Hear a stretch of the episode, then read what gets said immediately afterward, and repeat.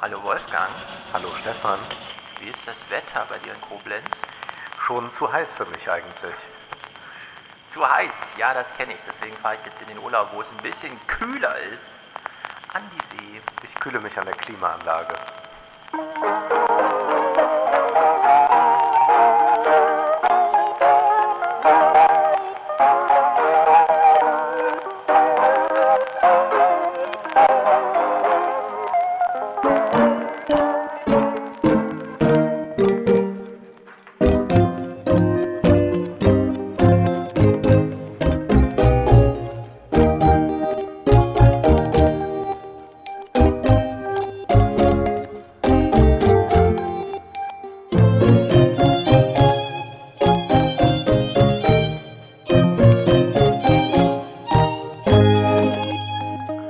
An der Klimaanlage, Mensch, hat dir noch keiner was vom Klimawandel erzählt?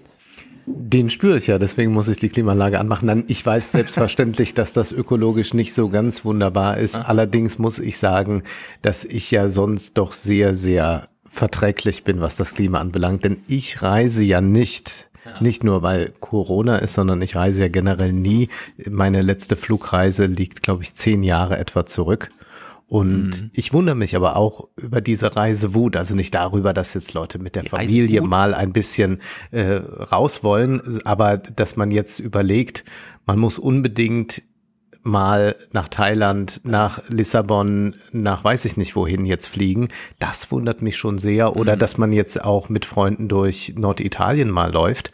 Denn mir scheint es irgendwie ein bisschen so zu sein, als hätten wir jetzt äh, das Virus gehabt und äh, jetzt ist wieder gut. Und ich wundere mich dann halt auch über diese wir haben ja schon mal darüber gesprochen, also ich wundere mich darüber, dass es immer so etwas gibt, was man gerade verteufelt und das ist dann auch, wenn äh, vier Jugendliche im Park rumstehen, dann ist das schon hochproblematisch im Mai gewesen, im Juni dann nicht mehr. Äh, Jetzt ist es irgendwie vollkommen klar, dass man auch reisen kann. Jetzt wird ernsthaft darüber diskutiert, ob man dann überhaupt Tests machen muss. Jetzt werden sie gemacht. Äh, Wer zahlt die? Dann denke ich, ja, der, der sie braucht. Das wäre jetzt meine Überlegung, wer sich eine Reise leistet, muss eben auch damit zusammenkommen. Wenn ich jetzt in, in, nach Nordafrika meines ähm, oder oder nach äh, Brasilien fliege, dann würde ich mich auch vielleicht impfen lassen gegen verschiedene Dinge. Das heißt, da komme ich ja dann auch für auf. Es gibt ja kein Menschenrecht auf Reisen. Also wer jetzt nach Brasilien fliegt, äh, den würde ich auch mal untersuchen. Und zwar nicht Aber nur auf Corona, ja. aber die, die, diese, diese Frage, wer finanziert die Tests für die Rückkehrer, das sind ja 40 Euro, ist ja gar nicht so viel, ne? Das ist ja also eine prinzipielle Frage. Und ich habe mich da auch gefragt, äh, warum gibt's jetzt wieder so ein Fuchur, äh, dass die das privat bezahlen sollen? Unabhängig davon, dass es ähm, ganz schön schwer zu organisieren ist, die Leute im Flughafen so zu leiten, dass sie dann nicht durchrutschen, weil sie denken, naja, pff, ja, nur weil ihr hier gerade gesagt habt, ich soll das mal machen, äh, mache ich das jetzt nicht. Sondern Leute nehmen ja für Reisen, und das ist ja dieses westliche Privileg, ne? das Privileg der reichen Länder. Man nimmt ja fürs Reisen unglaublich viele Allgemeingüter in Anspruch. So, die querfinanziert sind, ja, niemand bezahlt das Flugzeug selbst, niemand bezahlt die Straße, auf der er fährt selbst, sondern das ist alles aus allgemeinen Töpfen bezahlt. Und bei der Frage, die uns alle am meisten betrifft, nämlich äh, Corona-Abwehr, kommt plötzlich die Idee auf, das solle man privat finanzieren. Also das wäre keine allgemeine Aufgabe. Und das habe ich nicht so ganz verstanden. Ist mir, noch so ein jetzt in diesen Denkfehler. So. größeren Dimensionen denkst, dann stimmt das selbstverständlich, dann kann man das immer sagen, aber wir verwenden ständig Dinge, die uns nicht in dem Sinne gehören oder die wir dann mit Steuergeldern bezahlt haben. Ich finde es nur in diesem Fall, äh, warum muss man jetzt gerade reisen? Also das, ich begreife das einfach nicht. Wir sind ja jetzt nicht 30 Jahre eingesperrt gewesen hinter einer Mauer äh, und das Einzige, was wir hatten, war höchstens mal Balaton, sondern wir können ja jetzt auch sagen, es ist jetzt dieses Jahr ein bisschen ungünstig mit dem Fliegen, lassen wir das doch einfach mal. Also beim Fliegen bin ich einverstanden, beim Reisen nicht ganz, denn heute Morgen oder gestern Abend hat Marcel Fratscher so eine neue DIW-Studie veröffentlicht, in der nochmal das Schicksal der Familien in Corona dargestellt wurde. Und da kam nämlich auch, also für die ist ja der Start einfach ausgefallen. Man saß da mit den Kindern zu Hause und musste gleichzeitig noch Erwerbsarbeit machen. Und die brauchen jetzt alle Urlaub. Und ich gönne jeder Familie ihren Sommerurlaub mit vollem Herzen, weil ich auch morgen dann in den Urlaub fahre. Ich gönne den Familien das auch und möchte auch nicht missverstanden werden. Und es gibt ja auch Mittel und Wege, dass man eben nicht jetzt diesen Massentourismus sofort wieder entfacht, sondern es gibt Campingplätze, es gibt äh, kleinere Hotelanlagen oder genau, man Ferienwohnungen. Kann man kann sehr in der Region bleiben oder vielleicht auch mal äh, rüber äh, in die Niederlande oder so, aber nicht jetzt eben diese große äh, Rei dieser Reisewahnsinn. Und mir fällt es eben auf, doch als eifriger Twitter-User, wie eben sehr viele Leute, die eben noch Maske auf äh, posteten, ja. jetzt überall unterwegs sind, sich permanent auch dann dort fotografieren. Ja. Also nicht diese äh, Scham besitzen wie der Bischof, der natürlich heimlich ins Bordell geht, sondern auch das jetzt ausstellen, wir sind wieder wer, wir können wieder raus.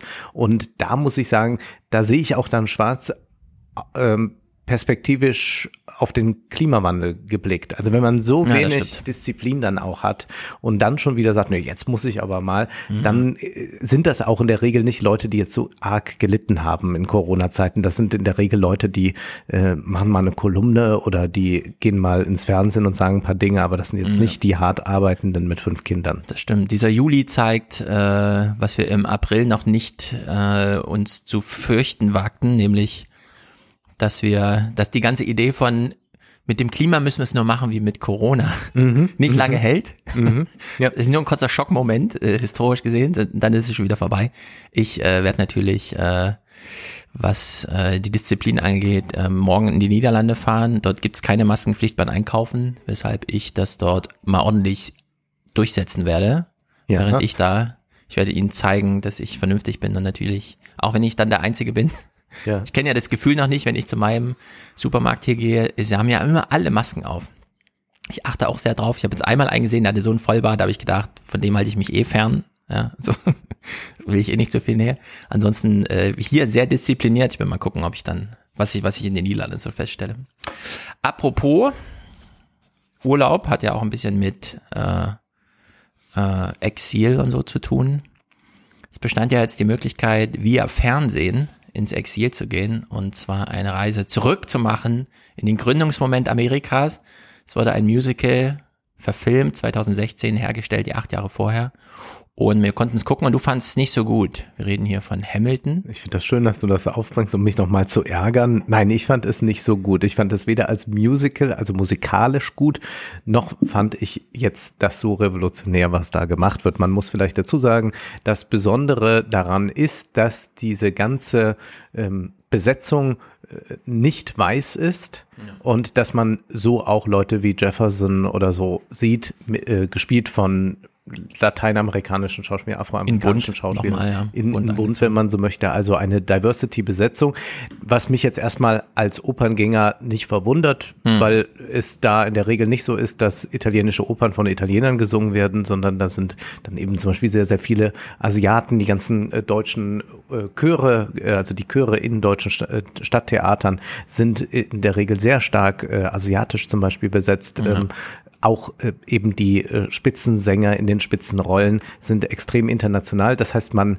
äh, betreibt da eigentlich keine Identitätspolitik, wenngleich es nochmal was anderes ist, sicherlich, wenn wir uns jetzt hier am Broadway befinden, mhm. der ohnehin etwas konservativer ist, und wir es mit historischen Persönlichkeiten zu tun haben, die wir in irgendeiner Weise kennen, von denen wir ein Bild haben und da immer gerne diesen Gedanken der Ähnlichkeit haben wollen, dass wir sagen, okay, sieht aber auch wirklich so aus. Mhm. Aber ich fand es dann musikalisch doch äh, sehr an High School Musical erinnernd als an wirklich guten Hip-Hop. Also es gibt auch gute Jugendfilme. High School Musical gehört nicht dazu, sage ich ausdrücklich. Aber es gibt auch gute Jugendfilme. Es gibt sowieso jetzt immer mehr Musik in Filmen. Das stellt man ja auch fest. Bei Disney wird ja auch ein bisschen mehr noch gesungen als in den Filmen früher und so. Ich will zu Hamilton nur kurz was sagen, weil ich allen, die uns hier zuhören, unbedingt empfehlen möchte äh, es sich dann doch mal anzuschauen. Es ist ja auch gar nicht so teuer im Vergleich zu das Musical-Erlebnis selbst. Ist es halt für 6,90 Euro, die man gleich wieder kündigen kann, bei Disney dann doch mal machbar. Äh, ich will es unbedingt empfehlen. Und meine Herangehensweise ist natürlich immer eine ganz andere. Das betrifft auch Michael Bay und die ganzen Disney-Kinderfilme und so weiter. Und bei Hamilton habe ich so erlebt, was so der TikTok-Moment nochmal ausmacht. Ja, also man schaltet das so ein und dann drei Stunden später stellt man fest, ich habe ja gar keinen Ausschaltimpuls gehabt. Ich bin ja dran geblieben. So. Und ich bin jetzt auch kein großer Musical-Kenner oder Freund. Oper bin ich ganz weit entfernt, aber dieses Hamilton-Stück, das nun mal hauptsächlich aus Schauspiel besteht, also das ist ja anders als beim Film, es ist ja nun wirklich nur Schauspiel eigentlich. Gerade doch da kein Bühnenbild, also einfach nur diese eine, äh, die man am Anfang kurz sieht und dann wird sie halt unterschiedlich beleuchtet, aber an die Variation kommt komplett über das Schauspiel und die Musik. Und äh, nach allem, was ich mir auch nochmal angelesen habe zum Thema, wie gestaltet man eigentlich ein Musical, äh, sind das ja wirklich zehn von zehn Punkten, ja, würde ich dafür geben. Also mit diesem Eröffnungsmoment, Dramaentwicklung, Protagonisten, der Moment des Todes muss abgehandelt werden, die Ballade fällt also irgendwann und äh, bis zum Finale dann, ja, also bis zum letzten Ton äh, Elisas Ausschrei und so, fand ich das wirklich großartig. Und ich habe es jetzt hier auf diesem Fernseher, der hier bei uns hängt, äh, eigentlich jeden Tag so angehabt, immer so wie Casey Ach. Neistat immer den Paten laufen ja. hat in seinem New Yorker Studio da, hatte ich hier immer Hamilton an, weil ich dann sozusagen im Rücken, wenn ich am Schreibtisch sitze, so Hamilton höre und dann auch äh, entsprechend höre, wann ich mich umdrehen kann, um dann doch mal so eine Szene zu sehen auch, weil ich sie noch mal sehen will und so. Und es ist äh, ein wirkliches grandioses Ding. Also ich hätte klar, ich habe die Kritiken damals auch gesehen und es war so klar, Kritik kann man jetzt lesen, das Ding bleibt einem verschlossen, man wird es niemals sehen, so, weil man fährt da nicht hin. Jetzt ist es plötzlich da und alle diffusen Vorstellungen, an die ich mich erinnern konnte, die ich damals so hatte, als ich darüber las, haben sich erfüllt. Ja. Also es ist wirklich ein grandioses Musical. Dass es da nur farbige Schauspieler gibt, habe ich am Anfang komplett ausgeblendet. Das spielte gar keine Rolle, weil es war irgendwie ein Musical aus New York, die können halt so aussehen. Es fällt da natürlich ein bisschen auf, wenn man dann doch mal den Stoff so ein bisschen sich rein expliziert in die Gedanken, ja, worum geht's da, wer sind die Personen und so. Dann hat es aber auch einen gewissen Humor an der Stelle. Und ich finde es halt einfach grandios geschrieben. Und so wenig wie mir die Schauspieler äh, von ihrer ethnischen Herkunft ausfielen, war mir auch total egal, ob das jetzt Hip-Hop ist oder nicht. Ich fand das einfach nur eine absolut passende Musik, die auch formal so richtig von Anfang bis Ende durchgezogen ist, ohne große Überraschung. Also wirklich sehr, äh, wie soll man sagen, so eine, so eine sehr formale Disziplin. Einfach so, also was jetzt so Handwerk angeht, gar nicht so große ja, Kunst, sondern so ein Elektro-Schlagzeug halt mit.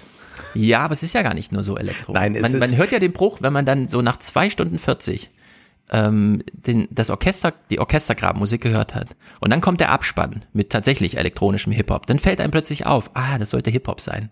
Also man muss sagen, bei den modernen Musical-Produktionen ist es so, dass man die nicht mehr komplett live spielen lässt, sondern man hat eben sehr viel vorproduziert, was von Band kommt. Und dann gibt es immer noch eine kleine Band im Graben dann hier mhm. zum Beispiel, die spielt dann darüber, um auch dann einen Live-Effekt zu haben. Und selbstverständlich klingt jetzt auch ein Instrument live gespielt anders als einfach nur von Band. Und es gibt immer so eine äh, hybride Mischung bei mhm. Musicals heute, was sicherlich auch daran liegt, dass es ziemlich teuer ist, wenn man mit einem großen Orchester da immer ja. äh, agieren würde. Ich finde es halt musikalisch wenig interessant. Ich muss auch sagen, dass äh, wenig hängen geblieben ist, während ich jetzt von vielen amerikanischen Musicals, die ich äh, bestimmt acht Jahre nicht mehr gesehen habe, die sofort was singen könnte aus Hello Dolly oder My Fair Lady. Mhm. Und da würde ich sagen, ist die amerikanische Kulturindustrie schon mal auf einer anderen Höhe doch gewesen. Mhm. Also ich finde es nicht so erstaunlich. Was ich wirklich paradox fand, war, dass das Lied, das mir am besten gefiel, war das Welches? Äh, von äh, dem britischen König. Denn ja. das ist so eine Elton John Parodie. Und da hat man auch noch ein Cembalo dabei, um zu zeigen, das ist die alte Welt. Das war eigentlich ein ganz schöner Gedanke. Und sonst fand ich eben diese Rezitative, das sind es ja vor allem, also diese Hip-Hop-Rezitative, äh, zum Teil sehr, sehr gleichförmig und mich hat das nicht so äh, umgehauen. Aber ich muss sagen, es ist dann doch zu sehen, wie gut man mit wenig auskommen kann mhm. und wirklich schauspielerische große Momente herstellen kann. Das ja. schaffen die da schon. Das schafft nämlich heute kaum ein Disney-Film mehr, weil die so fixiert sind, das ist alles so äh, zehnmal geglättet, dass mhm. eigentlich irgendeine Lebendigkeit, die noch in älteren Disney-Filmen zu finden ist, heute verloren gegangen ist. Also ja. eigentlich sollte sich jetzt Disney, wenn sie sich mal ein bisschen ähm, erfrischen wollen, wenn sie sich mal ein bisschen erneuern wollen, an der Bühne wieder mal orientieren. Mhm. Die scheint mir fast filmischer zu sein als der Film. Ja, also das, das ist mir auch aufgefallen, obwohl visuell so wenig los ist, ist es so intensiv durch dadurch, dass die Kamera auch nochmal auf, auf der Bühne steht. Ne? Also ein Musical muss man unterscheiden, hat man es aus der letzten Reihe gesehen oder saß man mal in Reihe 1, macht ja einen großen Unterschied. Ich finde aber trotzdem dieser kleine Bogenschlag am Anfang von Satisfied über The Story of Tonight to Wait for It ist wirklich grandios. Also das ist ein ganz, ganz grandioses Ding, wo ich dann auch immer äh, hier die äh, Disney Plus Hin- und Herspringen-Funktion so ein bisschen verfluche, weil man nicht so schön wie bei der Spotify-Playlist einfach zurückspringen kann.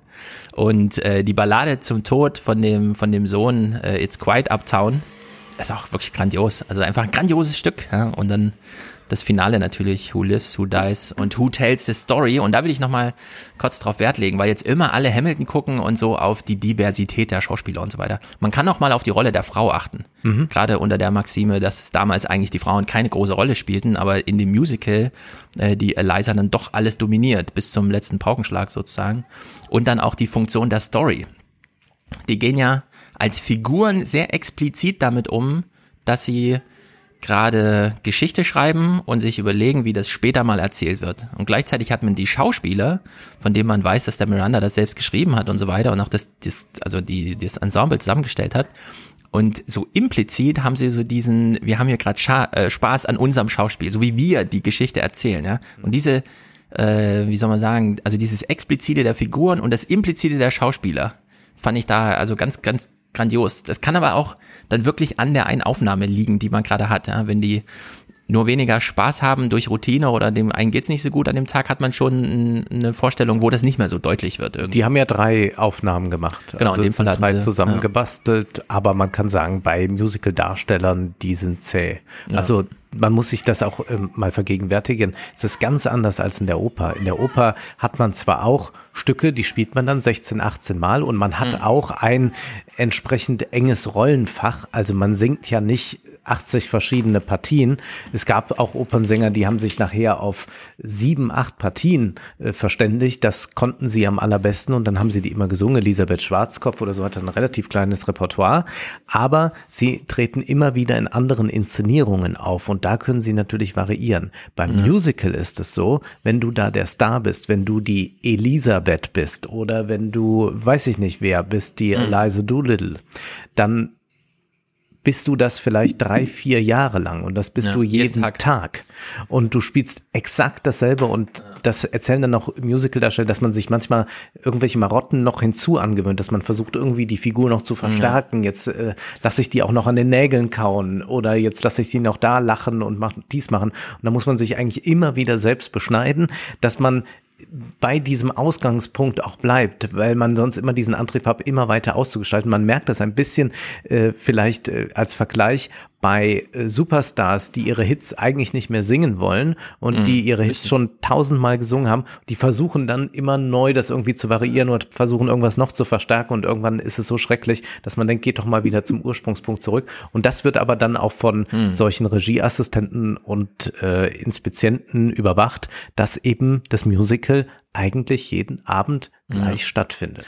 Ja, das ist mir dann auch aufgefallen, so als letzten Gedanken. Äh, diese Aufnahme von 2016 ist halt irgendwie Hamilton. Ich würde mir jetzt zum Beispiel keine Karte kaufen, um in den aktuellen Cast zu sehen, weil ich glaube, ich wäre enttäuscht, weil das wäre dann, es würde einen so rausreißen aus diesem, man kennt eigentlich diese Schauspieler so mittlerweile und will auch die dann sehen und dann sieht man nur das Stück und bleibt dann noch Leben übrig, wenn man äh, sozusagen nicht die ähm, sozusagen auch persönliche Erwartungen an das, was man da sieht, sieht und in deren Sicht finde ich das einfach ein ganz beeindruckendes Ding. Und in der Version, wie es jetzt bei Disney Plus zur Verfügung steht, Finde ich, sollte man sich's mal angeschaut haben. Ich, ja, und meine Filmanalyse dazu, aber ich finde schon, wie du das jetzt gerade sagst, dass du dir das jetzt nicht ansehen würdest, vielleicht mit aktuellen Schauspielern, erinnert mich daran, dass Harald Schmidt mal erzählte, er bekommt ja dann immer wieder Anfragen, ob er nicht im Sommertheater so und so mhm. in My Fair Lady mitspielen will und er antwortet dann noch gern, ja, guckt euch doch die DVD mit der Verfilmung mit Rex Harrison an, das habt das doch. Ja, ja, im Grunde es ist, äh, ich muss es leider sagen, ja, bin da auch so ein bisschen Kulturbanause, was das angeht. Das Musical lässt eben nicht so viel Varianzen zu. Also man muss dann Hamilton auch so spielen, wie es ist, oder man kauft ja, ja dann auch von der Stage, äh, oder die Stage vertreibt ja ganz viele äh, dieser Musicals. Mhm. Und wenn man Andrew Lloyd Webber macht, kann man auch nicht einfach machen, was man will. Das ist selbstverständlich mhm. komplett anders, wenn ich sage, ich mache eine Verdi-Oper. Wenn ich sage, die singen jetzt alle nackt und außerdem spielt das in Gütersloh, dann ist das okay. Ja. Ja, apropos, äh, die Wagner-Festspiele haben jetzt auch ihre entsprechenden Corona-Turbulenzen gekriegt. Ja. Äh, wir haben äh, neun zwischendurch keinen, aber jetzt haben wir einen Tenet-Termin für Deutschland. Mhm. Und es wird Kinogeschichte schreiben, weil wir haben das erste Mal einen Deutschland-Termin für einen Hollywood-Film, der in Deutschland ins Kino kommt, bevor er in Amerika ins Kino kommt und bevor es überhaupt ein Datum für den amerikanischen Start gibt. Genau, also dass Also- es schon mal einen Tag vorher war, das kann schon mal passieren. Das liegt an den Tagen, an denen Filme starten, aber das hat es so noch nicht gegeben. Ich bin sehr gespannt, ob das dann noch so stattfinden wird. Wenn, dann sehen wir uns ja und haben ihn schon gesehen. Hm. Also ich habe ihn dann zumindest schon Am gesehen. 27. du wirst August. ja auch dann ins Also, Kino gehen. Ja, ja. Wenn der am 27. August kommt, ist das hier August-Thema. Ja, dann werden wir mal Weil gucken. dann äh, muss der natürlich geschaut werden. Äh, ich habe ein witziges Video bei YouTube gefunden. Ich wollte es mal kurz mitbringen, weil ich habe mich wirklich totgelacht. Äh, Christopher Nolan erklärt das Ende von Tenet oder erklärt Tenet allgemein. Ist natürlich irgendwie so ein bisschen, der Film ist da nicht mal da. Was hat's mit so einem YouTube-Video auf sich? Und man darf aber jetzt schon sagen, wer Angst vor Spoilern hat, kann ruhig weiterhören. Also es ist ähm, Sagen wir mal so, es gibt Ja. keinen Spoiler. Es Es gibt nur eine Pointe. Spoiler. Es gibt nur eine Pointe, aber die fand ich äh, wirklich grandios. Wir hören also Christopher Nolan auf einer Bühne. Er wird auf Französisch von irgendeinem Typen irgendwas gefragt, dass wir des Französischen nicht mächtig sind. Ich zumindest ist für den Fall total egal, denn die Antwort von Christopher Nolan spricht dann für sich. Euh, Euh, ma première question, vous êtes là pour euh, présenter euh, 2001 demain soir. J'aimerais que vous nous racontiez dans quelles circonstances vous avez découvert le film la première fois.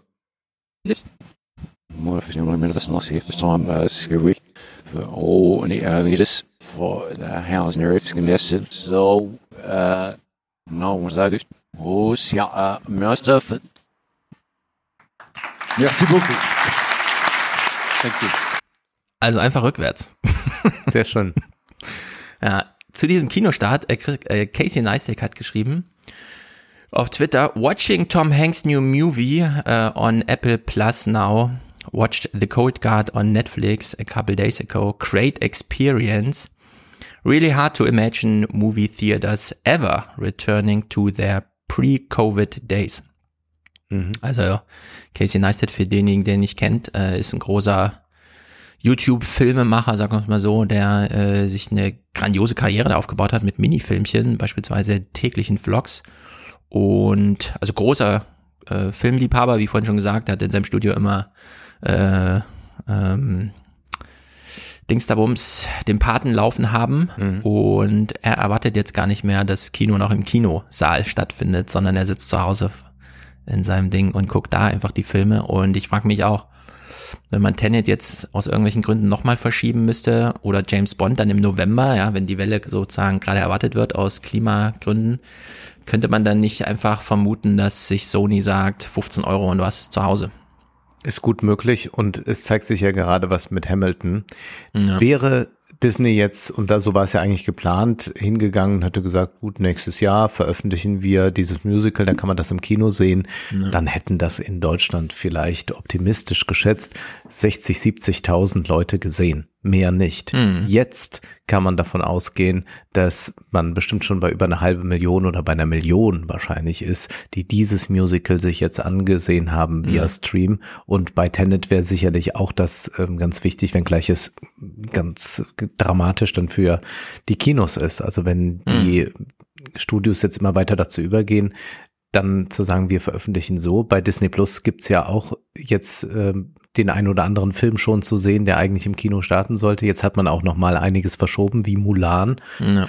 Und da kann man natürlich auch denken, wie lange werden die das noch verschieben und wann werden sie das einfach dann in anderer Form anbieten? Also ich halte das für durchaus denkbar. Also für mich ist das auch noch keine abgemachte Sache, dass wir Ende August diesen Film sehen. Ich habe zumindest noch keine Einladung für eine Pressevorführung Ah. bekommen. Hm. Mal sehen.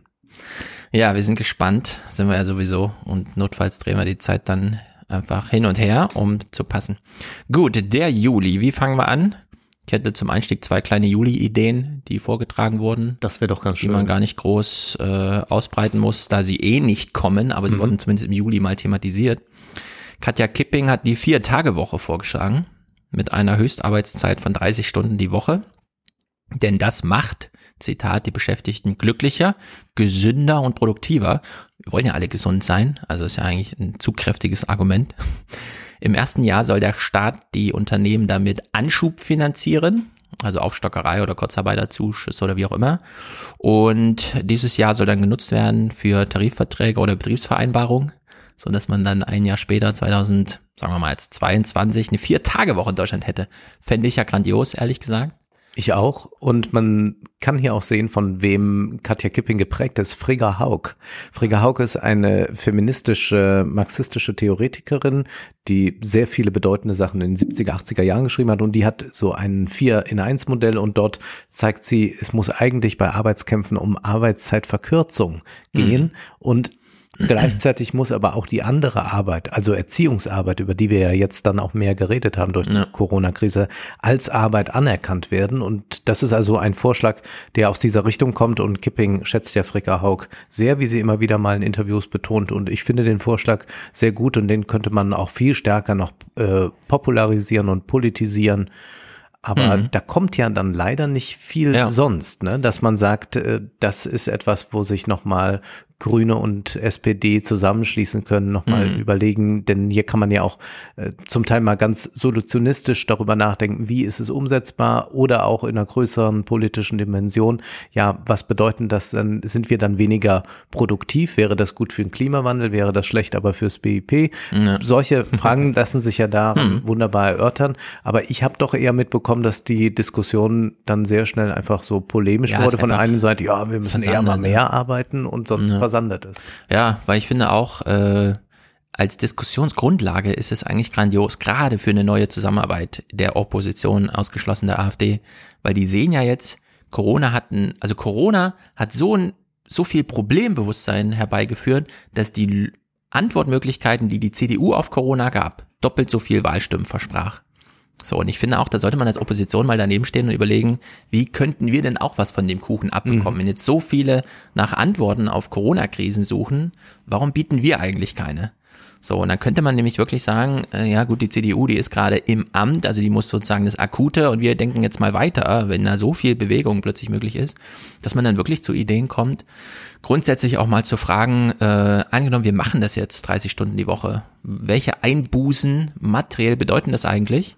Ja, und bei wem können wir uns das eigentlich gesellschaftlich gar nicht leisten? Müllabfuhr zum Beispiel, ja. Mhm. So, und dann müsste man über diese Berufe auch mal neu nachdenken und fragen, und das ist vielleicht auch so eine grundsätzliche Idee, äh, dass man sich Erwerbsarbeit nochmal anschaut und nicht so sehr äh, den Lohnaspekt, das, den Gehalt, das Entgelt, sondern mehr so die Entschädigung ja, in den Mittelpunkt stellt. Weil wenn man beispielsweise sagt, 30 Stunden die Woche ist ein Menschenrecht, Mhm. Dann wären ja Entschädigungszahlungen fällig für diejenigen, die da drüber sind. Und dann könnte man diskutieren, ja, aus welchen Töpfen wird das bezahlt, an wen und auf was könnte man auch verzichten. Also wo sind eigentlich Entschädigungen gar nicht so notwendig? Weil wir haben ja durchaus jetzt die Erfahrung gemacht, dass sehr viele Leute ins Homeoffice gehen, vermeintlich, sind aber dann nur die gewesen, die viel Zeit haben, darüber zu jammern, weil am Ende waren es irgendwie 17 Prozent äh, der, der Männer und 23 Prozent der Frauen oder so, die im Homeoffice gearbeitet haben. Die anderen 80 Prozent der Gesellschaft mussten natürlich weiter vor Ort arbeiten. So, und da kann man ja wirklich mal jetzt drüber nachdenken, wie man das mal so neu sortiert. Nicht nur politisch, sondern auch in so einem gesellschaftlichen Gespräch irgendwie. Aber ja, Katja Kipping vielleicht auch einfach nicht äh, hat sich nicht, ähm, wie soll man sagen, genug etabliert, für, in, so, in so eine Rolle ja. gebracht. Ja. Wenn wir jetzt Sarah Wagenknecht als linken Chefin gehabt hätten, wäre das vielleicht anders gekommen. Ja. Zweite Idee, die im Juli aufkam, das ist Marcel Fratscher als Wiederholungstäter. Eigentlich schreibt er immer so im November, Dezember so einen Text über ein Erbe für alle, das wäre doch schön. Ja. ja, dass einfach jeder nach der Berufsausbildung, also nur mit abgeschlossener Berufsausbildung, plötzlich 30.000 Euro bekommt, die ihm zur Verfügung gestellt werden, als Lebenschancenerbe ausgezahlt vom Staat, um so ein bisschen Gleichheit herzustellen. Und diesmal hat er den Text vorgezogen, jetzt in den Juli, weil er irgendwie dachte, die Zeit ist ja reif. Und äh, bei Zeit.de schreibt er dann, der wichtigste Grund äh, für die große Ungleichheit in Deutschland sind Erbschaften. Die Studien macht er ja auch immer alle über die Hälfte dieser erbten Vermögen. Und dann hat es hier nochmal aufgedröselt, 41 Prozent der Erben äh, sind Vermögen ähm, aus Immobilien und 43 Prozent aus Betriebsvermögen. Also das sind einfach Anteile, das geht nicht auf Lohnarbeit zurück, angehäufte mhm. Lohnarbeitsentgelte, sondern es ist einfach ja. sich selbst vermehrter Mehrwert, äh, also marxistisch ja, runtergebrochen, ja, wirklich einfach mal von jemand anderem erwirtschaftet und dann äh, abgeschöpft, aber eben nicht vom Staat, sondern privat abgeschöpft. Und es braucht eine radikale Reform der Erbschaftssteuer, schreibt er. Und vielleicht ein Erbe für jeden. Aber das ist auch wieder so eine Idee, die man nur einmal im Jahr durchprügeln kann. Vielleicht kommt er im November dann turnusgemäß wieder drauf zurück in seiner Zeitkolumne. Aber das wäre jetzt auch wieder das Ding für Parteien, dass man da wirklich das positiv beschreibt. Ich glaube, mit den Erbschaften ist es so, dass immer noch im breiten Teilen der Bevölkerung nicht angekommen ist, was eigentlich damit gemeint ist, wenn eine Erbschaftssteuer erhoben werden soll. Ja. Dann wird sofort, wenn man dann so Straßenumfragen erlebt, ihr habt das ja am Aufwachen-Podcast äh, oft genug gehabt, dann irgendwelchen Leuten das Mikrofon unter die Nase gehalten, die sagen, wie, ich will ja mein Haus behalten und das soll ja Ja. mal mein Sohn erben oder so etwas. Und sie verstehen gar nicht diese eigentlichen Dimensionen, Ja. die bei Erbschaften anstehen. Das heißt, man müsste erstmal da nochmal das ganz anders framen, um diesen Begriff mal zu verwenden. Ich glaube aber auch, man müsste es mit einer positiven Utopie verknüpfen. Deswegen sind diese 30.000 Erben, äh, Erbschaft für jeden eigentlich eine ganz gute Idee, um zu zeigen, jetzt kann jeder was haben. Es geht jetzt nicht darum, dass jetzt mal wieder was weggenommen wird, sondern jeder würde Genau, auch davon profitieren. Ja. Man, man bekommt etwas und man könnte das auch nochmal ökologisch aufladen es wird ja immer gesagt, na ja, ich mache das ja alles, ich habe das hier alles erwirtschaftet für meine Kinder, für meine Enkel. Mhm. Das ist ja alles gut und schön, aber zugleich könnte man ja sagen, ja, aber man kann ja mit auch dem, mit einer Erbschaftssteuer, mit der man etwas einnimmt, kann man ja auch sagen, die wird für ökologische Projekte ausgegeben. Das heißt, das geht an die Kinder, an die Enkel dadurch, dass diese Welt dann eine gesündere wird, eine äh, klimatisch bessere wird. Und dann kann man diese Argumentation auch mal sehr schön aushebeln, dass es vielleicht nicht darum geht, dass man 24 Eigentumswohnungen vererbt, sondern vielleicht einen Planeten, auf dem man leben kann. Ja.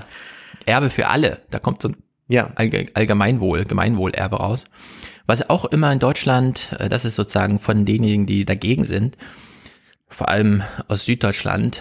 Also es gibt ja so einen, so einen westdeutschen Streifen von Erbschaften, der zieht sich so von Bayern, Baden-Württemberg, Rheinland-Pfalz, aber nur so die westliche Seite. Ja. Im Osten kommt davon gar nichts an. Bis rauf nach Blankenese dann. Ja, so, äh, Ja. es gibt dann nochmal in NRW so ein bisschen Löcher, aber oben im Norden geht's dann wieder los. So, und da gibt's ja so eine Argumentation zu sagen, nee, das sind ja alles Firmeneigner. Und wenn man jetzt von der Firma was abschneidet, dann müsste man ja an die Firma ran und das ging ja dann diesem Unternehmen nicht gut. Und das ist aber eine ganz falsche Argumentation. Also die hört man vor allem von Söder dann immer wieder. Weil diese Betriebsvermögen sind ja tatsächlich ähm, leblose Aktienanleihen, meistens. Gerade diese Vermögen ab 20 Millionen, die vererbt werden, die, die kommen dann auf zwei Prozent Erbschaftssteuer nominal. Ja, Während darunter dann wirklich da im zweistelligen Bereich bezahlt wird, also da, wo dann wirklich das eine Haus vererbt wird oder sowas. Und äh, diese großen Vermögen gehen zurück auf diese Clans, und dieser Begriff, den hat Julia Friedrichs äh, geprägt für diese Argumentation mit Wir erben, dieses Buch und so. Also da redet man nicht von Familien und die haben so ein paar äh, Anteile, sondern da redet man von Clans, die in Größenordnung von 800 Unternehmen Beteiligung halten. Weil die einfach das ihrem Fondsmanager gegeben haben, der das dann irgendwie diversifiziert und so weiter. Und das sind diese Beteiligungen, an die man eigentlich ran müsste. Ja, und Das die würde- müssen nicht die Maschinen abbauen, wenn Genau, da das würde genau niemandem schaden und das liegt auch schon verbrieft vor, das Vermögen. Das müsste man einfach nur einsammeln. Und da kann man, glaube ich, wirklich nochmal dieses marxistische Argument machen, zu sagen, hier wurde ein Mehrwert erarbeitet, der nie materielle Ausprägung hatte. Also der, man besitzt ja nicht den Parkplatz eines Unternehmens oder sowas, sondern es ist verbrieftes äh, Vermögen, das man einfach wie Geld aufteilen und abgeben kann. Ja? Und da, da müsste man eigentlich ran. Also so wie es eine keine Erbschaftssteuer unter 400.000 Euro gibt, so ein Freibetrag müsste man auch ab, und das sind ja Ideen, die gibt's nur in Amerika, ab 20 Millionen äh, einfach grundsätzlich mit 90 Prozent versteuern oder sowas. Ja, da gibt's überhaupt gar kein Argument dagegen, warum jetzt, warum jetzt jemand 835 Millionen Euro erben muss mit 18 Jahren. Das ist einfach völlig Banane. Es würde im Aber- Übrigen auch der Wirtschaft gut tun, also wenn man mal jetzt ganz wirtschaftlich, volkswirtschaftlich denkt, wenn Leute wissen, dass sie das Geld besser auch mal ausgeben, äh, statt es nur aufzuhäufen, um damit Macht aufzuhäufen, kann das auch nicht schaden. Ja, in Deutschland führt es dann zu diesen komischen, ulkigen Momenten, dass der Bundestag darüber debattiert, wie viel Kurzarbeitergeld bezahlt man jetzt BMW. Und am selben Tag dieser Entscheidung ja, werden 768 Millionen an eine einzelne Person ausgezahlt als Dividenden. Also, Das ist so ein Durchlauferhitzer von Geld, den braucht niemand. Das ist äh, einfach komplett asozial zu 100 Prozent. Deswegen sollte man da mal ran. Aber gut, Marcel Fratscher redet sich da auch den Mund fusselig und äh, mal gucken. Vielleicht irgendwann muss ja so ein Knoten dann auch mal platzen. Gut, dann äh, führ uns doch noch mal in ein Juli-Thema ein. In ein Juli-Thema. Und zwar kommt jetzt ein großes Thema, aber ich finde, wir müssen als Podcast, der jetzt zehn Jahre in den Blick nehmen will, darüber sprechen. Und zwar, es soll um Krieg und Frieden gehen. Und dabei geht es selbstverständlich darum, wie ist es denn mit dem Verhältnis zwischen USA und China? Welche Rolle spielt Europa eigentlich dabei? Aber was passiert so auch an der Peripherie? Das soll jetzt erstmal so ein erster Aufschlag sein. Und wir fangen jetzt mal ganz simpel an mit einem kurzen Ausschnitt aus dem Heute-Journal. Das ist ein Bericht eben über China und USA und da kommt auch ganz kurz noch Sebastian Heilmann zu Wort. Den hatten wir schon mal, glaube ich, im Salon, ein Politikwissenschaftler aus Trier und China-Experte. Wir hören da einfach mal so rein, was da gerade passiert ist vom 15.07. Präsident Xi hat eine historische Botschaft an die Welt. Er wolle Chinas Größe zurückerobern, Xi ist anders als seine Vorgänger. Er will Weltmacht sein. Grundsätzlich ist klar, dass Xi Jinping wirklich diesen Platz an der Sonne für die kommende Supermacht China äh, jetzt wirklich vorbereiten will. Er glaubt, dass der Westen China ausgenutzt habe. Xi herrscht uneingeschränkt, seinem Kommando folgen die Massen. Er ist ein Vollstrecker. Hongkong war erst der Anfang, er wird die Macht weiter ausbauen. Chinas Militärflugzeuge dringen immer häufiger in Taiwans Luftraum ein. Xi provoziert, weil er glaubt, niemand wagt ihn zu stoppen. Wenn du stark genug wirst, bestimmst du die Regeln, niemand kritisiert dich, daran glaubt China. China rüstet auf. Es glaubt an das Argument der Waffen. Der Militärhaushalt steigt um knapp 7 Prozent trotz Wirtschaftskrise. Chinas Militär soll stark genug sein, um die USA vor einer Intervention in der Region abzuschränken. China hält den Westen für schwach. Trumps Unberechenbarkeit hilft Xi, der US-Präsident spaltet das westliche Bündnis die Kanzlerin dazwischen, die deutsche Wirtschaft abhängig vom chinesischen Markt. Xi rechnet deshalb nicht mit massivem Widerstand. Da ist jetzt sehr viel drin, aber eigentlich können wir es gar nicht so richtig sortieren, was die da eigentlich mhm. sagen. Das liegt vielleicht schon mal zunächst daran, dass immer von Präsident Xi gesprochen wird. Und es gab einen Vortrag von Mareike Ohlberg, die hat zusammen mit äh, Clive Hamilton heißt der, glaube ich. Ja, hat sie äh, ein Buch geschrieben über die stille Invasion, also wie jetzt China sich immer weiter ausbreitet. Ähm, Clive Hamilton heißt er, die lautlose Eroberung, so heißt das Buch. Und sie hat einen Vortrag äh, gehalten, unter anderem, sie hat mehrere gehalten jetzt äh, im Monat, aber sie hat einen gehalten bei der VRS Bamberg und das wurde ja alles jetzt dank Corona schön gestreamt und da konnte man das nachvollziehen und da äh, wies sie erstmal darauf hin, dass in der Berichterstattung in Deutschland das äh, sehr üblicher, dass man immer vom Präsident Xi spricht und dann sagt sie, das sei aber eigentlich nicht so erheblich, dass er der Präsident Xi ist, sondern mhm. er ist der Vorsitzende der kommunistischen Partei und wir haben auch keine Armee, des Staates, sondern ja. wir haben eine Armee der Partei und wir haben auch Medien der Partei. Also man heißt, äh, sie sagt, wir können China nur verstehen, wenn wir immer aus diesem Parteigedanken heraus das Ganze erklären mhm. und äh, nicht eben so tun, als sei das jetzt wie Kanzlerin Merkel, Präsident Xi. Ja, genau. Äh, wir haben sowieso in den Medien, das war übrigens Ulf Röller, den wir gerade gehört haben, der auch der Meinung ist, dass das Hochwasser in Wuhan weiter bis nach Japan fließt. Hat er sich sehr lächerlich gemacht jetzt. Und ähm, diese ganze mediale Herangehensweise an Länder, die man nicht so mag, die werden immer zusammengeschnutzelt auf äh, den äh, Staatschef. Also Putin hat ja. äh, Erdogan und natürlich Xi, während in Amerika ist es immer irgendwie Amerika und so. In Brasilien ist es Bolsonaro, aber in Kanada ist es wieder Kanada und nicht alles Trudeau. Also diese Zuordnung, die ist immer lustig. Äh, wir, wir waren ja zusammen äh, bei diesem Vortrag von Kai Strittmatter über mhm. China und er hat es ja auch nochmal, in seinem Buch kommt es ja auch ganz deutlich, also wirklich auch als ähm, meinungsstarke Wertungsurteilshafte Abhandlung dieses Gefüge in China. Also man hat äh, die kommunistische Partei, die sich immer mal wieder bedroht sieht in ihrem Führungsanspruch, aber die alles sich unterordnet und die nicht nur glaubt, oder das ist formal so, dass die Armee der Partei gehört, sondern auch das ganze Land. Ja. So, und dann hat man dieses Bild einer äh, äh, Parenthese heißt es, einer historischen Lücke, 18., 19., 20. Jahrhundert.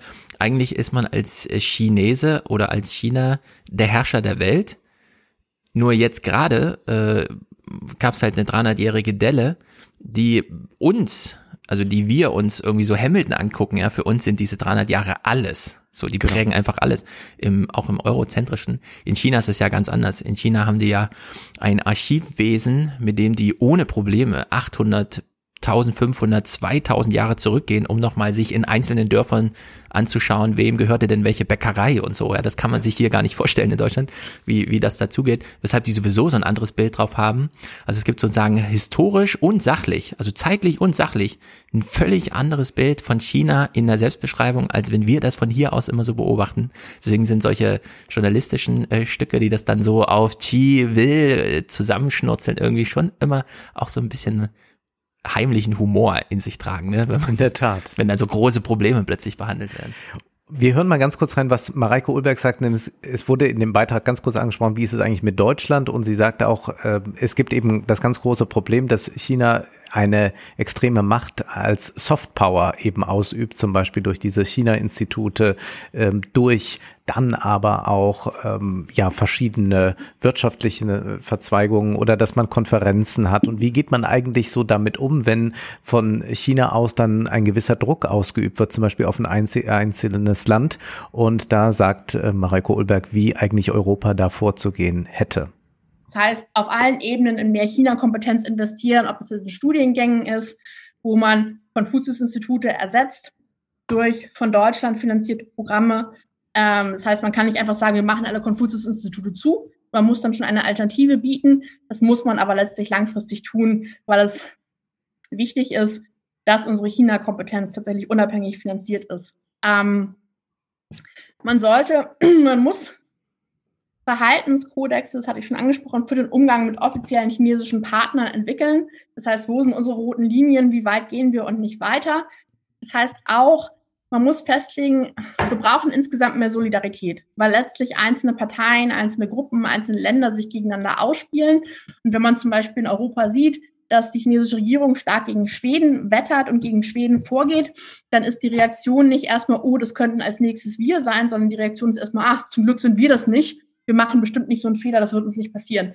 Aber dass man da sich dann klar, zum Beispiel in dem Fall mit Schweden solidarisiert und sagt, nee, wenn ihr euch mit einem europäischen Land anlegt, legt ihr euch mit allen an. Dieses Umdenken muss passieren und auch das auf allen Ebenen. Auf Länderebene, aber auch bei Universitäten, wenn einzelne Forscher ausgeschlossen werden, zum Beispiel eine Delegation nach China fährt, eine Person wird ausgeschlossen, sagt die ganze Delegation, ja, dann fahren wir halt nicht. Und dann ist es häufig nicht immer so, aber manchmal so, dass dann die ganze Delegation am Ende doch rein darf. Aber diese Solidarität muss erstmal, das, das, das, da muss Bewusstsein dafür geschaffen werden. Hm. Ein kluger Ansatz und das ist etwas, was ich in den Geisteswissenschaften schon sehr stark beobachtet habe, auch so an der Uni, dass wenn was aus China kam, hat man sich da doch gerne auch mal ein Auge zugedrückt und muss ja nicht ganz äh, so wichtig. Also Hauptsache, es äh, fließen auch Gelder und es finden Kooperationen statt. Mhm. Wenngleich man sagen muss, dass es dann wieder von, von anderen Positionen aus, dass man sagt, na ja, äh, die haben halt diese Konfuzius-Institute, die Goethe-Institute haben ja auch ein bisschen mehr als äh, die Funktion, äh, Schriftsteller über Wasser zu halten. Also man kann sagen, diese Softpower, die gibt es selbstverständlich von allen großen Ländern aus. Das haben wir ja in den USA auch. Und da muss man dann eben auch aufpassen, welche Doppelstandards man da sieht. Wir machen jetzt äh, mhm. ein, Aber dann ein, lass mich nochmal zu diesem, ja. was, was Sie ansprachen, diese Sensibilität für ah, zum Glück trifft jetzt erstmal Schweden, ja. der Zorn von China und nicht uns. Äh, ähm, Rudolf Stichweh ist eigentlich so ein Soziologe, so Luhmann-Schüler, durch und durch, völlig aufgefallen mit so, was weiß ich, der Soziologie der Universität und der Profession und immer so ganz theoretisch und eurozentrisch und der hat irgendwann so einen Wandel mitgemacht, wo er plötzlich ganz häufig immer über China sprach und auch die formale, normativ freie Strenge von so einer Luhmann-Theorie verließ, um dann doch nochmal die Demokratie auch als eigenen Wert in so einen soziologischen Diskurs einzubringen. Und da habe ich mich immer gewundert, wie das kam. Und irgendwann hat er es dann äh, mal, ähm, also hat sich sozusagen mehr politisiert in seiner Soziologie und meinte dann, das Problem mit China ist äh, tatsächlich dieses Reinschleichen. Dass man in so einem Hörsaal mit 300 Leuten, die sich irgendwie die Erstsemester Soziologie irgendwas Veranstaltung anhören, dass da plötzlich so drei Chinesen auftauchen als Studenten, was ja sehr wünschenswert ist und so weiter. Und dass man dann aber schon feststellt, dass die Angst davor haben, sich in dem deutschen Hörsaal zu äußern, weil sie immer nicht genau wissen, was davon nach China zurückgemeldet wird und mhm. an wen. Und mhm. Welche Fragen dann an die Familie immer so gestellt werden. Ja? Also äh, Menschen, die aus China in jungen Jahren kommen, so als Austauschstudenten, sind nicht irgendwie wie aus Amerika, dass die dann hier erstmal Halligalli machen und Party und so, sondern äh, da gibt's dieses, also dieses autokratische Moment wirkt sich da jetzt mittlerweile wirklich bis in jede einzelne Biografie aus. Selbst bei jungen Studenten ne, kann man nicht mehr sicher sein. Erstens, ist er bedroht gerade, mhm. wenn er in meiner Sprechstunde sitzt als Professor, oder ist er vielleicht sogar einer, der von der Partei entsandt wurde, um mal zu gucken, ja, was an der Uni äh, Zürich oder wo auch immer, Luzern, so vor sich geht mit den Chinesen, die halt da sind. Ne?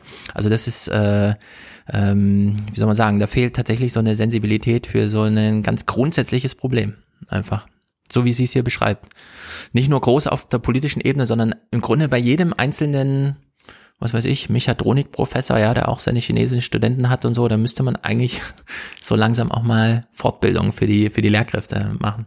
Genau, aber das findet bislang noch nicht statt. Aber es gibt eben jetzt vermehrt dieses Bewusstsein dafür dann doch. Man kann es auch erleben in einem Vortrag, den die FDP-Stiftung, die Friedrich-Naumann-Stiftung oder FDP nah, naja, also so so eine FDP-Stiftung halt, äh, äh, gemacht hat. Aber der Vortrag ist ganz interessant, weil er eine Position jetzt einbringt, die ich dann später konterkarieren will. Es spricht der Politikwissenschaftler Stefan Bierling und der sagt etwas zu dem, wovor wir jetzt alle so stark Angst haben, was jetzt in den letzten Monaten, Jahren debattiert wird, die Thukydides-Falle. Es gab eine Schule der Liberalen, der Institutionalisten, die sagten, das ist doch fantastisch für äh, den Planeten. Durch den Eintritt Chinas in die Weltwirtschaft werden wir alle reicher. Die Interdependenzen, also die gegenseitigen, wechselseitigen Abhängigkeiten wachsen. Und China wird davon profitieren, aber damit auch sehen, dass sie im Grunde ein Anteilseigner dieses Systems, dieser liberalen, westlichen, regelbasierten Ordnung bleiben werden. Warum? Diese Ordnung hat sie reich gemacht, die Chinesen. Diese Ordnung hat ihnen ermöglicht, im späten 20., frühen 21. Jahrhundert aufzusteigen. Diese sehr optimistische Sichtweise wurde vertreten natürlich von der Exportwirtschaft, die sich erwartete, den chinesischen Markt zu erobern, aber auch alle westlichen Regierungen, fast jeder Couleur, haben sich in den 90er und in den Nullerjahren und auch darüber hinaus noch voll hinter diese Sichtweise Chinas gestellt. Aber es gab auch immer eine zweite Schule, die realistische Schule. Und die sagte, ja, China wird so lange in diesem System, das vom Westen mehr oder weniger etabliert worden ist, dem System der, ja, des Freihandels, der äh, Währungsstabilität und so weiter bleiben, wie es Vorteile hat. Sobald China stark genug ist, die Regeln zu verändern und selbst Regeln setzen zu können, wird China aus diesem System ausbrechen und machtpolitisch expansiv agieren. Das war zum Beispiel die Sichtweise des US-Militärs. Das ist dann auch der Kern der Thukydides-Falle.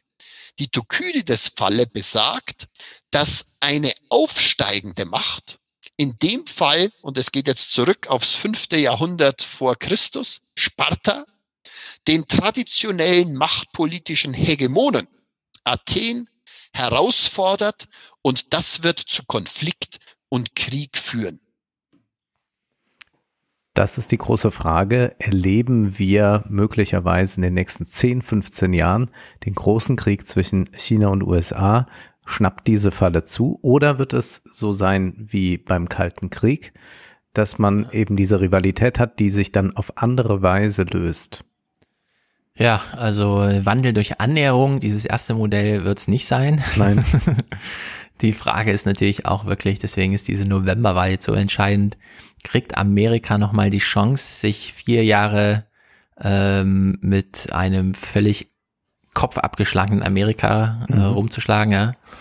Und äh, im Grunde, wir reden ja auch nochmal über Hongkong, hat ja. man ja tatsächlich schon so einen Krim-Moment erlebt, ja, wo man nicht mal gegen Russland wusste, was soll man jetzt eigentlich machen. Also die besetzen jetzt eine Insel und dann steht man daneben, kommentiert das und fühlt sich aber nicht in der Lage, sozusagen auf gleicher Ebene, nämlich dann auch militärisch irgendwie dagegen vorzugehen.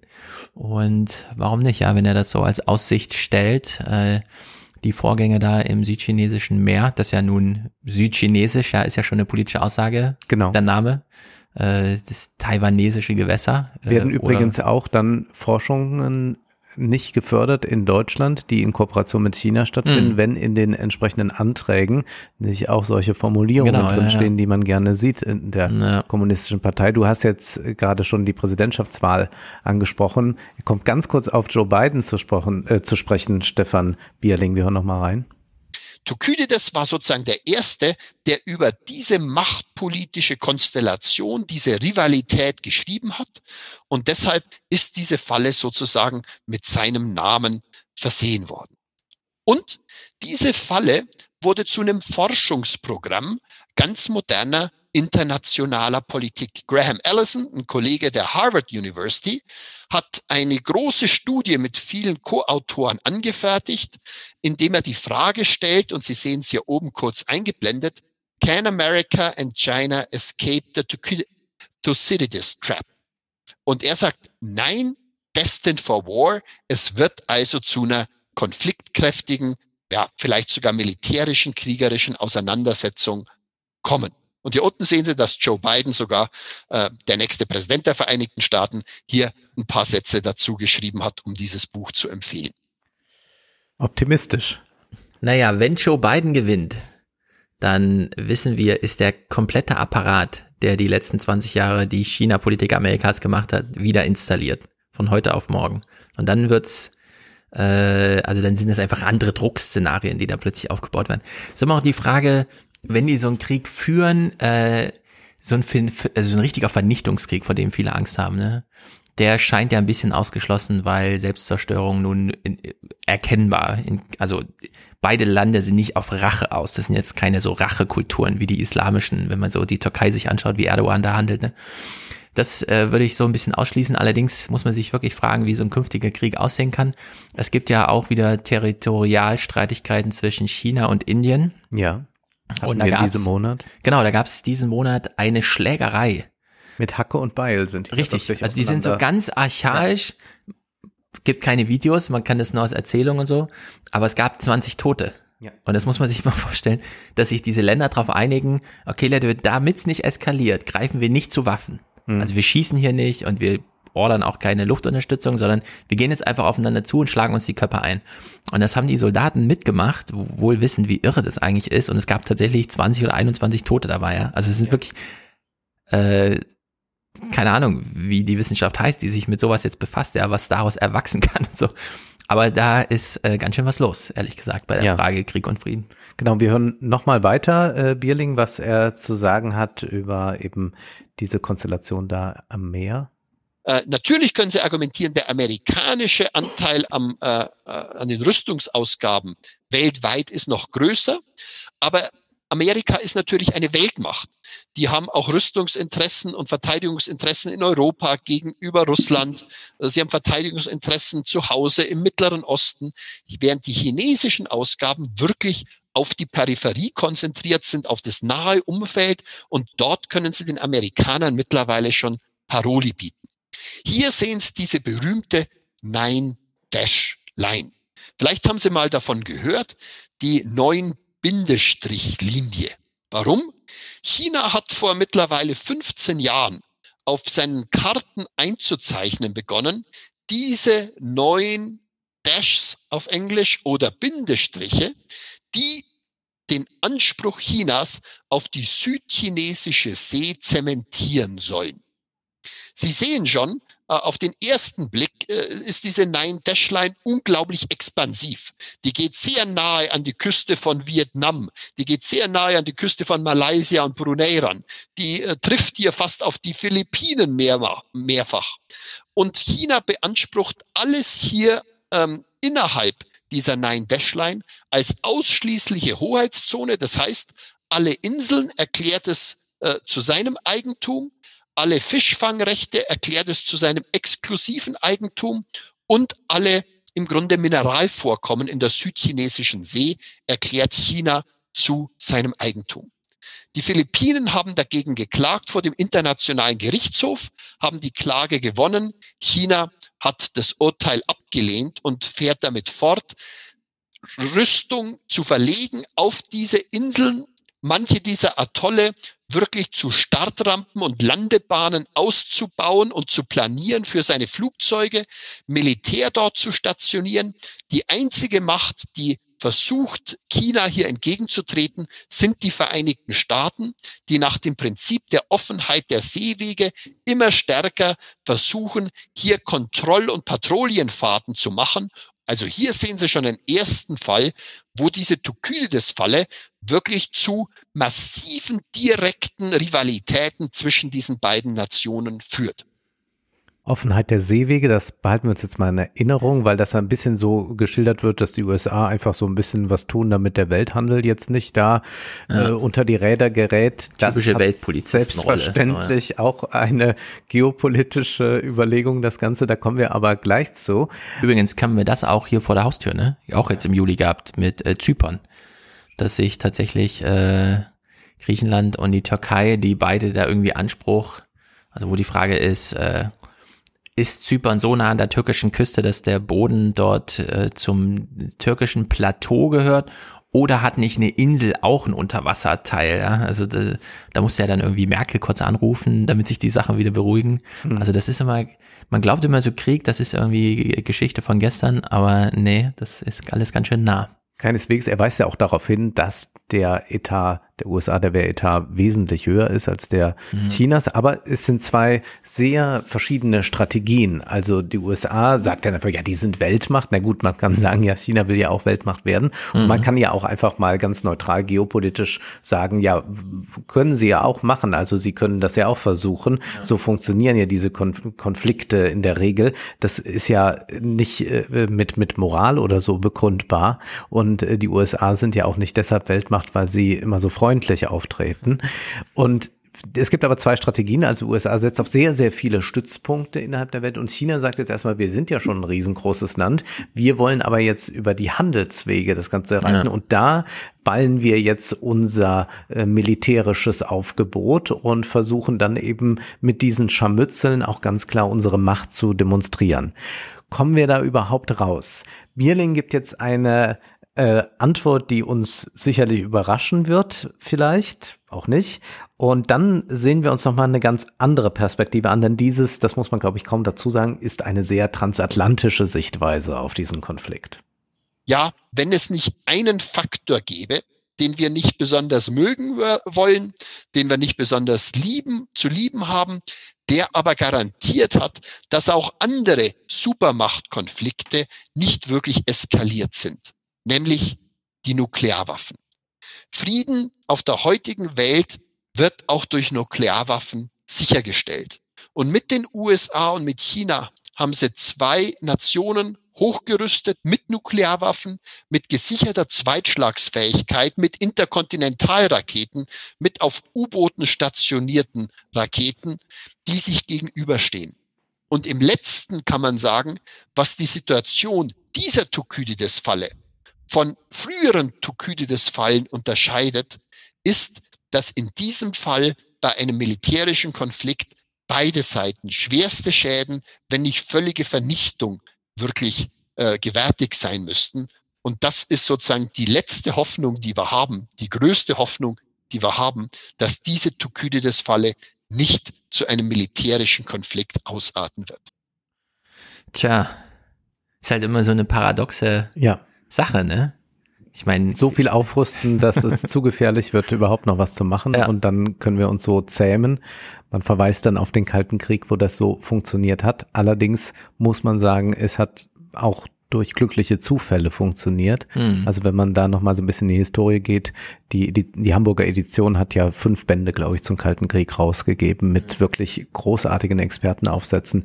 Da kann man dann nachvollziehen, naja, es war da doch oft sehr, sehr brenzlig mhm. und es waren dann doch auch zwischenmenschliche, äh, menschliche Entscheidungen, die dazu geführt haben, dass es dann nicht wirklich geknallt hat. Ja. Insofern ist das ein äh, wirkliches Spiel mit äh, dem Feuer Also da kommen ja ganz viele Dimensionen so rein. Ne? Mhm. Also Gleichgewicht des Schreckens, da ist ja der Begriff Schrecken wirklich erstmal auf die Dimension des Schadens im Schadensfall ausgerichtet. Dann gibt's natürlich die, diese technische Dimension. Also man weiß gar nicht, wo die alle installiert sind und dann fahren sie noch unter Wasser und fliegen in der Luft und so. Äh, Und dann gibt's halt noch diese soziale, dass man nicht genau weiß, wie weit ist denn eine andere breit zu gehen, bis hin zu diesen Automatismen, die man dann einbaute. Im Sinne von, also das geht dann automatisch los. Die Technik ist schon eingestellt, da entscheiden Das wir gar nicht mehr Dr. drüber. Seltsam erzählt davon. Ja, so, so ungefähr, genau. Der Film kam ja natürlich auch nicht un, äh, also so einen irren Präsidenten vorzustellen. In der Hinsicht ist ja so ein Trump, bei dem man nicht genau weiß, wann ist seine rote Linie eigentlich überschritten. Also wir sehen ihn ja in Amerika selbst völlig über die Stränge schlagen. Ja. Wann macht er das auch außenpolitisch? Wobei außenpolitisch mit dem Militär ja doch immer noch mal so eine Vernunftsinstitutionsschranke dann doch eingebaut ist, ist so mein Eindruck zumindest. Ähm, auch wenn jetzt in Afghanistan alles völlig aus dem Ruder läuft, was das gerade angeht. Aber dieses Argument grundsätzlich zu sagen, Atomwaffen machen die Welt ein bisschen sicherer, wir haben keine Vergleichswelt ohne Atomwaffen. Und äh, es ist eine ganz schwierige Argumentation, das zu machen, aber sie ist auch nicht von der Hand zu weisen. Es ist Genau. irgendwie so ganz äh, schwierig. Zugleich haben wir ja auch Debatten darüber, ob man äh, abrüsten kann, ob man eben nicht mehr äh, amerikanische Atomwaffen auf deutschem Boden haben möchte. Da gibt's auch ausgearbeitete Ideen jetzt, wie man sowas machen kann, wie man auch da äh, den Konflikt mit Russland minimieren kann, beziehungsweise wie man Russland auch, wenn man das eben machen würde für Deutschland, wenn man sagt, wir wollen hier keine Atomwaffen haben, äh, das auch äh, quasi als Signalwirkung an Russland spielen kann und die damit unter Druck setzen. Da müsst ihr jetzt aber dann auch mal äh, abrüsten. Da gab es einen Vorschlag in äh, der internationalen Politik in der Juli-August-Ausgabe. Wir haben viel über Handelskrieg ja gesprochen schon im vergangenen Jahr. Ja, das Und ist ja eine ganz entscheidende Diskussion, ne? Handelskriege, weil das gab's in Russland, Amerika damals nicht. Also Ja, Handel genau. oder Handelskrieg. Und, und das muss man sich einfach mal vergegenwärtigen, was das eigentlich für Zahlen sind, also Mikrochips, wie wichtig die äh, eben sind für die Welt. Es gab äh, von Sophie Charlotte Fischer einen Aufsatz dazu in internationale Politik und da sagt sie dann ähm, einfach, dass äh, Chips sind, äh, also China gibt für den Import von Mikrochips mehr Geld aus als für den Import von Erdöl.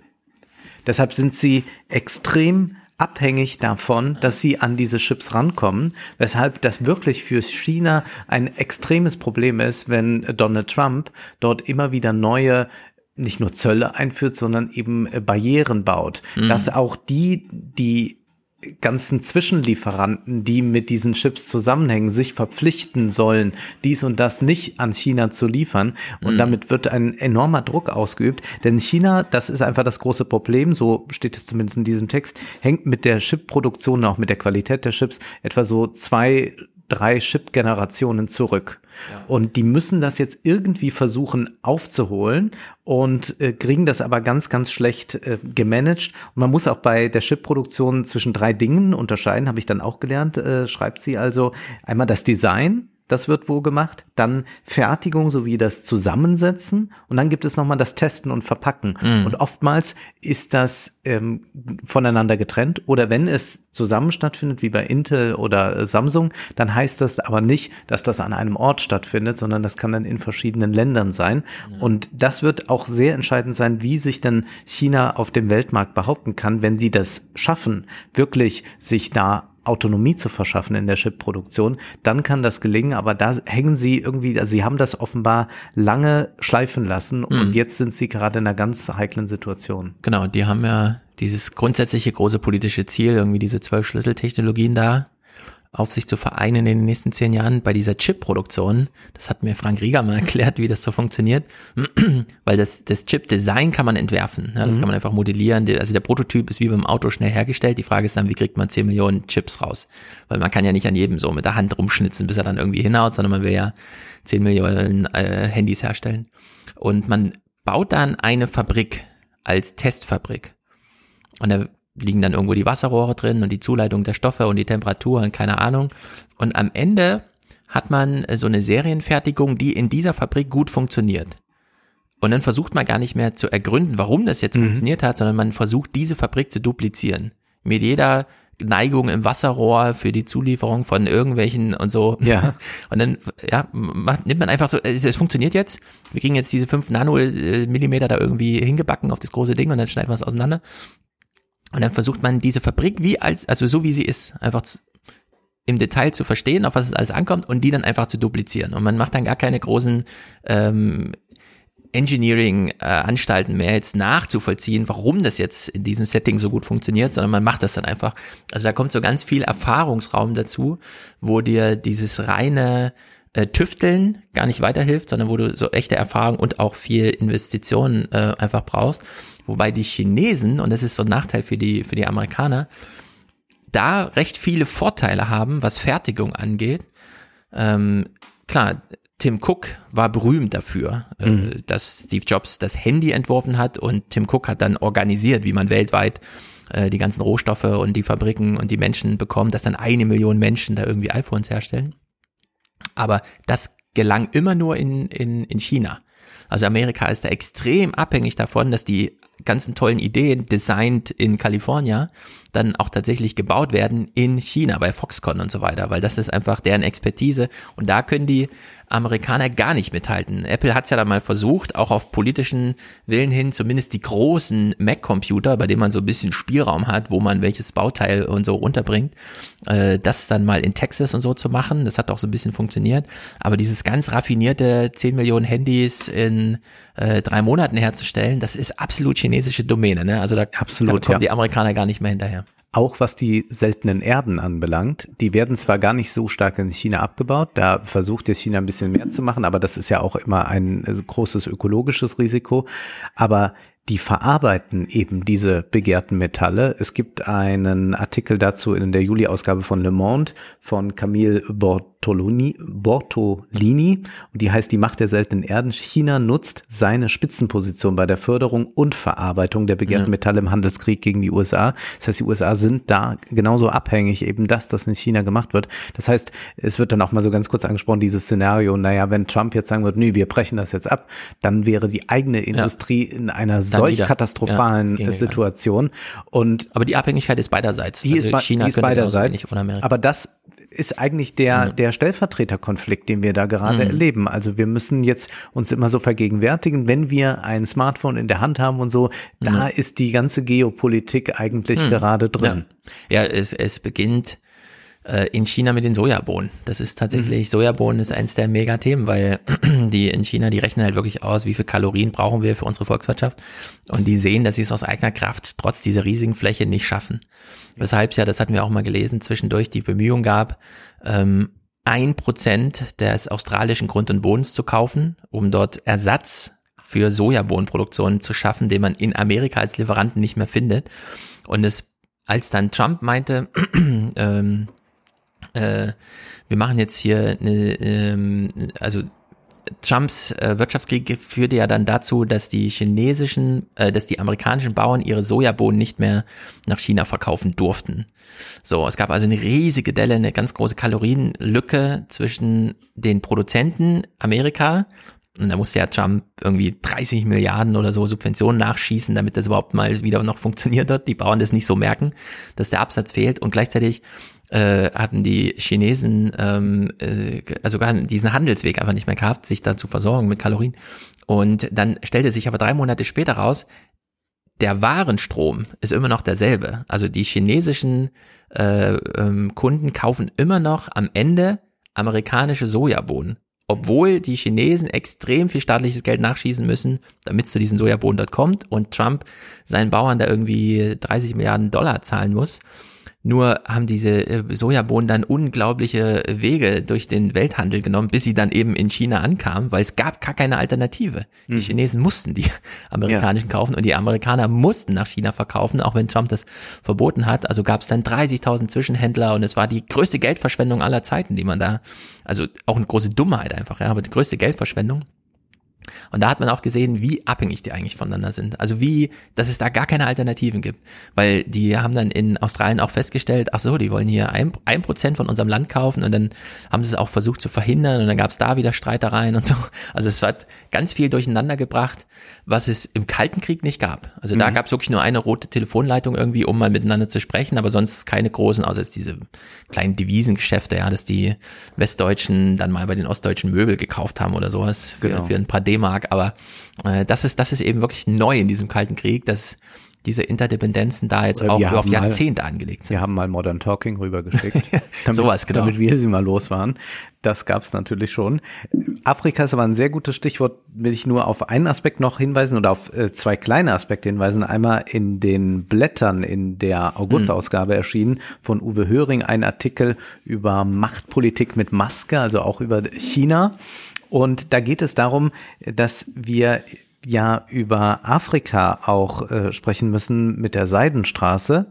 Und das könnte jetzt aber durch Corona auch für China nochmal eine neue schwierige Situation mit sich bringen, denn immer mehr Stimmen werden ja laut, müsste man nicht da mal Schuldenerleichterung schaffen? Ja. Ähm, auch ein Schuldenschnitt. Wir hatten ja das Thema Schulden schon mehrmals angesprochen. Das wird uns wahrscheinlich ja die zehn Jahre auch verfolgen.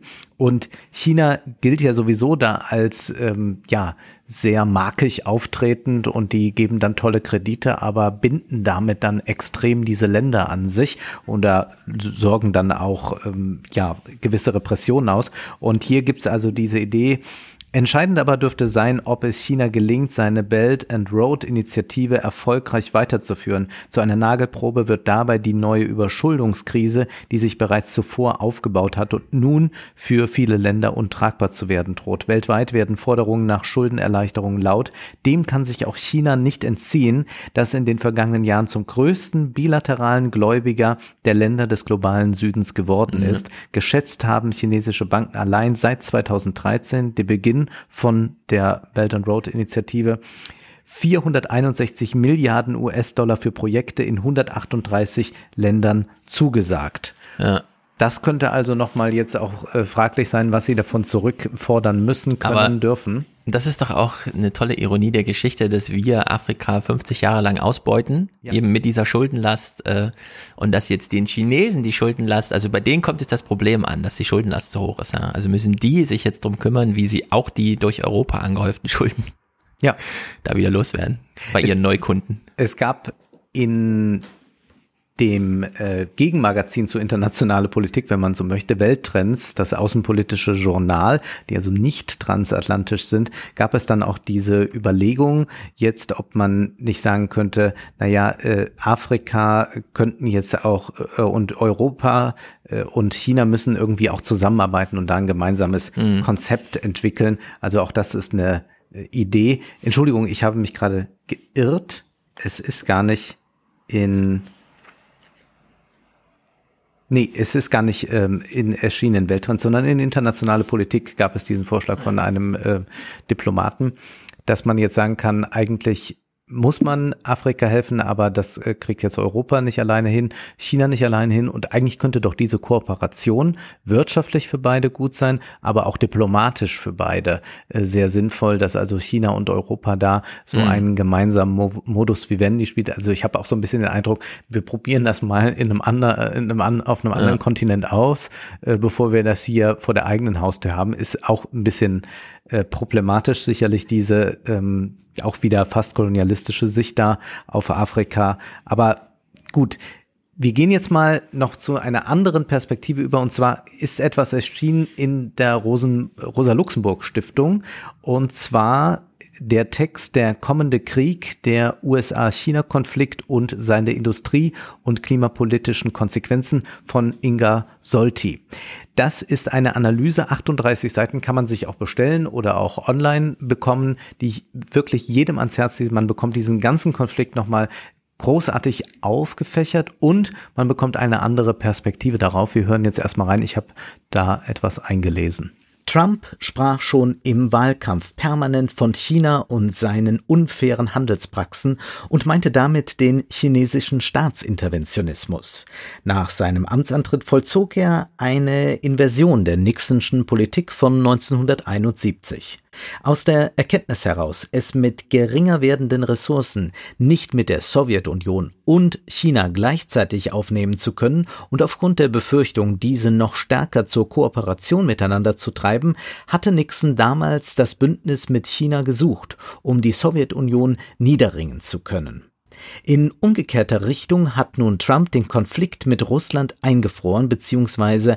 an die europäischen NATO-Staaten delegiert, um sich so stärker auf den Hauptfeind China konzentrieren zu können.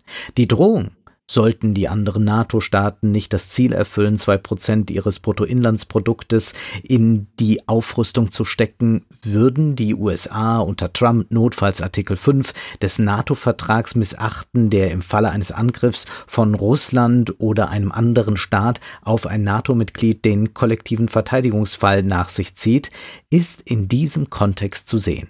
Hier geht es erstens darum, die Europäerinnen dazu zu bekommen, sich nun vermehrt um ihre eigene Sicherheit zu kümmern und von Sicherheitskonsumenten unter dem Schutzschild der USA zu Sicherheitsproduzenten zu werden. Zweitens steckt hinter dieser Drohung und Forderung der USA der Wunsch, die europäischen NATO-Staaten mögen den USA den Rücken für den Kampf mit China freihalten, denn dieser erfordert den Einsatz aller zur Verfügung stehenden Ressourcen einer weltgeschichtlich schwächer werdenden Hegemonialmacht das Zwei-Prozent-Ziel da mal ein bisschen anders kontextualisiert. Also wir sollen jetzt hier mal die Aufgaben vor Ort übernehmen, Russland im Zaum halten und die USA konzentrieren sich mal auf den eigentlichen großen Konflikt des 21. Jahrhunderts. Ja, aber das ist so Wahnsinn, weil die Geschichte der NATO nach dem Kalten Krieg, also seit, sagen wir mal so 91, als ja auch die OSZE und so im Raume stand mit der Idee, wir können ja auch für europäische Sicherheit sorgen äh, diese Geschichte ist ja geprägt von der Vormachtstellung Amerikas, die man sich auch bewusst gesucht hat, um eine Nähe aus Europa und ähm, äh, Russland zu verhindern. Es war ja Putin 2001 bei Gerhard Schröder zu Besuch im Bundestag und hat diese große Rede gehalten, direkt nach dem 11. Genau. September, wir müssen jetzt hier mal gegen Terror und so weiter, wir haben ein gemeinsames Ziel, sollten wir nicht so eine eurasische Sicherheitsallianz und so weiter bilden. So, und dann äh, fiel das ja auf so, wie wir äh, von Gerd Schröder wissen, positives Gemüt, wurde dann allerdings aus Amerika kurz und klein geschlagen.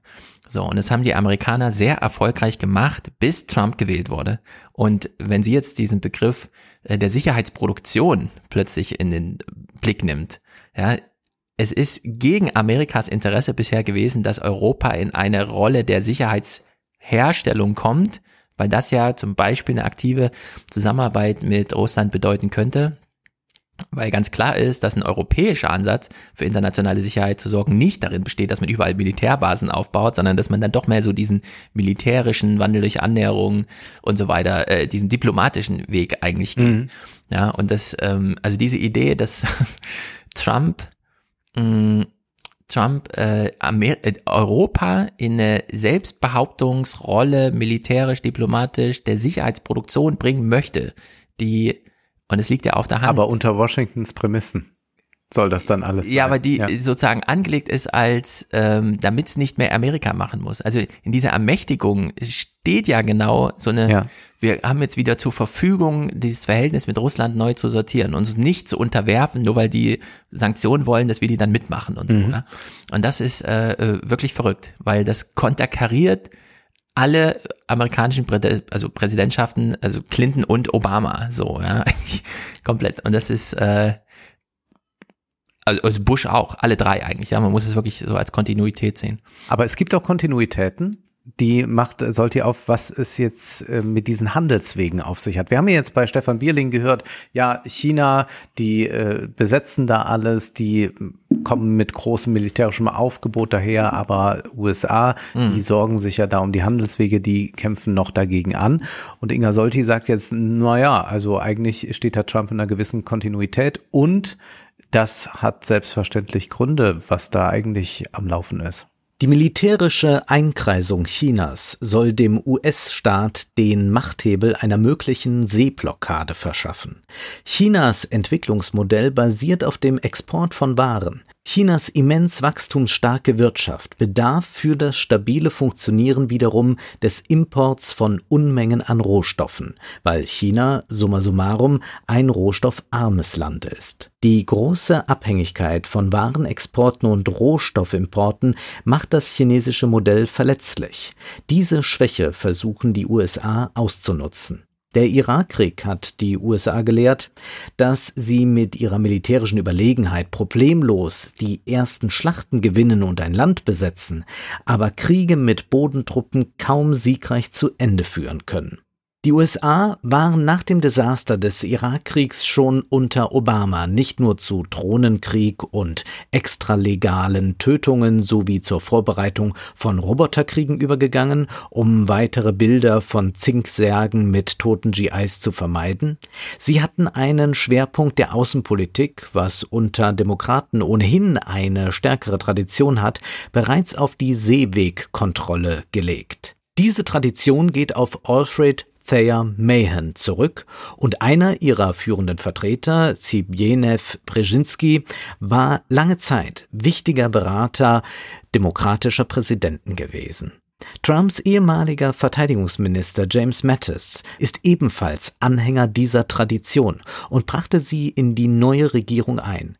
Zudem heißt es in der sicherheitspolitischen Doktrin der Trump-Administration, die 2018 veröffentlicht wurde, die Großmacht Rivalität, nicht der Terrorismus, sei Hauptfokus der nationalen Sicherheitspolitik der USA, also der Konflikt mit China. Mit dieser Fokussierung auf die Seeherrschaft im Westpazifik und im südchinesischen Meer senden die USA dem eingekreisten China in etwa folgende Botschaft. Stopp, wir wissen, wir euer mhm. Entwicklung. Ja, jetzt haben wir mal diesen geopolitischen Konflikt ein bisschen anders beleuchtet. Also was hat eigentlich äh, die USA davor, wenn sie so agiert? Ja. Und da macht er doch eine Kontinuität aus, von der ich auch nicht so wusste, dass also die Demokraten diese Handelswege als äh, militärische Doktrin äh, sehr stark hatten und bezieht sich dann auf Brzezinski mhm. und Mahan. Finde ich ganz äh, erstaunlich. Das hatte aber Clinton schon als dieses neue diesen Schwenk nach Asien Jahrhundert und das, so weiter, ja. dieses neue amerikanische Jahrhundert, dass wir uns da jetzt mal äh, investieren sozusagen.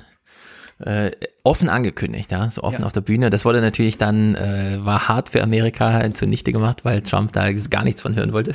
Ja, und er denkt auch immer im Modus des Handels dann. Ja. Aber jetzt geht äh, Inga Solti mal so in die Rolle äh, der amerikanischen Geostrategen und malt jetzt mal so aus, also was sagen die denn eigentlich mit dem, was sie da tun? Mhm.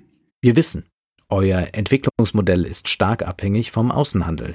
Wir wissen auch, dass ihr etwa 80 Prozent eures Außenhandels über die Seewege, über das südchinesische Meer, die Straße von Malakka und den Persischen Golf abwickelt. Unsere Militärpräsenz kann eure gesamte Entwicklung in einer Weise abschneiden, so wie das napoleonische Frankreich beispielsweise 1800 Großbritannien vom Außenhandel mit Kontinentaleuropa abschnitt. Ihr sollt euch im Klaren darüber sein, was das innenpolitisch für euch bedeutet. Ihr wisst so gut wie wir, dass ihr die 250 bis 300 Millionen Wanderarbeiter in eurem Landesinnern nur durch ein sehr hohes und stetiges Wirtschaftswachstum davon abhalten könnt, Unruhen zu stiften. Dafür braucht es in etwa Wachstumsraten von 8 bis 10 Prozent. Wenn wir also euer Wachstum durch eine Kontinentalblockade abwürgen, dann könnt ihr euch auf massive Verteilungskonflikte im Innern gefasst machen, die sich, wie überall sonst auf der Welt, rasch ethnisieren und auch konfessionalisieren dürften. Denkt an eure muslimischen und uigurischen Minderheiten, denkt an Tibet und an Aksai Chin in Ladakh. Damit droht euch womöglich ein Zerfall des Staates, wie ihn 1991 bereits die von uns totgerüstete Sowjetunion erlebte. Entsprechend solltet ihr, um das zu verhindern, unsere Forderungen nach Finanzmarktliberalisierung, Bodenprivatisierung und geistige Eigentumsrechte erfüllen. Hm. Da haben sie eine große Klappe im Westen. Mhm.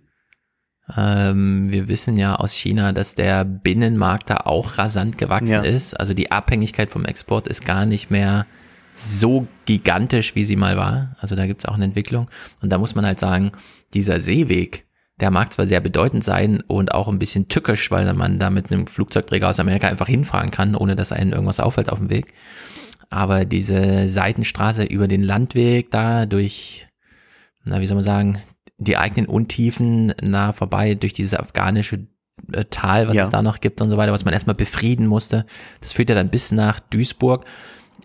Hat, haben die ja schon im Blick, auch als die große Antwort, äh, Genau. weil dann auch der Zug einfach schneller fährt. Also ein Schiff braucht da sieben Wochen und ein Zug fährt da schon mal in sieben Tagen einfach durch und steht dann in Düsseldorf am innereuropäischen Verladebahnhof, um sozusagen alles innerhalb von zwei Wochen hier hin und her zu transportieren. Also Und das ist aber auch nicht konfliktfrei, diese ganze Region. Also da verweise ich nur jetzt Mhm. wirklich mal auf diese Welttrends, das Außenpolitische Journal.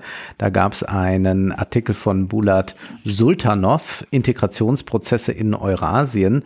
Und dort erzählt er eben, wie problematisch diese ganze ähm, Grenze da ist. Also äh, er, er schreibt dann, die außenpolitischen Prioritäten der Länder Zentralasiens unterscheiden sich stark voneinander.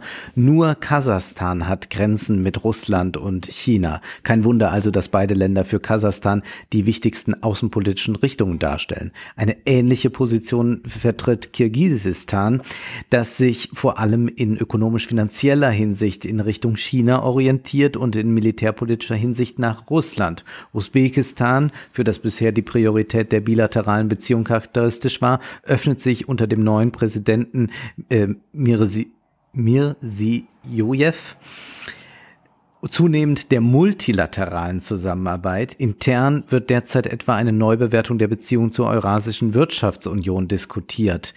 Infolge geografischer, ethnischer und sprachlicher Faktoren ist Tadschikistan interessiert an einer Vertiefung der Zusammenarbeit mit Iran und Afghanistan, gerät aber immer mehr in finanzielle Abhängigkeit von China. Eine besondere Position nimmt Turkmenistan ein, das sich mit seiner Politik der Neutralität faktisch isoliert.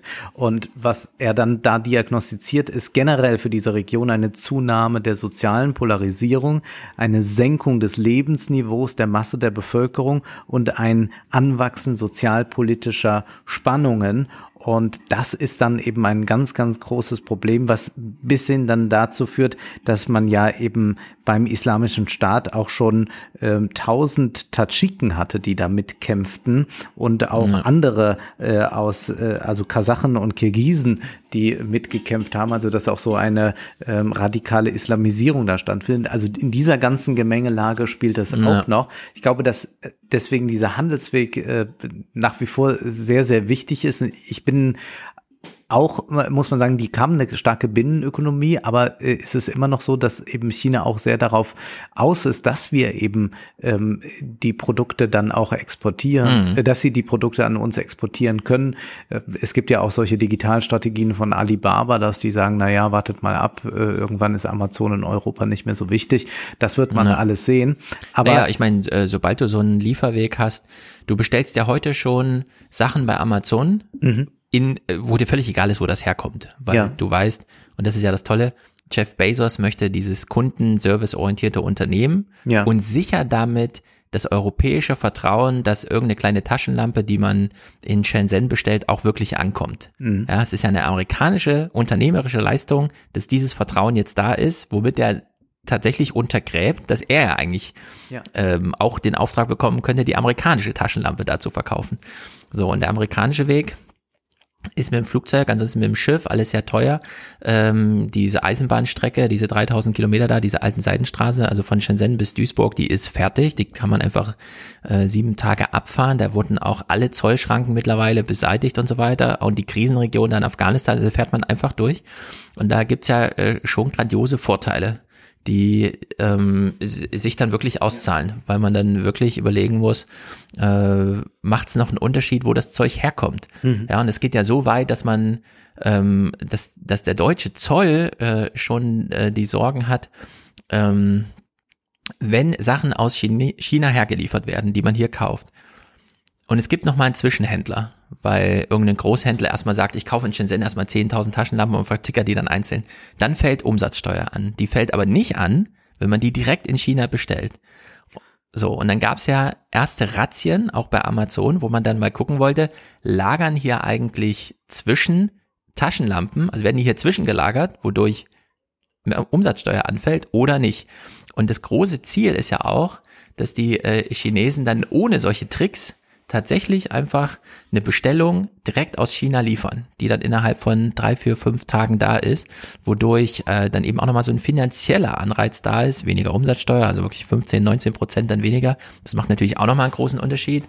Die Produktionskosten sind für sich ein Unterschied, Transportkosten fallen nicht an, wenn man da irgendwie so einen Güterzug, also wenn da einfach alle drei Stunden den Güterzug äh, losfährt ja. und dann hängt da noch ein Container dran und so, dann macht das da auch keinen großen Unterschied mehr. In der Hinsicht haben die sich schon in so eine Position gebracht, wo auch dieses Druckmittel von vorhin, wir schneiden euch die Seewege ab und dann habt ihr keinen Export mehr und so, sehr schwächelt.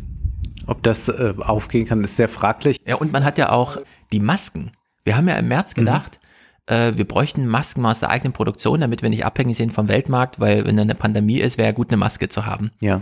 Diese Produktion ist komplett wieder nach China gewandert. Ja. Also man hatte so ein kurzes Aufblühen in Deutschland. Ja, ja, hier die ganzen Textilunternehmen machen für 10 Euro das Stück irgendwie eine Maske. In, äh, hier am Frankfurter Flughafen wurden jetzt 4 Milliarden Masken seit März importiert.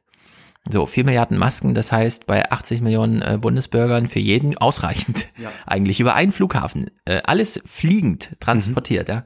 Und äh, da sieht man mal, selbst solche Sachen wie Corona die nun wirklich reinschlagen, wo alle meinen, oh, da müssen wir jetzt aber mal neu drüber nachdenken und da bräuchten wir eigentlich mal eine Selbstversorgung und so weiter. Selbst das ist nach acht Wochen einfach passé und dann bestellt man das Zeug wieder in China. Und das ist äh, wirklich beeindruckend auch, wenn man das sieht, wie viel ökonomische Zugkraft da drin ist und wie groß die Argumente, die China da eigentlich hat, sind.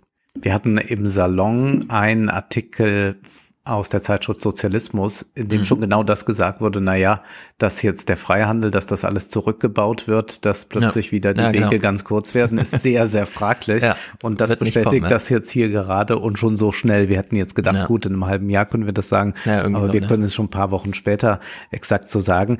Ein Aspekt, der ganz wichtig ist in diesem Text von Inga Solti, der wirklich sensationell ist, dieser Text, ist das Ökologische und er beschäftigt sich damit, wie weit dann China da eigentlich ist. Wir wissen, die haben 2008 mit der Finanzkrise sehr viel investiert, aber nicht in äh, große Blasen, sondern mhm. sie haben vor allem investiert in Infrastruktur, die schnellen Züge, ja. E-Busse, all diese Dinge. Das geht immer noch sehr viel weiter. Er äh, zeigt das dass man das so betrachten muss, dass selbstverständlich auch ganz viel Umweltverschmutzung da stattfindet, mhm. auch Stichwort seltene Erden. Wir müssen auch erkennen, wenn wir über China reden, was da menschenrechtlich los ist, Überwachung los ist. Er zeigt auch, dass äh, wir sicherlich auch damit fremdeln mit diesem Bild, aber er sagt dann, und das ist eigentlich so diese sensationelle Wendung, die dann stattfindet, mit den USA also nehmen wir mal an, die würden jetzt diesen kalten Krieg, wenn er ein kalter bleibt, gewinnen, wird es auch katastrophal werden. Und er malt jetzt hier etwas aus, was äh, wir vielleicht mal uns schon mal vergegenwärtigen sollten für die nächsten zehn Jahre. Im US-Pentagon rechnet man längst damit, dass ein großer Krieg mit China unvermeidlich sein wird, selbst wenn damit ein dritter Weltkrieg mit Atomwaffen und die völlige Auslöschung der Menschheit drohen. Auch aus diesem Grund arbeiten die USA nach ihrer Aufkündigung des Washingtoner Vertrags über nukleare Mittelstreckensysteme an der Modernisierung ihrer Atomwaffen, die auch in Deutschland stationiert sind. Es geht ihnen um den Ausbau von Erstschlagkapazitäten und Zweitschlagverhinderungsmöglichkeiten. Hierfür entwickeln sie sogenannte Mini-Nukes. Die haben die Sprengkraft von Atombomben von Hiroshima und Nagasaki. Auch führen sie Verhandlungen mit westpazifischen Staaten, um dort gegen China gerichtet entsprechende Mittelstreckenträgerraketen zu stationieren. Weil Australien sich bislang geweigert hat, scheinen die USA das Ziel zu verfolgen, diese Raketen auf japanischen Inseln zu stationieren. Der mittlerweile pensionierte US-General Ben Hodges machte damit auf sich aufmerksam, dass er über diese Planspiele und Überzeugungen in aller Öffentlichkeit sprach. Beim Warschauer Sicherheitsforum 2018 sagte er den Anwesenden, er gehe davon aus, dass die USA innerhalb der nächsten 15 Jahre einen großen Krieg gegen China führen werden. Der Konflikt spitzt sich also zu. Er hat nicht nur das Potenzial, die menschliche Zivilisation mit Atomwaffen auszulöschen. Selbst wenn es nur beim Handelskrieg bleiben sollte, könnte dies enorme Zerstörungen und Katastrophen nach sich ziehen. Die bittere Erkenntnis der Analyse des Konflikts zwischen den Staaten des US-dominierten Westens einerseits und China andererseits ist, siegt der Westen, stirbt der Planet. Setzen sich die USA mit ihrem Ziel der Unterordnung Chinas und seiner Einordnung in die herrschende Weltwirtschaftsordnung durch, dann ist die Klimakatastrophe unvermeidlich. Hm, fröhliche Aussichten. Ich finde es sehr schön, dass er dann nochmal deutlich macht, worum es hier geht. Wenn wir China integrieren in den Weltmarkt, dann bedeutet das, dass die Umweltverschmutzung in einer Weise zunehmen wird, dass das für den Planeten einen Kollaps bedeuten würde. Dieser staatsinterventionistisch äh, Ansatz von der kommunistischen Partei hat in den letzten Jahren schon ganz erheblich dafür gesorgt, dass man dort klimapolitisch äh, dem Westen vorausgeht. Und wenn dieser Weg jetzt nicht so weiter beschritten werden könnte und gerade der chinesische Mittelstand sich jetzt auch einer Öffnung hingibt zum Westen in der Lebensweise, dass wir dann eigentlich eine Konstellation auf der Welt haben, die nur dazu führt, dass wir einen, den, den Klimawandel noch stärker beschleunigen und dann in der Katastrophe enden. Mal abgesehen von der möglichen Katastrophe, die einfach dadurch kommen kann, dass es zu einem heißen Krieg wird. Hm. Also diese Klimaszenarien äh, sind wahrscheinlich äh, die realistischeren. Mhm. Dieses Weltkriegsszenario, da muss man sich am Ende wirklich dann mal fragen, wer soll den Krieg befehlen? Also wer macht den ersten, äh, wie sieht das aus? Mhm. Äh, wer soll ihn dann ausführen? Also wer kämpft? Und äh, welche politische Begleiterscheinung gibt's denn da? Also bei Dr. Seltsam sagen die ja, wir ziehen uns mal zurück in den Bunker für 100 Jahre. Ja, also beim Zweiten Weltkrieg hatte man sehr viel Vorlauf mit so einer Idee von Heimatfront. Der letzte Krieg war noch nicht vergessen. Jeder Stoß ein Franzos und so. Äh, da hatte das noch so eine, also da war das Abenteuer noch schon noch da. Es war ja so absurd, dass man später in so Versöhnungstreffen ja, Menschen gefragt hat, was war denn die schönste Zeit deines Lebens? Und dann erzählen die so aus Frankreich. Ja. Und dann stellt man später fest, ach so, als ihr als Nazis Frankreich besetzt habt, das war die tolle Zeit. Ja, ja, stimmt eigentlich. Nee, das kann man so heute gar nicht mal sagen. Sollte man nicht. Aber es war halt eine tolle Zeit irgendwie, als wir alle in Frankreich waren. Diese Szenarien sind ja alle ausgeschlossen. Und was noch hinzukommt, ist. Ähm, naja, aber das benötigt ja auch einen Atomkrieg nicht mehr. Ja, aber ein Atomkrieg muss ja dann doch irgendwie losgehen. Also du brauchst ja nur noch ein paar Leutchen, die bereit sind. Ja. Auf der anderen Seite, es gibt das große Argument, wenn man dann wirklich mal die Demografie als hauptsächlichen politischen Akteur in Beschlag nimmt, dass sowohl Amerika als auch ähm, China und China insbesondere so alte, stagnierende Gesellschaften sind. Also China fängt ja jetzt nun wirklich rasant an zu schrumpfen. Die werden ja von Indien innerhalb der nächsten fünf Jahre oder so eingeholt und während es in Indien immer weitergeht, äh, geht es in China wirklich zurück. Und was nicht nur heißt, dass China an sich schrumpft, sondern dass es da auch sehr viel alte Menschen gibt, über, um die man sich kümmern muss, weil da gab es bisher kein Rentensystem. Also die haben darauf noch gar keine Antwort, also muss da sehr die Familie einspringen. Mhm. Dann hat man so dieses deutsche Modell, ja, Menschen werden sehr alt und wer kümmert sich? Nach zu 80 Prozent findet die Pflege in der Familie statt. Sind das dann Familien, die noch jemanden übrig haben, der irgendwie Kopf frei hat für den Krieg und so? Ja, also so dieses Szenario von Weltkrieg, äh, das liegt schon lange zurück und es ist auch sehr historisch und ob man das nochmal so aktualisiert kriegt und ein Atomkrieg ist, wie gesagt, so eine eigene Sache. Wobei die Amerikaner ja schon wieder sehr stolz drauf sind, dass ihre tollen, also die Raketen fliegen ja mit 30.000 kmh oder so, ne? Mhm. das ist ja nur wirklich äh, super schnell. Also so in acht Minuten sind die überall auf der Welt, die muss man gar nicht erst aus der Nähe abschießen, da fliegen sie halt zwei Minuten länger und dann schaffen sie auch noch den Atlantik zu überqueren in der Zeit. Und die kann man ja jetzt auch steuern. Mhm. Also nach Abflug. Bisher sind die einfach nur eine ballistische Kurve geflogen und so mhm. seit fünf Jahren oder so war ja Trump dann auch sehr stolz drauf. Und Putin hat es ja auch schon vorgestellt als System. Kann man die auch so nachsteuern, so dass es, dass sie schon mal fliegen und dann gibt man das Ziel nochmal ein oder nimmt es halt auch wieder raus und so. Ja. Also das Drohpotenzial ist nochmal unglaublich größer. Und wie vorhin schon angemerkt, dieses Drohpotenzial hat auch halt recht viel verhindert in der Hinsicht da. Also da das Klimading scheint das zu sein, wo man sich mehr drum kümmern muss, weil das scheint unausweichlich zu sein. Genau. Und da könnte eben so solch ein Staatsinterventionismus, den wir ja jetzt auch gerade von der EU gut finden, der ja, ja. in viel geringer Maße stattfindet, dann doch etwas äh, sehr Schönes zu sein, weil man auch sagt, na ja, was äh, nutzt da groß äh, das Rufen nach Wettbewerb, wenn es am Ende doch wieder Monopolstrukturen sind, die mhm. sich durchsetzen und wenn es auch nicht besonders demokratisch ist, wenn jetzt gerade die Generation die Welt zerstört für die nachfolgende Generation. Was, glaube ich, deutlich wird, ist, wenn man sich diese verschiedenen Perspektiven ansieht, ist, dass man nicht, äh, das war ja der Ausgangspunkt, zu sagen kann, China ist der Aggressor und die wollen halt hier die Herrschaft haben. Alle wollen in einem geopolitischen, in einer geopolitischen Gemengelage die Herrschaft haben. Jeder möchte am liebsten Weltmacht sein.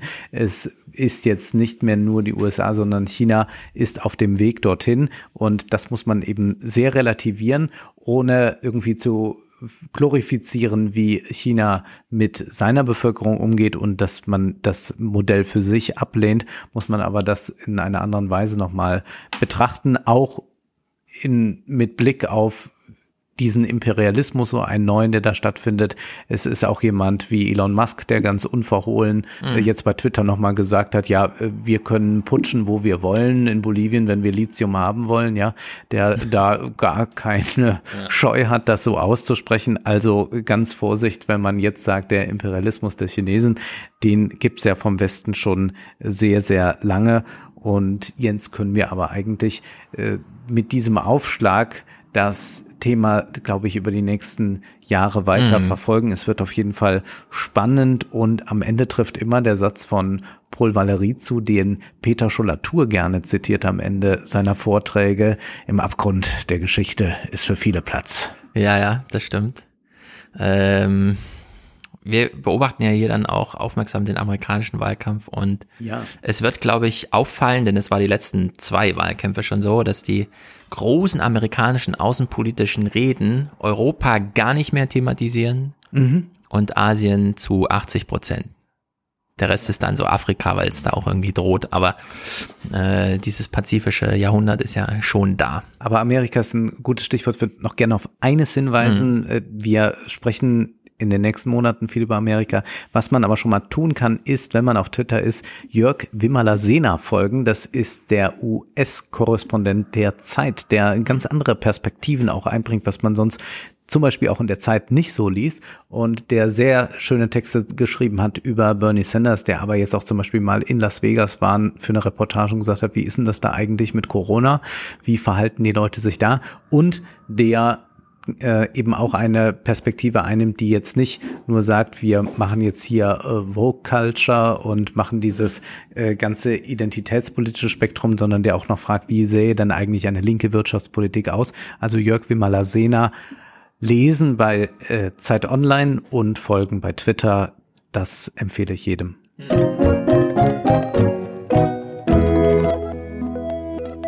Ich komme nachher auch nochmal auf China zurück mit einem Clip vorher, aber die äh, Lebenswirklichkeit, unsere Lebenswelt. Wir haben ja jetzt mit Corona das ein oder andere soziale Problem festgestellt, auch in Deutschland. Stichworte sind Erntehelfer, mhm. Schlachtbetriebe.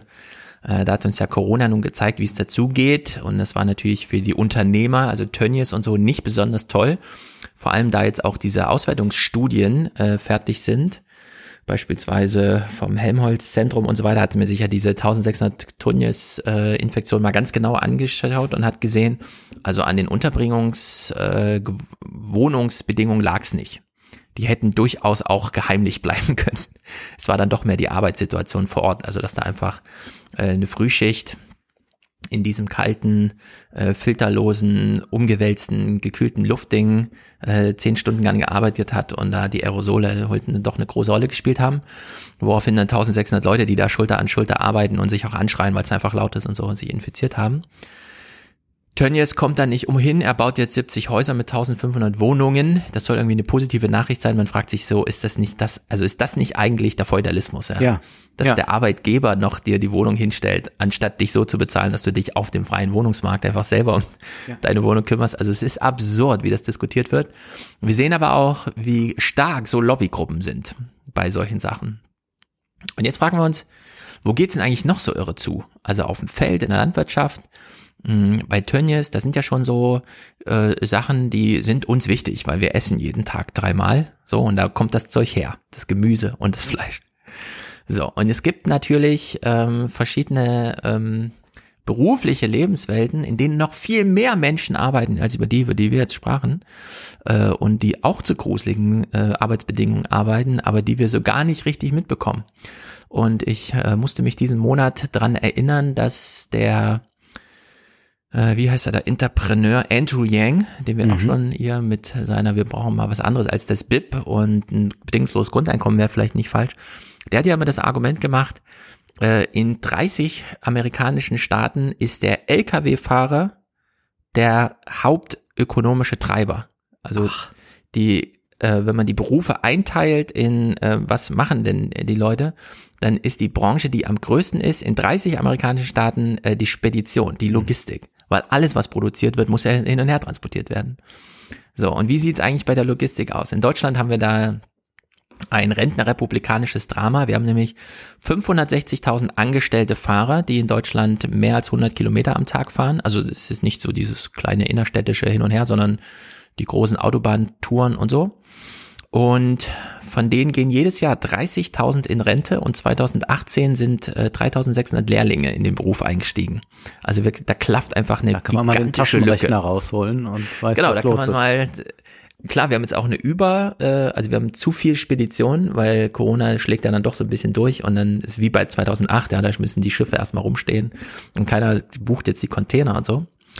So, und äh, diese ähm, Lkw-Fahrerbranche, die kennen wir eigentlich so gar nicht, obwohl da auch mal ein Fokus drauf gelegt werden müsste, weil da Menschen, äh, arbeiten Menschen in ihren eigenen LKWs, damit der Arbeitgeber keine Verpflichtung übernehmen muss, sind das alles so Ich-AG organisierte Leute, die dort auf der Landstraße so rumfahren? Und ein paar sind dann doch noch angestellt und werden da aber ausgebeutet. Und wir gucken uns das mal ein bisschen an, weil da gab es am 8. Juli eine ganz große Entscheidung in Europa, man hat nämlich jetzt sich die äh, Arbeitsbedingungen da mal angeschaut, ich will es aber von hinten aufzäumen. Und wir fangen mal 2018 an, bei so einem ganz typischen, ähm, die Branche begutachtet sich selbst, sie hat ein politisches Ziel, sie braucht ein neues Gesetz, was es damit genau auf sich hat, äh, bereden wir gleich. Und äh, so beginnen dann beispielsweise so kleine Werbefilmchen, die dann auf YouTube hochgeladen werden, händeringend wird gesucht, dass sich das jemand anschaut, schaut sich natürlich keiner an, das ist jetzt irgendwie so ein Clip mit 2000 Views oder so innerhalb von zweieinhalb Jahren, aber recht aussagekräftig inhaltlich. Logistik ist das Nervensystem einer Volkswirtschaft. Wenn Waren nicht schnell und präzise ihren Bestimmungsort erreichen, fällt ein Wirtschaftsstandort im internationalen Ranking schnell zurück. Ja, ist mhm. so. Wenn er sagt, ist das Herzstück äh, der Volkswirtschaft, weil damit kommt es auf das Ranking äh, insgesamt an, wenn die Logistik nicht richtig funktioniert. Das ist ja schon so eine Argumentation, wie wir sie kennen. Wenn Tönnies sagt, also wenn ich kein Fleisch herstelle, dann fehlen ja den Deutschen die Kalorien und dann sterben die ja alle. Ja. Also man nimmt sich selbst zu wichtig. Das ist mhm. so dieses, ohne uns geht ja gar nichts. Und wir hoffen, dass auch unsere Mitarbeiter das mit sehr viel Leidenschaft machen, weil dann müssen wir weniger Geld zahlen. Ja, so Pflegeberuf und so weiter. Also wir sind hier so in diesem Metier, wo die, wo die Lobbygruppen und die Verbandschefs dann solche Videos produzieren. Und die haben aber jetzt ein Problem festgestellt, nämlich die Lage der Arbeiter und das soll doch mal verbessert werden. Seit vielen Jahren versuchen Deutschlands Logistiker, faire Wettbewerbsbedingungen auf EU-Ebene zu erreichen. Die Europäische Kommission hat nun ein sogenanntes Mobilitätspaket initiiert, das in gebündelter Form 13 Maßnahmen vorschlägt. Dazu gehören in erster Linie Neuregelungen und Präzisierungen beim grenzüberschreitenden Verkehr und sogenannten Kabotagefahrten, bei der Entlohnung der gebietsfremden Lkw-Fahrer, Einhaltung der Sozialstandards sowie ein Verbot, die gesetzlich vorgeschriebene Wochenruhezeit von 45 Stunden in der Fahrerkabine zu verbringen. Das ist doch alles toll, oder? Also wenn du dir als Kunde wünschst, dass deine Güter gut transportiert werden, dann wünschst du dir doch auch, es wäre schon schön, wenn die Fahrer ihre Pflichtpausen nicht im Auto verbringen müssen, sondern wenn der Arbeitgeber beispielsweise dafür Sorge tragen muss, dass man ein ordentliches Zimmer bekommt mit Dusche und einem Fernseher vielleicht. Und die sich noch in Europa dafür stark machen. Ja, die müssen sich natürlich in Europa dafür stark machen. Also es gibt ein Anliegen, das aus der Branche heraus auf Verbesserung drängt. Mhm. Ja, da klingen natürlich gleich alle Glocken und so, aber gut, so ist es halt 2018 angelegt. Und das zielt schon darauf ab, wir haben zum Beispiel das Wort Kapotage gerade gehört, hast du das schon mal gehört? Kapotage. Nein. Kapotage ist, wenn also es kommt aus der Bedeutung zwischen Häfen hin und herfahren einfach. Früher Schiff und so. Und Kabotage ist heute, es gibt die kleine und die große. Die große Kabotage ist, wenn äh, du dein eigenes Land verlässt, so deinen eigenen Hoheitsbereich und so Zoll und sowas alles dazukommen, du fährst dann woanders hin. Und die kleine Kabotage oder umgedreht war jedenfalls, äh, und das meinte er hier mit der Kabotage, wenn du ein bulgarischer Unternehmer bist, der aber immer nur zwischen Düsseldorf und Duisburg hin und her fährt, weil es da so einen geilen Auftrag gibt. Ja, weil dann schickst du deinen bulgarischen Typ und der hat dann, der ist dann so quasi auf Montage für fünf Monate und ist quasi nie zu Hause. Aber es ist halt so ein lukrativer Auftrag für dich. Und das Gute ist, der ist ja Bulgare, da muss ich also nicht mit deutschen Sozialversicherungspflichten oder mit deutschem Lohnniveau rumschlagen, sondern der fährt zwischen Düsseldorf und Duisburg wie so ein Fleischarbeiter, ja. Der kriegt ja auch nur seine 3,50 Euro pro Tag und so. Naja, das wollen sie halt alles beseitigen. Fragt man sich ein bisschen, was, wieso wollen die das beseitigen? Die profitieren doch davon. Nein, sie haben einen Feind ausgemacht. Und zwar, und das ist aus diesem gleichen Film von 2018, der diese große, äh, diesen großen Mobilitätspakt in Europa anleiern sollte. Zwar sind die Bemühungen der Kommission, einheitliche Rahmenbedingungen zu schaffen, erkennbar, allerdings gelten bei Kabotagefahrten die jeweils nationalen Sozialstandards der Herkunftsländer. Ausbeuterische Unternehmer, vornehmlich aus Osteuropa, nutzen diese Lücken auf Kosten der Lkw-Fahrer aus. Ein Nomadenleben im Führerhaus eines Sattelschleppers. Das ist purer Manchester-Kapitalismus, auch auf Kosten der heimischen Fuhrunternehmen. Jawohl, das ist ja der pure Prima. Manchester-Kapitalismus, wenn die ausbeuterischen, vornehmlich osteuropäischen Unternehmer, hat er gesagt, vornehmlich. So, was hat's denn damit mit auf sich? Okay, das Szenario kann man sich einfach vorstellen. So ein Düsseldorfer Spediteur findet's natürlich blöd, wenn ein bulgarischer Spediteur mit bulgarischem Lohnniveau und bulgarischen Sozialstandards zwischen Düsseldorf und München hin und her fährt die ganze Zeit. So, also will er was gegen den tun. So, also der legt da ein Gesetz an, das den Bulgaren so ein bisschen aus dem Markt rausnimmt. Oder wenn er hier ist, soll er zumindest das deutsche Lohnniveau einhalten, damit der deutsche Spediteur auch eine Chance hat. So, und dieses Gesetz wurde also 2018 aus dieser Branche heraus gestartet. 2019 springen wir mal in so einen kleinen Bericht rein, der nur darstellt, ähm, das ist hier so Euronews, also jetzt sind wir schon im Journalismus, das war Ja. jetzt eben noch die branchenspezifische äh, Selbstlobhudelei und was man da alles besser machen will. 2019 ist das Gesetzespaket dann schon so ein bisschen in Europa angekommen und wird dann auch äh, diskutiert. In die Diskussionen über den ersten europäischen Mobilitätspakt bleiben die Fronten zwischen Ost und West verhärtet. Lkw-Fahrer aus Osteuropa demonstrierten gegen das Gesetzesvorhaben, das gleiche Arbeitsbedingungen in der EU bringen soll. Strittig ist etwa die Pflicht zur Rückkehr in das Herkunftsland der Fahrer, wenn diese sich von einer Tour erholen soll. Im Europaparlament kritisieren westliche Abgeordnete ungleiche Startbedingungen. Der französische Abgeordnete Dominique Riquet sagt, die osteuropäischen Fahrer hätten östliche Gehälter und Arbeitsbedingungen, mit denen westliche Unternehmen nicht konkurrieren könnten. Auf diese Weise gäbe es keine Wettbewerbsgleichheit. So, wir hören also einen französischen Abgeordneten, der sagt, ähm, wir haben das grundsätzliche Problem, nämlich übernommen von dem, was die Spediteure eben selbst schon sagten. Das ist doch irgendwie unfair, wenn, wie gesagt, der Bulgare oder der Ungar die ganze Zeit hier auf unserem Hoheitsgebiet rumfährt und den die Löhne drückt. Und, nicht mal zum Ruhen dann wieder ins eigene genau, Land das ist dieser Punkt. Das wird Eingebaut in dieses Gesetz wurde dann relativ früh ein Rückkehrrecht für die Fahrer. Mhm. Weil dann ergibt sich ja irgendwie von alleine, da kommt man ja durch Nachdenken drauf, der Weg nach Bulgarien ist ja ganz schön weit. Lohnt sich das denn noch, zwischen Düsseldorf und Duisburg immer hin und her zu fahren, wenn der Fahrer das Recht hat, alle zwei Wochen zu Hause zu sein? Weil dann kommt ja noch die Fahrt von äh, Deutschland nach Bulgarien dazu. ja. So, und die muss man ja auch organisieren. Wenn man einen tollen Auftrag hat zwischen Düsseldorf und Duisburg, muss man dann mit dem leeren LKW immer bis nach Bulgarien nach Hause fahren. Lohnt sich das denn? Kriegt man das irgendwie hin, dass es sich vielleicht doch noch lohnt und man hat dann, bringt dann was mit, ja, nach Bulgarien, aber was denn eigentlich und so. Also da sieht man schon, okay, das klingt ja nach einer vernünftigen Schranke. Man bindet jetzt die Unternehmen so ein bisschen an ihren Heimatort, damit die Fahrer den Benefit haben, sie kommen dann auch mal nach Hause. So, und dieses Gesetz ist jetzt fertig geworden im Juli. Und wir springen in den Ende Juni 2020, also zwei Wochen bevor das Gesetz, es war schon fertig, dann den letzten, die letzte Abstimmung am 8. äh, Juli im Europäischen Parlament bekommt. Und da gab es, mh, da gab es eine Jubiläumsausgabe von Fernfahrer Live, das ist so ein Podcast, der, wo, wo alle, äh, die machen Videopodcasts und die sind alle tatsächlich zugeschaltet aus ihren Fahrerhäuschen. Also Ach ja. wir beide sehen das Ja. gleich, aber wenn ihr das hört, ihr könnt euch das vorstellen, wie das so aussieht. Und die diskutieren jetzt das Gesetz, das im Journalismus kaum niedergeschlagen. Also ich habe es nirgendwo gefunden. Es war totaler Zufall, dass ich auf so einen Text bei Heise oder so gestoßen bin, wo das mal zusammengefasst wurde. Also das Gesetz ist fertig und jetzt heißt es, Lkw-Fahrer dürfen nicht mehr in ihren Lkws schlafen. Okay, das ist positiv für die Lkw-Fahrer. Äh, der Arbeitgeber muss eine Unterkunft bezahlen. Äh, wenn die sind ja viele auf Ich-AG-Basis unterwegs, das ließ sich nicht herausfinden, was das bedeutet, müssen die sich dann selber eine Unterkunft verpflichtend. Äh, ja. Dienstfahrten müssen regelmäßig nach Hause führen, spätestens alle vier Wochen. Der Lkw muss spätestens alle acht Wochen nach Hause. längere Auslandsaufenthalte gehen weiterhin, aber dann gelten die sozialrechtlichen Bestimmungen des Aufenthaltsorts. Mhm. Also selbst wenn der Bulgare nicht immer nach Hause fahren, muss er dann nach Deutschland bezahlt werden. Davon profitieren wurde dann geschrieben 3,6 Millionen Lkw-Fahrer in äh, Deutschland und es gab hunderte Änderungsanträge aus Osteuropa und den Versuch, Corona nochmal zu instrumentalisieren, um das hinaus zu verzögern. Aber jetzt ist das Gesetz fertig und es gilt eine 18-monatige Übergangsfrist. So wurde es zusammengefasst. Und man fragt sich ein bisschen, das ist doch eigentlich gut. Man hat sich so gegen die osteuropäischen Lohndumper durchgesetzt. Jetzt dürfen die Lkw-Fahrer auch mal nach Hause fahren und niemand muss mehr hunderte Kilometer von seinem äh, Wohnort weg arbeiten. So, diese Lkw-Fahrer haben natürlich ein spezifisches Interesse, die wollen jetzt wissen, was steht denn wirklich in dem Text drin. Und hier ein kurzer Ausschnitt nur, wie die darüber diskutieren und vornehmlich über diese Heimkehrpflicht.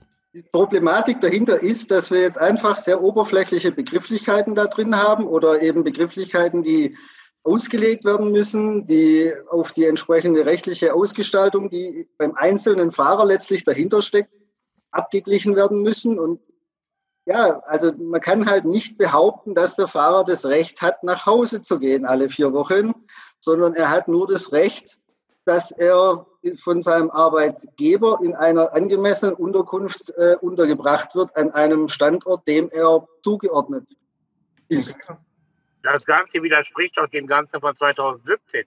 Da war der Hintergedanke doch, die Wochenende oder die Wochenruhezeit darf nicht mehr im LKW verbracht werden, damit man die Fahrer äh, an ihrem Ort oder Lebensmittelpunkt kriegt. Also von so, Lebensmittelpunkt ist keine Rede. Aber damals war die Rede davon. Ja, damals. Ja, und heute machen sie es. Und heute gehen sie hin und sagen, ist okay, wenn die am Firmenstandort sind, reicht das vollkommen aus. Somit kriegen wir die Fahrer doch immer noch nicht nach Hause. Ja. Andreas, du wolltest vorhin schon was sagen? Ja, ich wollte mal was fragen, genau wegen dieser schwammigen Formulierung. Was ist denn eigentlich genau eine geeignete Unterkunft? Wer bestimmt sowas? Ist eine geeignete Unterkunft ein Zelt mit einem Dixie-Klo oder ist das dann schon doch eine feste Wand und ein Dach oder so, es beginnt also 2018 mit mhm. diesem Lobbyfilmchen. Wir wollen jedem Fahrer das Recht geben, einmal im Monat nach Hause zu fahren. Dann geht das Gesetz da in seinen Gang und kommt dann raus als, ja, für die Fahrer ist völlig unklar. Heißt das jetzt nach Hause oder heißt das einfach nur zum Unternehmensstandort? Und der kann mhm. ja nun mal wirklich ganz ja. woanders sein als zu Hause, ja, wo die Familie vielleicht wartet. Und dann die Nachfrage, und was ist eigentlich eine geeignete Unterkunft? Weil wenn es nicht zu Hause ist, reicht es dann ein Dixie-Klo neben dem Zelt? Ja, ist das eine eigene, eine eigene Unterkunft? Und äh, jetzt am 8. Juli, also zwei Wochen nachdem die da miteinander sprachen, am 8. Juli gab es dann, wie gesagt, die endgültige Abstimmung über Reformen des Straßentransports zur Verbesserung der Arbeitsbedingungen der Fahrer für mehr Klarheit bei der Entsendung und zur Bekämpfung illegaler Praktiken. Also der EU-Mobilitätspakt, wie gesagt, betrifft 3,6 Millionen Menschen, besteht dann eben aus zwei Verordnungen zum Thema Berufszugang, Marktzugang, Lenkzeiten, Ruhezeiten, Fahrtenschreiberpflicht und so. Und dann gibt's noch eine Richtlinie zur Entsendung von Kraftfahrern. Und wir gucken jetzt mal in diese Pressekonferenz rein. Wir hören zuerst äh, den deutschen SPD-Abgeordneten Ismail Ertug, der hier mal das Problem beschreibt. Und äh, ich will noch mal am Anfang sagen, also am Anfang hieß es, osteuropäische Unternehmer kommen ja hier mit Manchester-kapitalistischen Methoden und so weiter. Ja? Mhm. Und jetzt äh, beschreibt mal der SPD-Mann, mit welchem Problem man sich da rumgeschlagen hat und dann klären wir mal, ob man das eigentlich lösen konnte oder nicht. The difficulty was that the international transport has led to a situation on European roads I will use always, very often the word cannibalizing. You know, that was a system which was a race to the bottom, and uh, we had to stop this. The race to the bottom was mainly, um, um, the reason was mainly that the big uh, logistic companies, mainly in north and west of the European Union, they have flagged out uh, the letterbox companies towards to this member states with the lower standards, but they have worked 365 days uh, in the center markets where the high um, uh, uh, wages are. So, wir haben es also gar nicht mit osteuropäischen, Manchester-kapitalistischen Unternehmern zu tun, sondern mit nord- und westdeutschen, äh, europäischen, die allerdings eine Briefkastenfirma in Bulgarien haben, um dort die Fahrer anzustellen und nach bulgarischen Maßstäben dann wieder am Heimatort zwischen Duisburg und Düsseldorf oder wo auch immer einzusetzen. So, und dann kam ja die Nachhausefahr, das Recht auf Nachhausefahren, wurde ja diskutiert. Und dann wurde es aber wieder rausgestrichen mit, es reicht auch am Heimatort. Wir haben also jetzt die Lage, dass osteuropäische Unternehmen, die nun mal ihren Standort tatsächlich in Ungarn oder wo auch immer haben, ihre Fahrer tatsächlich alle vier Wochen zu sich holen müssen, während deutsche Unternehmer die äh, Briefkastenfirmen in Ungarn haben, also ungarische Angestellte haben, die allerdings in Deutschland fahren, die nicht nach Hause schicken müssen, sondern da reicht es, die in Duisburg für eine Nacht, äh, Wochen, äh, also pro Woche dann einfach pflichtmäßig in einer Unterkunft, und da kann man ja wie Tönnies einfach so ein Containerdorf aufbauen und so weiter, wo die dann eine Woche außerhalb, äh, also einen Tag pro Woche außerhalb ihres äh, Fahrzeugs übernachten. Ja, also allein über diesen, diese kleine Nuance, dass aus dem Recht nach Hause zurückzukehren, die Pflicht wurde, einfach nur außerhalb des Fahrzeugs, kann aber auch am äh, Standort äh, des Unternehmers sein, ja. Und der ist nun mal in Duisburg. Also man, man hat sich hier einen unglaublichen Vorteil gegenüber der osteuropäischen Konkurrenz erarbeitet. Man hat jetzt Pflichten, die man in Deutschland ganz einfach erfüllen kann, weil die Leute steigen aus ihrem Auto und gehen halt über den Container, während die Bulgaren jetzt organisieren müssen, dass ihre Fahrer, die hier zu den gleichen Dumpinglohnpreisen wie die Deutschen über die Briefkastenumwege angestellt sind, immer bis nach Hause müssen, was natürlich einen unglaublichen ökonomischen Nachteil für die bedeutet. Und so. das ist wieder so ganz bezeichnend, dass man nochmal mit eigentlich einem rassistischen Stereotyp arbeitet. Ja, die Osteuropäer mit den Dumpinglöden und dort werden die Menschen schlecht behandelt und die kommen hier und wir machen hier doch die ehrliche Arbeit. Also wir haben ja diesen tollen Werbefilm da am Anfang gesehen, mhm. dass man es mit dieser Rhetorik schafft, ja. auch erstmal sofort so ein Einverständnis herzustellen, dass man sagt, ja klar, oh, ja, ist aber, ist aber sinnvoll, dass man das mal irgendwie tut und mhm. allgemeine Standards und man ist dann immer nur wirklich im, im ganz Kleingedruckten irgendwo findet, was du jetzt da mhm. äh, sagst, dass das eigentlich nur eine Möglichkeit ist, dass man eben dieses Briefkastenfirmenregime noch effizienter gestalten kann und dann wirklich keine Konkurrenten ja. mehr in diesen Ländern hat. Genau, es wird natürlich jetzt für die äh, west- und nordeuropäischen Spediteure ein bisschen teuer, aber dafür ist die ganze Konkurrenz aus Osteuropa von äh, heute auf morgen, also 18 Monate ist die Übergangsfrist, einfach ausgemerzt. So, ne? Das ist wirklich be beachtlich. Und jetzt sieht man mal diesen Lobbyerfolg, denn so wie die Fahrer sich eben schon fragten, aber was heißt denn das jetzt? Also wohin habe ich denn das Recht, äh, geschickt zu werden, wenn ich außerhalb äh, meiner Fahrerkabine meine Pause verbringen muss? Und hier kommt jetzt eine Nachfrage per Skype zugeschaltet, auch wieder aus einem Auto. Also in der Hinsicht funktioniert Europa da schon digital ganz gut. Äh, die Frage kommt, glaube ich, aus Bulgarien oder Ungarn. Also wir hören es äh, so aus Osteuropa. Und äh, sie fragt mal genau die Frage, die wir uns jetzt auch stellen. Ist das eigentlich fair? Das ist doch irgendwie bescheuert. Sie kommt auch auf deutsche Spediteure zu sprechen. Und die Antwort ist dann die typische europäische Antwort, wenn sich Lobbyorganisationen mal so richtig durchgesetzt haben. Our next question comes via Skype. Uh, we have Cristiana Sandulescu from Romania, Transit Magazine. Ah, Romania. Hello, everybody. Um, thank you for the opportunity to ask the question. I'm from Transit Magazine from Romania. Um, to any of the of the speakers uh, that would like to answer uh, why Eastern European companies uh, have to send their drivers home every three or four weeks, and Western companies that have hired Eastern European drivers uh, can send them where the companies have their headquarters or to the driver's residence address in the Western European company, uh, which is often a company-owned location. Yes, thank you for this question. I think it was a very important question because there is a lot of misunderstanding uh, on that. Uh, it's very important to underline that this is a driver's right. It's not obligation. But uh, anyway, the drivers still have the freedom to choose where to spend the free time. But this is really, it's a driver's right, not obligation. It's obligation for the company. They have to organize the work that way that if the driver wants, has to have, he or she has to have the possibility at least every four weeks to go home if he wants. Question was regarding the dri- sorry. The uh, question was regarding the drivers that are employed by Western European companies. So if the driver is working, let's say, for a German company, and he has the right to return to the uh, headquarter of the employer, then he is not going home at all.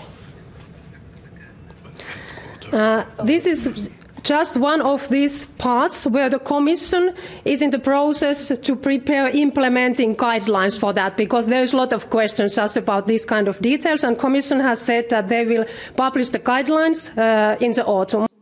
Oh Gott, das so. ist sowas von verlogen, auch dass man diese so klar, brillant gestellte Frage erstmal komplett missverstehen will und dann sagt, nein, das ist Obligations und das ist das Reist, äh, Recht der Fahrer. Ja. Das ist ja eine, eine rhetorische äh, Art, das, also das ist eigentlich schon äh, was, was, was, ja, Trump würde wahrscheinlich ähnlich agieren. Ja, also das ist ganz perfide. Äh, sie fragt eben völlig zu Recht, ja, wie ist denn das jetzt? Ähm, wenn der Angestellte, also über eine Briefkastenfirma in Ungarn angestellt, aber gehörig zu einem deutschen Unternehmen, sagt, ich möchte gern nach Hause. Und dann sagt sie als Politikerin, die das mitverhandelt hat, nee, das ist ja äh, ein Recht des Fahrers. Mhm. Äh, die mhm. ergibt dann eine Pflicht des Spediteuren. Aber wir wissen ja alle, wie es ist. Man wird beim Einstellungsgespräch gefragt, ja, haben Sie denn vor, an mich immer die Frage zu stellen, wann Sie nach Hause dürfen? Oder würde es Ihnen auch reichen, einfach hier in Duisburg untergebracht zu werden? Ja. ja. und danach entscheidet sich, ob man den Typen einstellt oder nicht. Also, genau. Das ist ja nun völlig Banane, diese Konstellation zu finden. Und auf die Nachfrage hin sagt sie dann, äh, sehr gute Frage. Und diese Details muss dann die EU-Kommission noch machen. Ja, dabei ja, ist, das wäre ist das der Kern, der zu genau, klären das ist. Das sind nicht ja. Details. Ja, also hier wurden äh, 3,6 Millionen Menschen jetzt im Juli einfach komplett übers Ohr gehauen, ja. weil Corona mal nicht richtig hingeschaut hat, ja, würde ich so sagen. Es ist, man kann sich schlecht genau, Corona also holen. Diese rumänische LKW. Journalistin hat es verstanden, die anderen haben es nicht ja. verstanden oder haben es überhaupt nicht thematisiert. Es liegt auch daran, dass wir es da mit einer Branche zu tun hat, die von Vereinzelung geprägt ist. Also nicht nur sitzen alle in ihren Fahrerkabinen, sind da für sich. Äh, da ist Organisation dann schwierig. Gibt dann mal den einen oder anderen LKW-Protest, aber mehr kommt da mhm. nicht. Und diese sind dann auch nicht so gut organisiert. Also die haben nicht die Möglichkeit, äh, dass sie das Ganze so bündeln können, diese Aufmerksamkeit. Und das ist eben für solche Gesetze immer das Beste, was passieren kann, wenn eben Angestellte nicht gut genug organisiert sind, äh, die dann nicht gemeinsam auf die Pauke hauen können. Auch da haben wir jetzt gesehen, selbst da ist bei der Pflege dann relativ wenig passiert, obwohl mhm. da so ja. laute Stimme, obwohl der Fokus der Aufmerksamkeit da war. Aber hier das ist vollkommen unter dem Radar. Also du hast äh, mir das vorgestern geschrieben, dass du das als Thema machst. Ich musste erst mal googeln, was meint er überhaupt? Ja, also außer diesem Heise-Text ne, habe ich nichts dazu gefunden und der Heise-Text war ist eben auch reingefallen auf diese, ja. da einfach zu dachte, ja, die dürfen jetzt alle immer nach Hause fahren und Pausen außerhalb, äh, also nicht Pausen, sondern die Wochenpausen werden dann außerhalb des äh, Führerhauses verbracht und so. Aber tja, Europa, hier hat man mal richtig schön einen west-nordeuropäischen lukrativen Markt abgeriegelt von der Konkurrenz und äh, ich wollte jetzt diesem, es gibt so einen Professor, Herr so und so, der so die Lobbyarbeit da macht, der guckt auch immer ganz angestrengt, so als hätte er so ein schlechtes Gewissen. also wenn er, wenn er da mal nachgoogelt und so, da gibt's noch einiges zu finden zu diesem, zu diesem perfiden Streich, den, der hier gespielt wurde. Naja, nicht gut. Wollen wir mal was Heiteres machen? Na los. Sollen wir ein bisschen amüsieren? Und zwar habe ich in die Charts geguckt. Uh. Wir sind in den Charts, äh, Stefan, aber du, also bei dir sieht's wirklich schlecht aus. Platz 1088. Oh nee. Ich Platz 190. Nicht ganz schlecht, finde ich. Wovon reden wir hier eigentlich? Und zwar gibt es eine neue Seite, die heißt Nindo, N-I-N-D-O die wurde unter anderem von Rezo kreiert. Er ist nicht der Geschäftsführer, das ist TJ, das ist sein Kumpane und es sind noch ein paar andere äh, Freunde, Mitarbeiter von Rezo daran beteiligt. Also ein kleines Projekt steht jetzt kein großer Konzern im Hintergrund und die haben eine Seite gemacht, bei der kann man jetzt eben schauen, wie man so in den sozialen Mhm. Medien aufgestellt ist. Also wir kommen da bei Twitter vor, weil wir mehr als 10.000 Follower haben.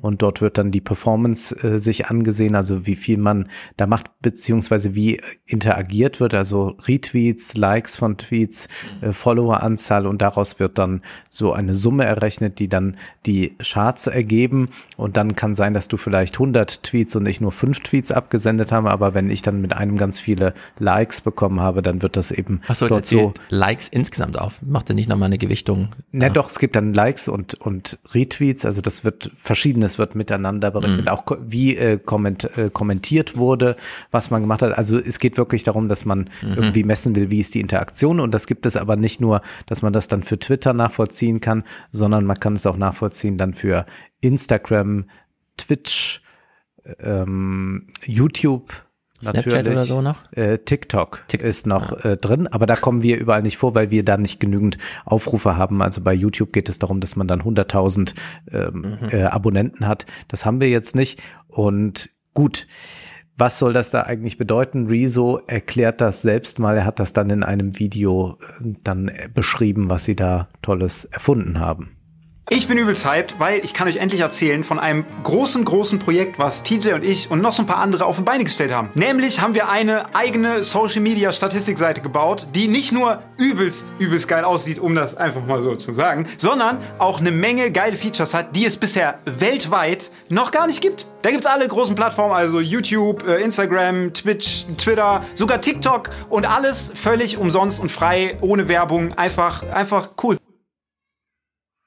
Ja, einfach cool. Vor allen Dingen haben mir persönlich an den bisherigen Statistik-Social-Seiten drei Features gefehlt. Erstens, wenn ich zum Beispiel den YouTube-Kanal von irgendwem angeguckt habe und danach den Instagram-Kanal von derselben Person sehen wollte, dann musste ich halt wieder zurückgehen und neu suchen nach einem neuen Kanal, nämlich diesem Instagram-Kanal. Und das ist ja klar, denn man kann nicht mal ebenso matchen, welche Kanäle zu welchem Künstler gehören. Da muss man sehr viel per Hand dann noch nachfummeln und das ist sehr, sehr viel Aufwand.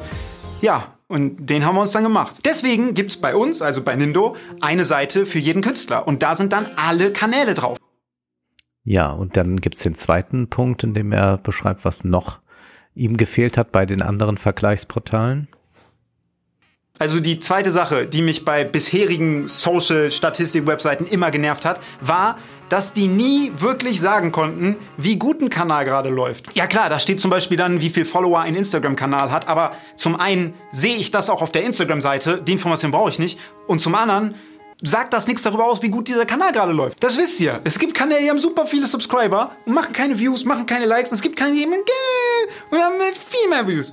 Viel mehr. Ihr versteht, was ich meine. Viel spannender wären doch so Aussagen wie, wie viel Likes macht die Person eigentlich durchschnittlich auf einem Bild? Oder wie viel Views macht die Person auf einem YouTube-Video oder auf einem TikTok durchschnittlich? Das wären spannende Sachen.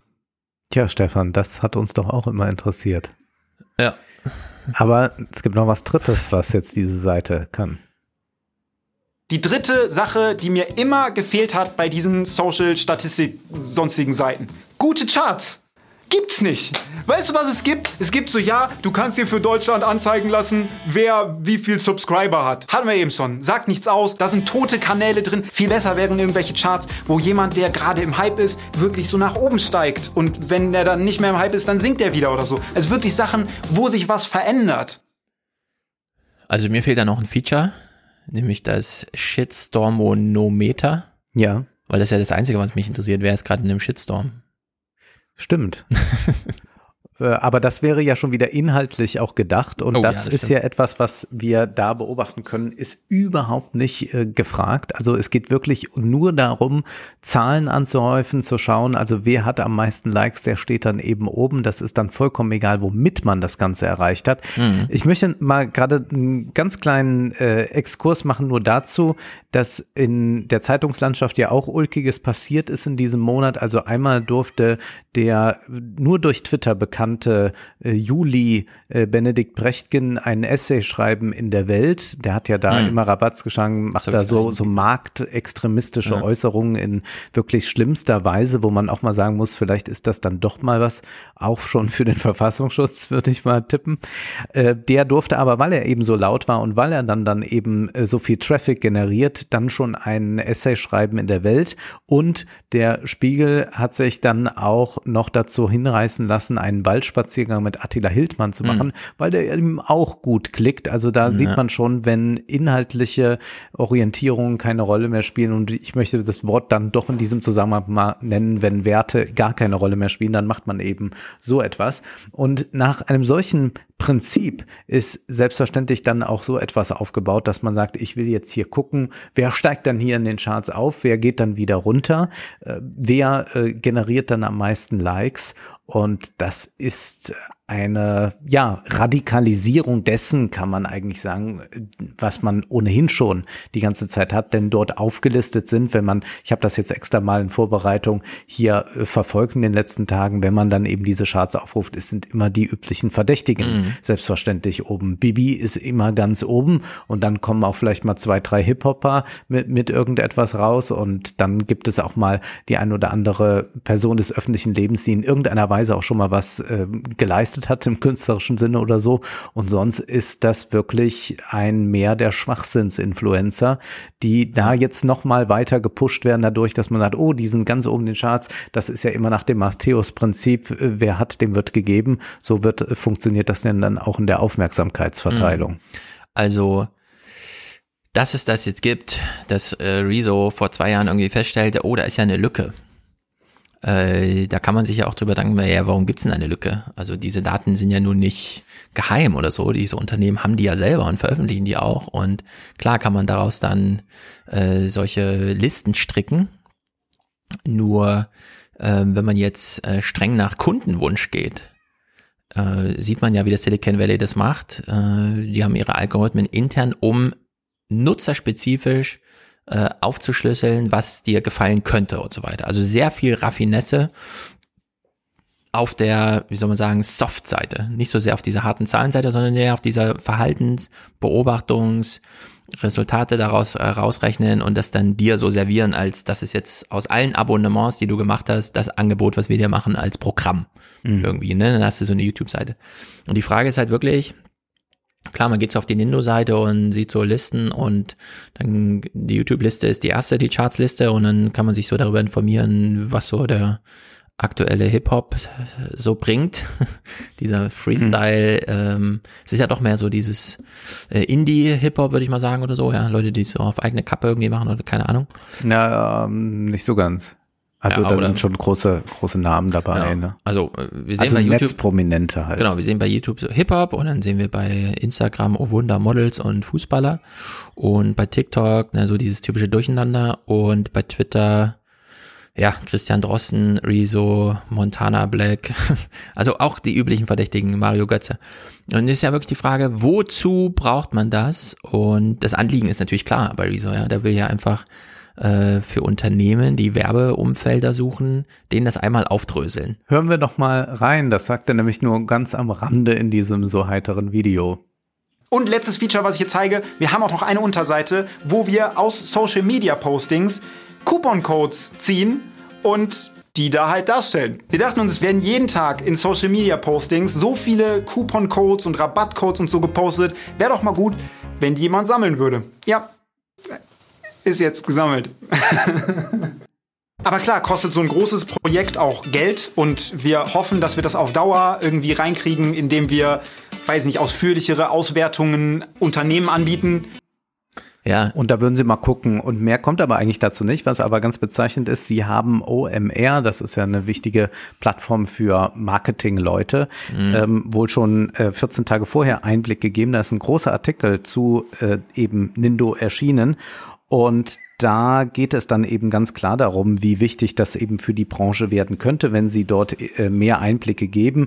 Denn oftmals ist es ja so, dass tatsächlich diese Seiten, die es schon gibt, nicht so gut sind, auch wenn es einige Anbieter auf dem Markt bereits gibt. Und dann heißt es dann hier von Rezo, beim, beim Preis liegen wir in dem Rahmen, den auch andere Statistikplattformen anbieten. Für einen monatlichen Grundpreis gibt's vollen Zugang zu den Pro-Statistiken und ein Kontingent an Freischaltungen, um auf Demografie und Kooperation einzelner Kanäle zugreifen zu können. Ja. Ja, also es stellt sich ernsthaft die Frage, also ich würde mal sagen, dass äh, Rezo hier nur ähm, Unternehmenskunden im Blick hat. Ja, aber er lanciert das so schön als so eine lustige Seite, wo ja, wir uns jetzt mal alle bisschen, informieren können. Genau, da fragt man sich aber so ein bisschen, ähm, warum? Äh, weil es ist ja, es gibt ja ähm, Dutzende von diesen Social Media aus, äh, die auch überall integriert sind. Also du kannst ja dein Chartbeat schon mit integrierten, dass es dir dann auch gleich sagt, wer sind denn deine Leser auf deiner Seite und wie kannst du denn ähm, das Werbekunden schmackhaft machen, auf deiner Seite äh, zu werben und so weiter. Das ist ja alles schon da. Nur diese Unternehmen haben natürlich aus völlig nachvollziehbaren Gründen sich auch die Frage stellten, sollen wir das noch einem allgemeinen Publikum zur Verfügung stellen? Und dann war die Antwort immer nein, warum denn eigentlich? Ja. ja und äh, dieser Stunt ist hier äh, über so ein Video zu machen, ist glaube ich einfach nur Marketing. Ja. Äh, aber sonst nichts, weil man kann, äh, das nützt einem gar nichts, ja, die, diese Charts. Also soll ich jetzt irgendwie auf einen Namen klicken und dann bauen sich da irgendwelche Graphen auf? Ja, was sagen die denn Gut, du kannst Engagement drei Prozent, Blitz. Du kannst jetzt natürlich mal alle Rabattcodes dir zu eigen machen. Ja gut, das ist so ein Jetzt bisschen. mal richtig Geld sparen und äh, Influencer-Parfums für 16,90 Euro mhm. kaufen literweise. Das ist ja sicherlich so das Schlimmste, was man tun kann. Also die OMR schreibt dann, entscheidend wird sein, dass, Re, äh, dass Rezo es schafft, auch für Unternehmen, die bisher wenig oder gar kein Influencer-Marketing betreiben, eine Brücke zu schlagen. Es dürfte deutlich schwieriger werden, Brands von ihren gelernten Tools abzubringen. Ja. Das ist dann eben die Frage, dass er durch seine Prominenz und durch ein Video, das dann auch eine Million Mal geklickt wurde, ähm, so eine Aufmerksamkeit erhält. Ich habe mich ein bisschen gewundert, dass tatsächlich die Influencer kaum darauf reagiert haben. Wahrscheinlich ist es ihnen dann doch ein bisschen zu transparent, hm. dass es ja eigentlich genau nur darum geht, eben diese Klicks anzuhäufen und für die Werbekunden dann äh, relevant zu sein und um noch mehr Geld einzuheimsen. Es gibt aber so zwei Reaktionen, die habe ich dann doch gefunden in der bunten YouTube-Welt. Einmal von Marius angestreamt, der lobt das dann mal ganz krass. Das kann echt sehr viel auch in der Szene ändern, weil äh, da kann sich jetzt auf einmal jeder informieren, okay, wie, was trendet gerade wirklich und so. Das ist, boah, ich, ich könnte mir vorstellen, dass es echt einen heftigen Impact hat, auch wenn jetzt so zum Beispiel Kunden, sage ich mal, ne, so ein kleiner Business-Talk jetzt, Kunden zum Beispiel eine Firma, ich bin eine Firma, ich möchte jetzt Werbung machen äh, mit einem YouTuber zusammen, dann kann ich auf die Seite gehen, auf Nindo und was ich sonst noch, es gab es vorher noch nicht, kann einfach an einer Liste sehen, welche Leute gerade relevant sind und mir da an der Liste auch Leute raussuchen. Ja, aber das wäre ja problematisch für Rezo, wenn ich einfach nur in die Liste gehe. Ich, genau. Rezo muss mir ja irgendeinen Mehrwert liefern als genau. Kunde. Der hat es nicht so ganz verstanden. Wer aber ein kritisches Wort dazu verliert, ist äh, Stiggy Trash. Der macht, ohne sein Gesicht zu zeigen, auch so Let's Play-Geschichten. Viel besser wären irgendwelche Charts, wo jemand, der gerade im Hype ist, wirklich so nach oben steigt. Und wenn der dann nicht mehr im Hype ist, dann sinkt er wieder oder so. Also wirklich Sachen, wo sich was verändert. Ah, Real Talk. Mann, ich will jetzt echt kein Benzin, der ins Feuer kippen oder sowas. Aber alleine schon der Satz bereitet mir fast schon Gänsehaut. Zu wissen, die wenigsten haben zwei Peaks, was, was Relevanz und so weiter angeht. Das heißt, allein schon zu wissen, du steigst auf und ganz genau fast schon zu sehen, ab wann es ein Slot bergab geht, sind immer so Sachen, lass, lass das einfach Leute nicht wissen, lass sie einfach versuchen, mit ihrem Leben weiterzumachen. Ich verstehe nicht genau, für wen das Nutzen sein soll momentan ist er gedacht, dass er jemand ist, soll ich sagen, der auf einen Artikel antwortet, der sowas schreibt wie, laut Social Blade ist momentan Rezo der so und so viel erfolgreichste YouTuber, der sowas drauf antwortet wie, Leute, hört einfach auf mit euren Dreckstatistiken, scheißt doch, wer erfolgreich ist, wenn ich guckt meine Videos an, wenn ihr die geil findet, dann bin ich erfolgreich, wenn, wenn die scheiße sind, sind nicht erfolgreich, ist scheiß doch drauf.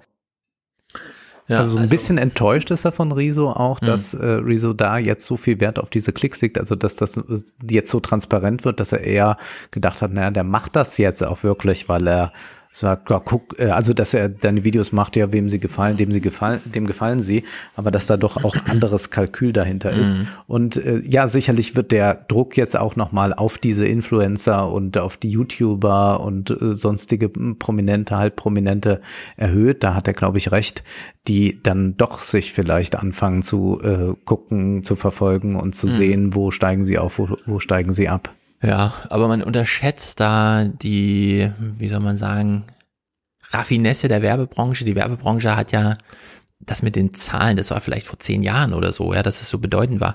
Das war ja auch der große Geburtsfehler des Journalismus im Netz vor 20 Jahren mit Spiegel Online, dass man irgendwie dachte, na gut, wir haben, wir verkaufen zwar nur eine Million, also vergleichsweise eine Million äh, Papierzeitungen, wo die Werbeseite dann irgendwie 100.000 Euro kostet, aber wir haben ja online ein hundertmal so großes Publikum.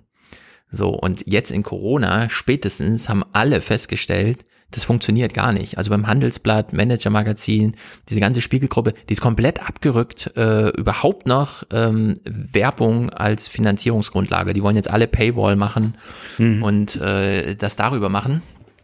Und Paywall heißt eben auch, ähm, das heißt ja nicht, dass die Werbung dann verschwindet, sondern man braucht dann eine raffiniertere Werbung.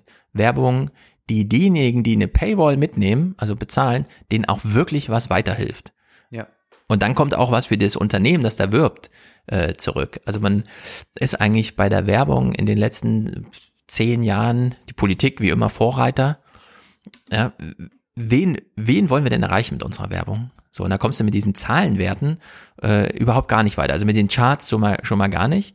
Und wenn du dann, was weiß ich, äh, dir fällt jemand auf, der dir bei Instagram irgendwie äh, gefällt und du denkst, das gefällt bestimmt auch anderen, die so sind wie ich, also will ich die mal als Werbemarkt haben und dann gehst du auf die Nindo-Seite und dann steht dann da, ist Platz 783 und der Trend geht irgendwie 10% nach oben im letzten Monat oder sowas. Ja, also das ist ja keine äh, Spielmasse, mit der du arbeiten kannst, sondern du musstest dann tatsächlich entweder Kontakt zu demjenigen aufnehmen, auf dessen Plattform du werben willst, dieses Publikum kennenlernen und sowas. Also das äh, Nur ist die Frage, ob die, die die Werbebudgets vergeben, auch so klug darüber nachdenken wie du oder dann tatsächlich sich von diesen Zahlen so anfixen lassen. Denn wenn man mal schaut, wer so alles gerade mal irgendwo bewirbt, da denkt man auch nicht gerade, dass da viel nachgedacht wurde, ob das wirklich was bringt. Zudem auch diese Zahlenmasse gar nicht so viel aussagt. Um ein äh, Beispiel zu wählen, äh, was ich äh, ganz, ganz nett äh, und, und schön fand, äh, Samira El-Wassil, über die wir schon mal gesprochen hatten, Mhm. hatte jetzt vor einem Tag das äh, Twitter-Profil von Ralf Rute übernehmen konnte, Mhm. können, dem, dem Comiczeichner, Mhm. der ja 500.000 Follower hat und sie empfahl dort dann auch den Podcast Wohlstand für alle. hm, Und da kann man sagen, eine halbe Million Menschen, das ist Wahnsinn. Aber der Peak, den das gegeben hat, ist minimal. Also selbstverständlich kommen dann ein paar Leute, ein paar Ja. hundert, die äh, klicken dann mal und schauen mal, was das ist. Aber es ist, kommen nicht eine halbe Million, auch nicht hunderttausend. Das heißt, diese großen Massen, denen so gefolgt wird, wo jeder irgendwie folgt bei Twitter Jan Böhmermann oder so, das ist dann doch auch was, das ist so, das, das folgt man so nebenbei, wie man irgendwie auch nebenbei Fernseh schaut oder so. Ähm, oft ist, sind es so kleinere Kanäle, die man bewusst zeigt. Also mir fällt eher auf, wenn du jetzt einen speziellen Artikel erwähnst, Mhm. dass ich darauf klicke und dem folge, was so generell bei den üblichen Profilen so durchrauscht, die so ganz groß sind, bekomme ich das gar nicht so mit. Also Ja. es gibt eher so ein gezieltes Folgen, das da stattfindet. Genau. Und diese Erfahrung machen die amerikanischen Wahlkämpfer seit 2008, seit Obama. Dass dieser Haustürwahlkampf mit der in einem echten Gespräch unter Nachbarn mündet. Also alle Ressourcen wurden eigentlich da reingesteckt, sich den Gesamtmarkt der Wähler anzuschauen Mhm. und dann zu differenzieren zwischen diejenigen lohnt sich noch anzusprechen und die nicht mehr. Und die nicht mehr komplett außen vor zu lassen. Keine großen Media-Budgets irgendwie, ja, in so einem ganzen Staat, wie Bloomberg das gemacht hat, die komplette Fernsehwerbung zu übernehmen. Also da hat man gesehen, wohin das führt, zu gar nichts. Ja, eine Stunde auf der Debattenbühne und zack war die Kandidatur vorbei, trotz äh, so viel Geld, dass da einfach investiert wurde. Und Obama hat es eben tatsächlich und Trump ja dann auch über diesen Haustürwahlkampf gemacht. Ja. Also man sucht sich einen schon überzeugten und matcht den dann mit in der Nachbarschaft einen Wechselwähler und schickt den dann tatsächlich rüber. Und das kostet unglaublich viel Geld, ja. Also so ein Gespräch, äh, um einen Wähler zu überzeugen, kann durchaus mal 100 Dollar kosten oder Ja. so, ja, so eine, so eine Kampagne. Aber das ist halt in Geld investiert, wo man weiß, okay, die Wahrscheinlichkeit ist dann, das haben die alles ausgerechnet, irgendwie 87 Prozent, äh, dass diese Wählerstimme dann auch wirklich erhalten ist, während man so dieses Tausender Kontaktpreis abgerechnet irgendwie, also politisch hat es überhaupt gar keine Rolle mehr gespielt. Und das stellt man jetzt auch so in der wahren Welt. Oder auch jetzt, wenn wir so langsam in diese, wann guckt man eigentlich Hamilton, ja, wenn überall der Banner ist bei Spiegel Online oder so, nee, also da macht man das nicht, ja, das muss wirklich also eine persönliche Empfehlung sein. Und die kann man äh, hier einfach nicht äh, rausziehen aus sowas, ja. Und für die ganzen Tools, die man braucht, um dann sich mal einzukaufen, spezifisch, dann geht man einfach direkt zu Twitter und Facebook und bucht dort einfach ganz regulär. Also da nützt einem dann gar nicht so eine Auswertung mit irgendwie, klar kann man dann noch mal gucken, trendet jemand, aber das, äh, also ich glaube, das ist ähm, zehn Jahre zu spät. Hätte man das vor zehn Jahren irgendwie gemacht, da gab es auch sowas, Cloud zum Beispiel, jeder Social Media Nutzer hat so einen Cloud-Score mit K geschrieben bekommen und hat sich dann, ähm, also da konnte man auch richtig damit, äh, den konnte man gamen sozusagen, ja richtig Ja. damit spielen, weil man genau wusste, nach welchen Kriterien das so gemacht wird. Aber, aber dieses Nindo-Ding, Das Phänomen, das Phänomen, das du gerade angesprochen hast, hat ja auch schon ein Buchautor geschrieben, Kucklick, äh, Christoph Kucklick, die Hm. granulare Ja, genau. Gesellschaft. Eben das, äh, und der fängt an, diese Vereinzelung, äh, diese Einzelempfehlung, dieses äh, von äh, Tür zu Tür, von äh, an der Haustür ähm, wirklich irgendwas anzuempfehlen. Womit beginnt er? Beginnt natürlich mit dem Obama-Wahlkampf und erklärt das da sehr schön.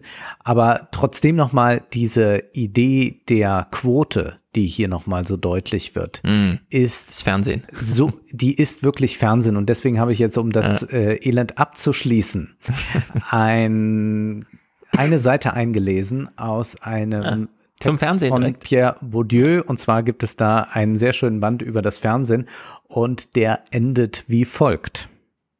Man kann und muss im Namen der Demokratie gegen die Einschaltquote kämpfen. Das scheint sehr paradox, denn die Parteigänger der Einschaltquote behaupten, dass es nichts Demokratischeres gäbe.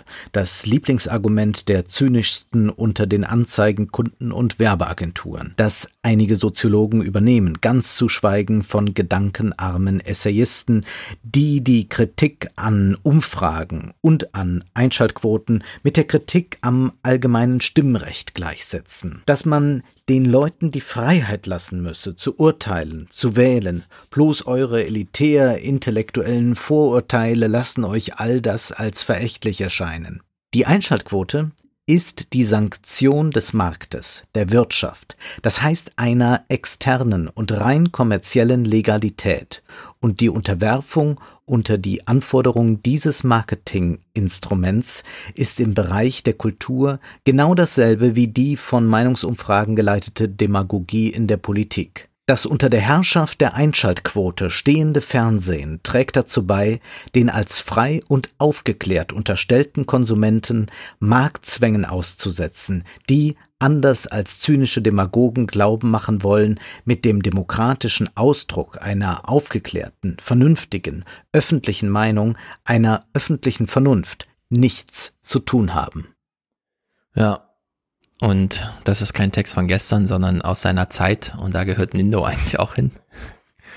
Ich will auch noch mal ein Buch empfehlen dazu. Zahlenwerke heißt das. Das Aha. kommt, als ich in Bielefeld studiert habe, wurde das damals äh, von Hendrik Vollmer, ein, äh, also sehr guten Soziologen, damals noch so Nachwuchskraft, heute auch irgendwo Professor und so. Äh, und äh, das ist so ein, so ein Sammelband, wo einfach mal die Bedeutung von Zahlen im soziologischen Kontext, also damit auch immer im gesellschaftlichen, äh, so eine Rolle spielt. Da geht's um alles Mögliche, das Controlling im Management, Entwicklungshilfe, runtergebrochen auf die Zahlen, die man so bezahlt und was kriegt man dafür eigentlich. Mm. Und dann eben auch so ein paar theoretische Herleitungen. Äh, Soziologie des Sports, ja, also äh, Statistik kommt ja aus dem Sport. Wie führt Ja. man eigentlich einen Wettkampf, bei dem man sich nie selbst begegnet und am Ende gibt's aber einen Meister? Ja, also man spielt eine ganze Saison und begegnet sich nur zweimal und trotzdem weiß man, der ist auf Platz zwei und der ist auf Platz acht gelandet und das wird auch von allen akzeptiert. Also solche Sachen, äh, da geht's äh, doch ganz schön verdreht zu und das äh, sowas kann ich empfehlen. Also das ist so ein ganz zeitloses Buch, wenn jetzt auch wahrscheinlich schon zehn Jahre alt. Aber was ja auch eine Pointe bei Bourdieu ist, ist, dass dieser Wettbewerbsgedanke überhaupt nicht funktioniert, sondern wenn man eben dieser Quote folgt und diesem mhm. Wettbewerb folgt, dann hat man eigentlich eine große Vereinheitlichung. Und das ist auch meine Erfahrung jetzt, nachdem ich mir einige Tage immer mal wieder diese Seite geöffnet habe. Wenn man in die Charts guckt, ist es eine große Vereinheitlichung da. Du hast es ja eben vorgelesen. Also divers wird es dann schon, wenn auch mal noch ein Fußballer drunter ist oder mal ein Schauspieler. Ja. Aber in der Regel sind es wirklich diese doch ziemlich austauschbaren ähm, Netzpersönlichkeiten, mhm. die irgendwas einem andrehen. Ja.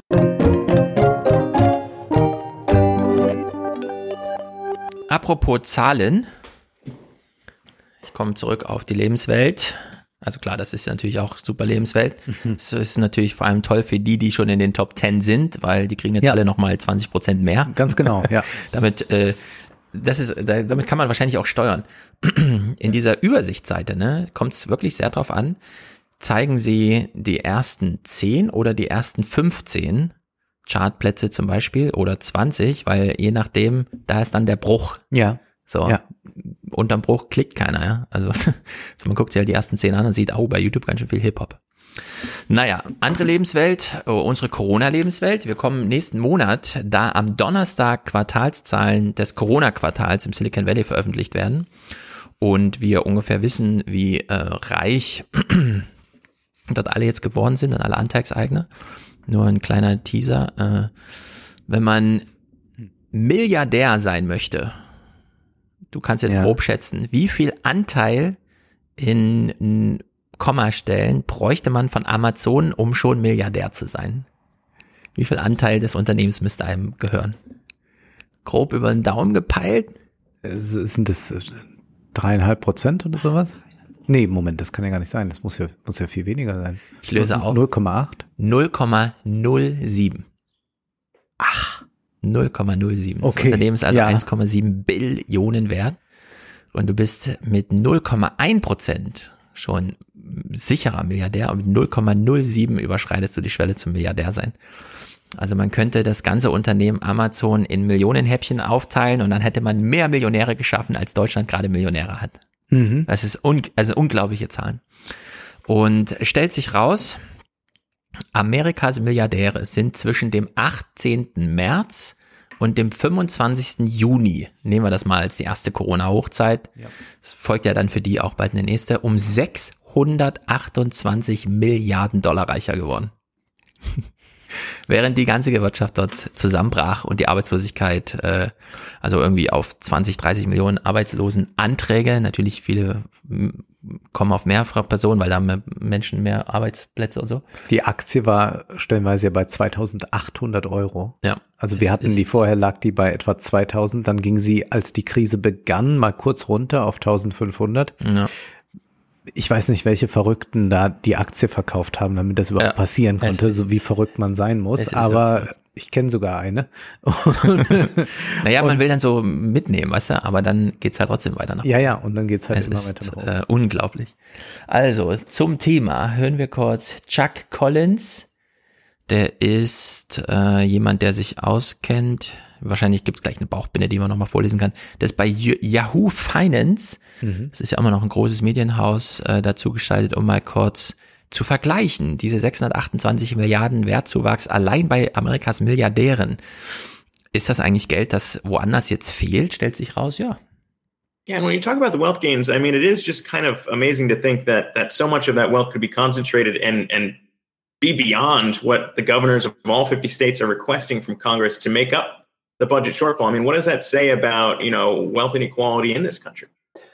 Well, I, I, think the extreme wealth inequality, in a way, was the pre-existing condition that we went into the pandemic.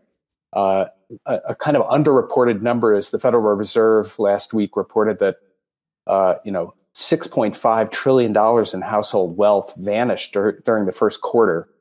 Uh, so that's the indicator of you know sort of how is everybody else doing. So put that number next to this uh, billionaire surge, $630 billion in, in 14 weeks.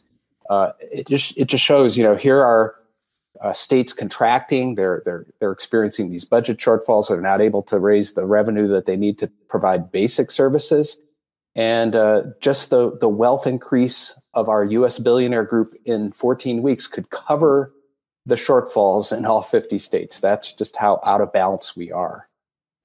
Ja, also 40 Millionen Arbeitslose oder 30 Millionen, wodurch plötzlich die Staaten einspringen müssen, um da ein bisschen Arbeitslosengeld zu bezahlen und Amerika selbst als Bundes auf Bundesebene liegt auch nochmal 600 Dollar drauf und dieser Betrag, der da als Delle, Corona-Delle kommt, ist noch kleiner als der Wertzuwachs der Milliardäre. Also man könnte hier eins zu eins ausgleichen und die Frage ist so ein bisschen, sollte man nicht. Was hat denn der Milliardär von seinem Geld, wenn um ihn herum alles auseinanderfällt? Diese Frage stellen wir uns ja schon lange beim Silicon Valley, äh, wo man mit diesen weißen Bussen die Millionäre zur Arbeit fährt und die durch die Slums fahren, wo die Leute rechts und links da zelten und so. Und er hat jetzt hier, deswegen habe ich diesen Clip mitgebracht, die Ungleichheit als Vorerkrankung, ja, soziale Vorerkrankung, die bei Corona dann nochmal richtig zur Krankheit auswuchs. Und da gab es in der New York Times einen ganz wunderbaren kurzen Text, also kurz war er nicht, ein bisschen länger, aber wunderbar in Hinsicht, äh, da kann man echt mal drauf schauen einfach. Der beginnt mit einem kurzen Porträt von Flavius Tudor. Der ist Krankenpfleger in England, aber Gastarbeiter aus Rumänien und äh, war selbst an Corona erkrankt, äh, konnte also nicht zur Arbeit, dem äh, helfen anderer Menschen, die erkrankt sind und konnte daraufhin seine Miete nicht mehr zahlen, woraufhin erstmals seine Mutter Geld aus Rumänien nach England geschickt hat, statt dass er auch von seinem Gehalt hm. Geld nach Rumänien schickt zu seiner Familie. Also da hat sich sozusagen so ein Geldstrom verkehrt. Und da fragt man sich ein bisschen, was hat es mit diesem Geldstrom auf sich? Denn eigentlich fließt ja das Geld umgekehrt. Eigentlich arbeitet man ja in England und schickt dann das Geld nach Polen und Ungarn und so weiter und so fort. Und aus diesen reichen Ländern fließt in die armen Länder eigentlich, und das sind die Weltbankzahlen von 2019, 550 Milliarden Dollar. Also ungefähr so in dieser Dimension, wie die äh, Milliardäre da reicher geworden sind. Das fließt üblicherweise aus den westlichen Ländern in die, in die Entwicklungsländer 550 Milliarden Dollar durch, sagen wir mal, Wirtschaftsflüchtlinge, so, ja, die so mhm. diesen regulären Weg dann gehen. Das ist dreimal mehr Geld, als die Entwicklungshilfe zahlt. Also man kann sehr viel mit, das war ja auch witzig, dass Merkel jetzt, nachdem 2015 die Flüchtlingskrise kam, ist sie ja erstmals auch nach Afrika gereist, nachdem sie schon zehn Jahre Kanzler war, äh, hat sie gesagt, ach, es gibt ja auch nach Afrika.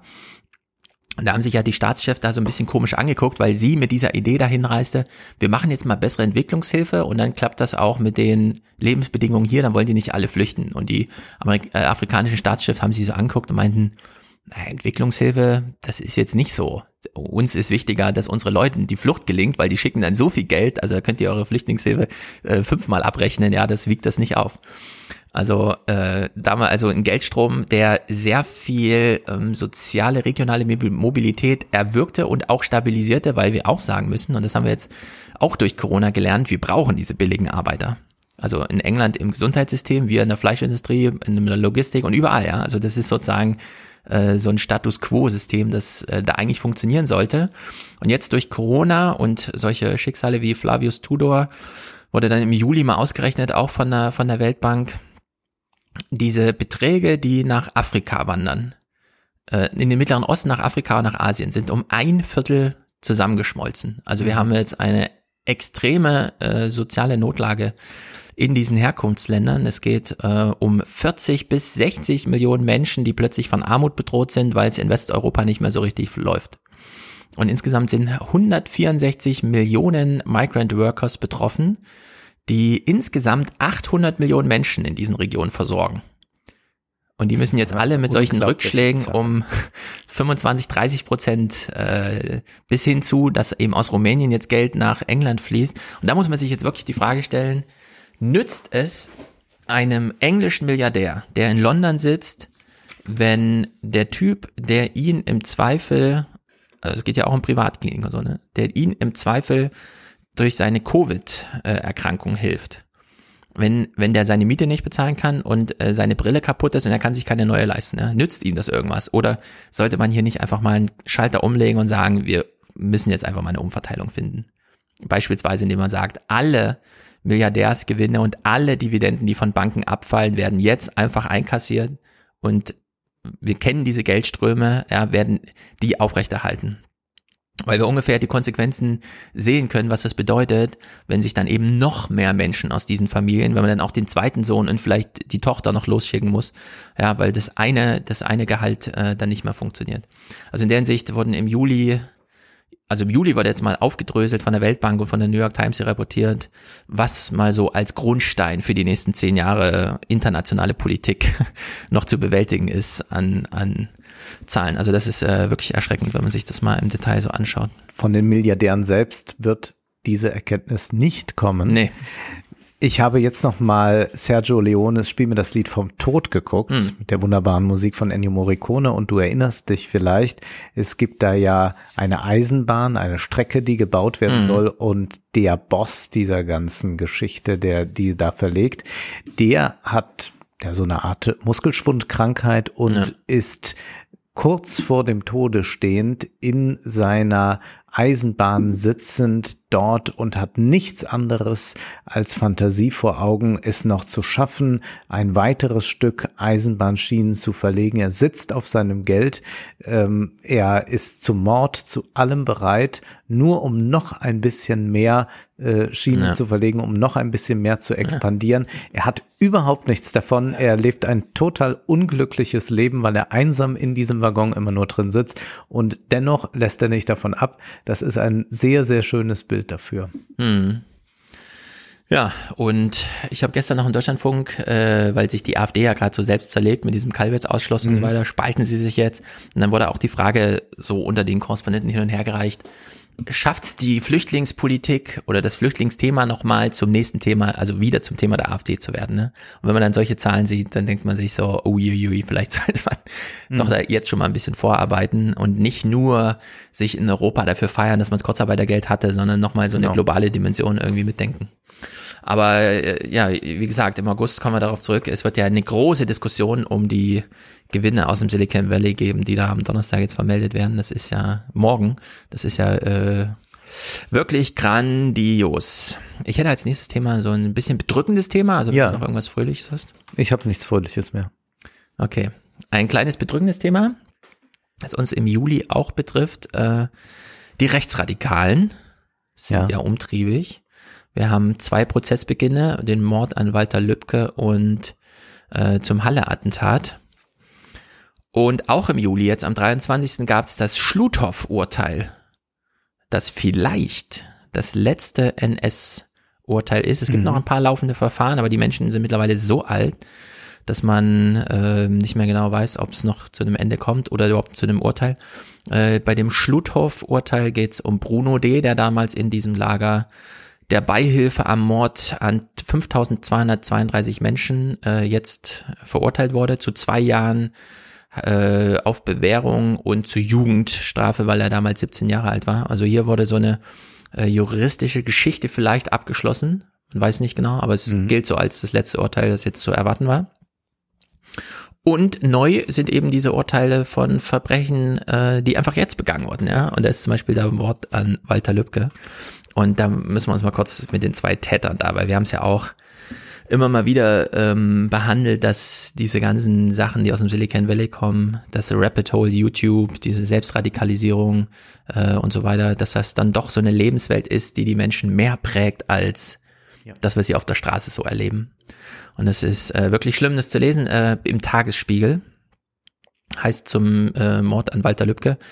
Der mutmaßliche Täter äh, hat äh, sein Geständnis auf Video aufgezeichnet nochmal vorgeführt bekommen im Gerichtssaal und sagte danach wohl, reportiert als Zitat, es tut mir unendlich leid, was ich getan habe, dass ein Mensch sterben musste, weil er die falschen Worte gesagt hatte. Und das suggeriert ja, Walter Lübcke stand vor diesem Publikum, Ja. hat gesagt, wer das nicht mag, kann ja auswandern. Mhm. Und daraufhin, also das wäre sozusagen der Anlass gewesen, weshalb äh, Stefan E. oder E. heißt er Stefan? Ernst?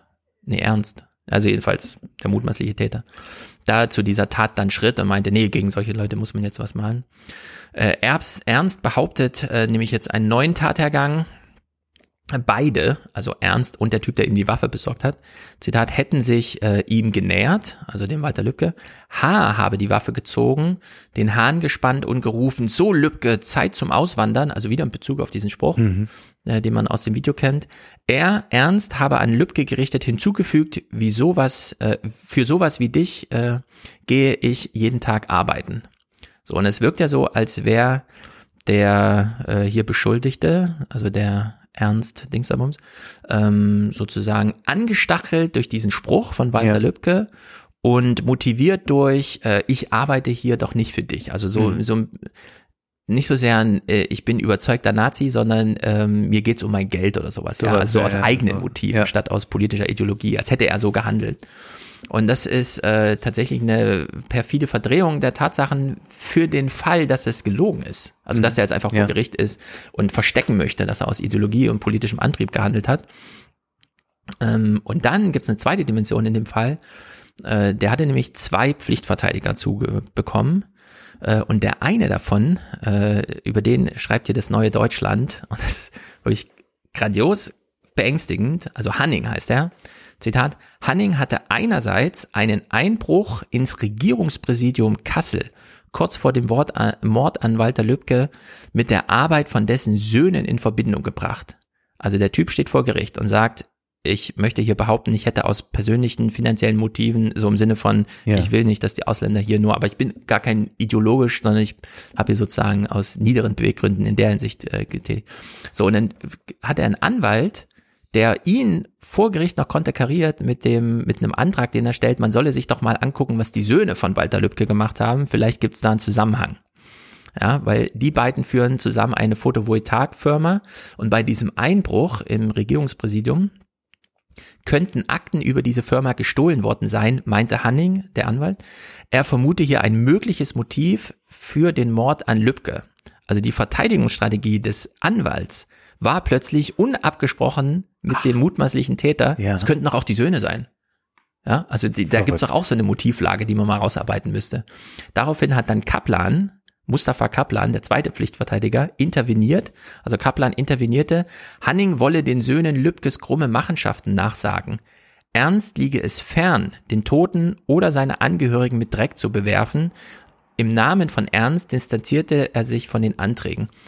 Also der mutmaßliche Täter von Walter Lübcke hat einen Anwalt zur Seite bekommen, der sich vor Gericht so krass verhalten hat, dass er selbst den mutmaßlichen Täter des Mordes an Walter Lübcke noch über die Stränge schlug, Ja. woraufhin er einen Entbindungsantrag stellte und der Richter dann meinte, ja, ich kann das nachvollziehen, dieser Anwalt muss sich nicht weiter verteidigen, ja. Da hat dann äh, auf Twitter kursierte dann so der Spruch im Sinne von, also wenn dir als äh, Nazi-Mörder selbst dein Anwalt so krass ist, ist irgendwas schief in Deutschland, ja. Ja. Und das muss man hier mal, ähm, also diese, diese Art und Weise. Der Typ hat dann, äh, dieser Hanning hat jeden Tag ein Prozessvideo gemacht. Also er hat sich selber nach Mhm. dem Prozess vor sein äh, Handy gehangen und hat ein YouTube-Video aufgenommen, um davon zu berichten. Und hier sieht man dann auch mal, ich habe mal einen Ausschnitt aus dem allerersten Video. Es ist sozusagen das, ähm, das erste Video, was der Typ am ersten Prozesstag macht, also er hat nur jeden Tag eins gemacht, aber es ist das erste Video von diesen fünf Prozesstagen, die er da als Anwalt tätig war. Und wir hören die allererste Idee, die ihm wichtig war, per Video äh, an die Öffentlichkeit zu geben. Mein erster Eindruck von dem Verfahren ist, um ehrlich zu sein, eher erschütternd gewesen, weil es ist ein Verfahren, das eine hohe Medienöffentlichkeit erreichen wird. Es ist ein Verfahren, das politisch wichtig ist, das in einer aufgeheizten Stimmung stattfindet. Es ist ein Verfahren, so wirft man es meinem Mandanten ja zumindest vor, ähm, das also das erste Mal ist, dass aus rechtsradikalen, rechtsmotivierten politischen äh, Gründen ein Politiker ermordet worden sein soll. Ob das so ist, wird das Verfahren zeigen, aber es ist ein Verfahren, das also einen hohen Stellenwert für unsere Entwicklung als Gesellschaft und auch für die Rechtsfortbildung haben wird. Und dieses Verfahren beginnt also mit frierenden Journalisten, die äh, unter Regenschirm und in Schlafsäcken äh, die Nacht äh, auf dem Fußboden liegen vor dem Gerichtsgebäude verbringen. Zu aller Ironie unter dem in Stein gemeißelten Schriftsatz am Gerichtsgebäude, die Würde des Menschen ist unantastbar. Das hat mich erschreckt und das ist eines Rechtsstaates in meinen Augen unwürdig. Ein schlechter Auftakt für ein Verfahren, das eine große öffentliche Bedeutung haben wird. Also man kennt so ein bisschen das Phänomen, dass Angeklagte das Verfahren diskreditieren, Ja. um den Schuldspruch am Ende so ein bisschen abzuschwächen. Aber dass ein Anwalt selbst, ja, händeringend nach Themen sucht, mit denen man jetzt so ein Verfahren diskreditieren kann, in dem man selbst beteiligt ist, das, das ist schon neu, ehrlich gesagt. War sehr ungewöhnlich und sehr erschreckend. Diese YouTube-Videos, die er hier produziert hat, in dem er selber sagt, das wird ein Verfahren, das wird sehr viel Aufmerksamkeit, vielleicht auch für mich bedeuten. Mhm. Die, um, 1500 Views oder so, 2000 Views, also jetzt nichts, was äh, irgendwie, aber dass er selber mit diesen Anträgen kam, um die Familie da nochmal in Misskredit zu bringen, die Familie Lübcke, ne? Äh, hat dann eben tatsächlich gesagt, dass der auch dieser Mustafa Kaplan dann meinte, ne, außer YouTube-Videos hat der Typ nichts beigetragen und er hat auch keine Strategie für den Angeklagten entwickelt, sondern der ist da tatsächlich so und ist der eigener Bühne ein unbeschriebenes Blatt Papier oder kannte man den nicht. schon das vorher? Weil ich habe auch dann nichts lesen können ja. dazu. Was mich ein bisschen wundert, ist dieser Verweis da auf die kampierenden Journalisten. Mhm. Das hat man ja immer wieder bei großen Prozessen, dass dort lange Warteschlangen sind und dass die irgendwie versuchen, da reinzukommen. Er weiß, glaube ich, so gar nicht richtig, was er machen will, aber man sieht, er hat wirklich diese Idee, jetzt damit eine Prominenz zu bekommen. Und er unterschätzt dann wahrscheinlich, dass sich dann so viele am Ende nicht für diesen Prozess interessieren mhm. werden und dass er wahrscheinlich auch nicht der charismatische Anwalt gewesen wäre, ja. mit dem das hätte funktionieren können. Also YouTube-Star eher nicht. Wird es genau. auch nicht auf Nindo schaffen. ja, also er hat halt immer diese Videos, da gibt's dann fünf. Muss man echt nicht angucken, ist nichts Interessantes dabei. Ich, ich wollte nur mal darstellen, diese Prozesse werden immer so als Bühne genutzt. Und üblicherweise sind das immer, das kennen wir aus Christchurch und von äh, Utaya und so, mhm. dass die Täter selber das so als ja. Bühne nutzen und dann da immer mit Zeichen und Gesten im Gerichtssaal agieren und so weiter. Das haben wir hier beim Fall Walter Lübcke zumindest nicht. Er wollte es wahrscheinlich so in die Richtung drehen, den Prozess zu so einer mhm. großen Sache zu machen. Ähm, allerdings muss man hier auch nochmal die Mediengeschichte von diesem ganzen Walter Lübcke-Mord ist wirklich nicht ohne. Und ich meine jetzt nicht die Mediengeschichte, was haben die großen Massenmedien zugemacht, sondern wie kam es dazu? Weil wie haben sich die radikalisiert und wie kam es zu diesem Videoclip, der dann im Online ja. so bekannt wurde, dass dann alle, die hörten, Walter Lücke, ach, das war doch der mit diesem Video, wo er meinte, die sollen doch ausreisen und so. Und da gibt's noch äh, eine Geschichte, die jemand vor Ort erzählt hat, nämlich ein Fotograf von dieser Veranstaltung, der dieses ganze Beteuern im Nachhinein und ach, der Lübcke hätte das halt nicht sagen sollen, dann wäre ich auch nicht so ausgerastet oder so. Also ja, ja. der da nochmal die Luft rausnimmt und meint, nee, das ist nicht nur große politische Ideologie, sondern eben auch Strategie dahinter. Walter Lübcke informiert über eine geplante Flüchtlingsunterkunft. Im Publikum Stefan E. und Markus H., zwei Neonazis. Sie filmen und stellen Lübkes Rede verkürzt ins Netz. Wenn diese Werte nicht vertritt, der kann jederzeit dieses Land verlassen, wenn er nicht einverstanden ist. Das ist die Freiheit eines jeden Deutschen.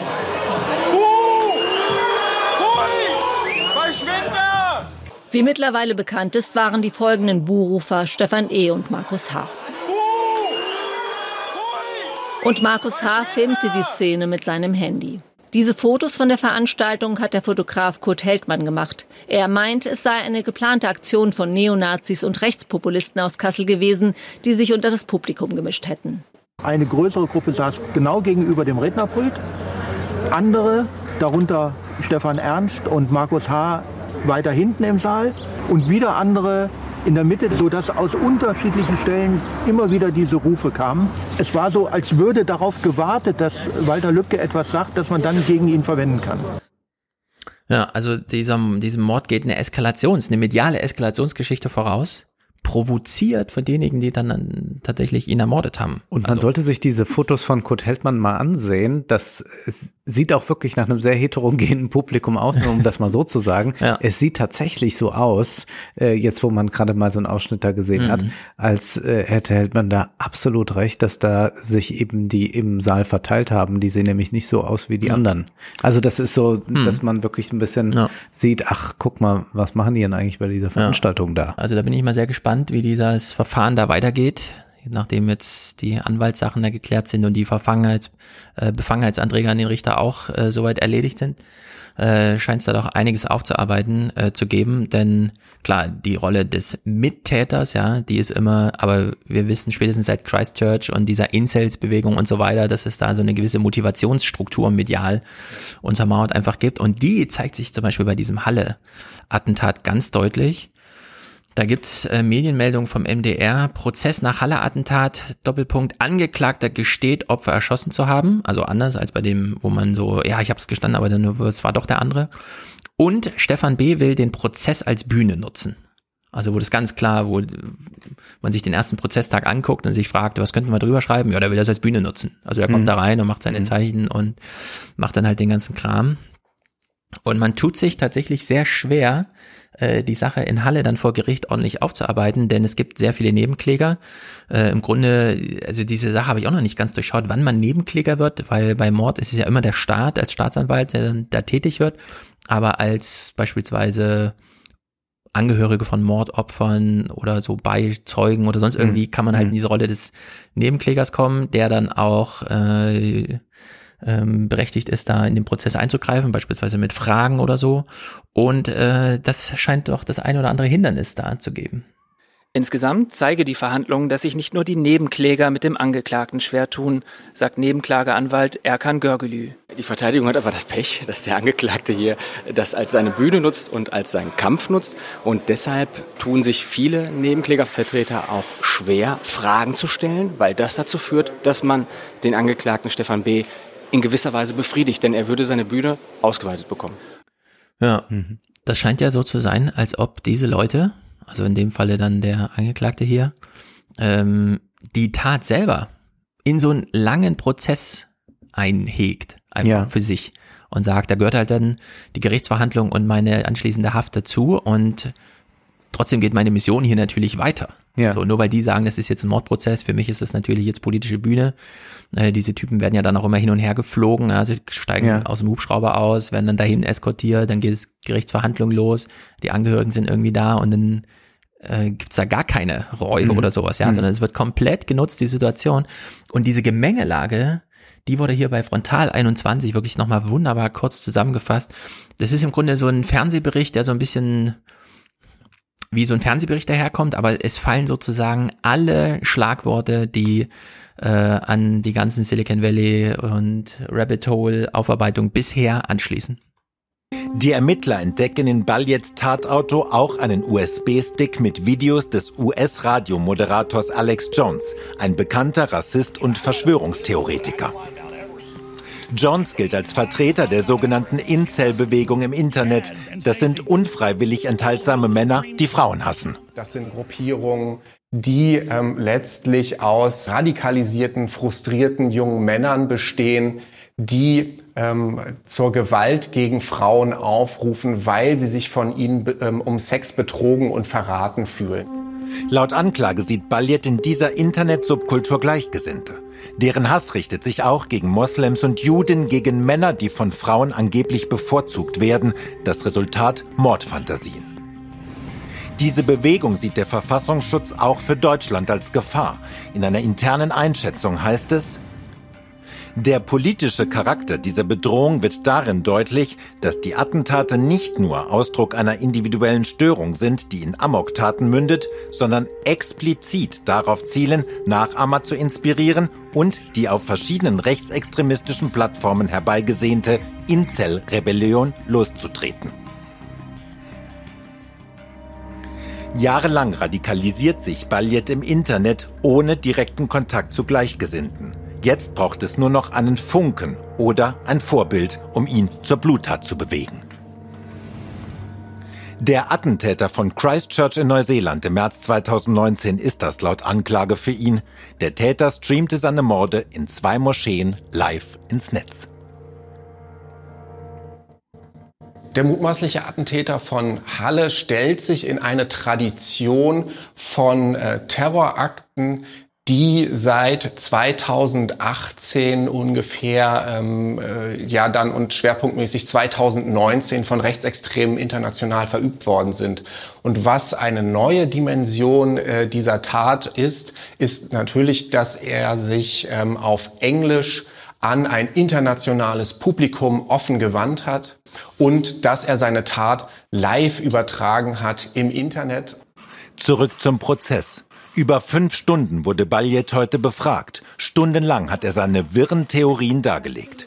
Selbst für einen, den Baljet am 9. Oktober 2019 ermorden wollte, klingt vieles davon lächerlich. Er hat muslimische Einwanderer in Deutschland und Juden für alles verantwortlich gemacht, was in seinem kleinen Dorf so passiert ist. Aber als er gefragt wurde, was die ihm denn getan haben, da fällt ihm nur ein, drei Tage vor dem Anschlag hat mich jemand im Zug angerempelt. Na, also, äh, wie soll man sagen?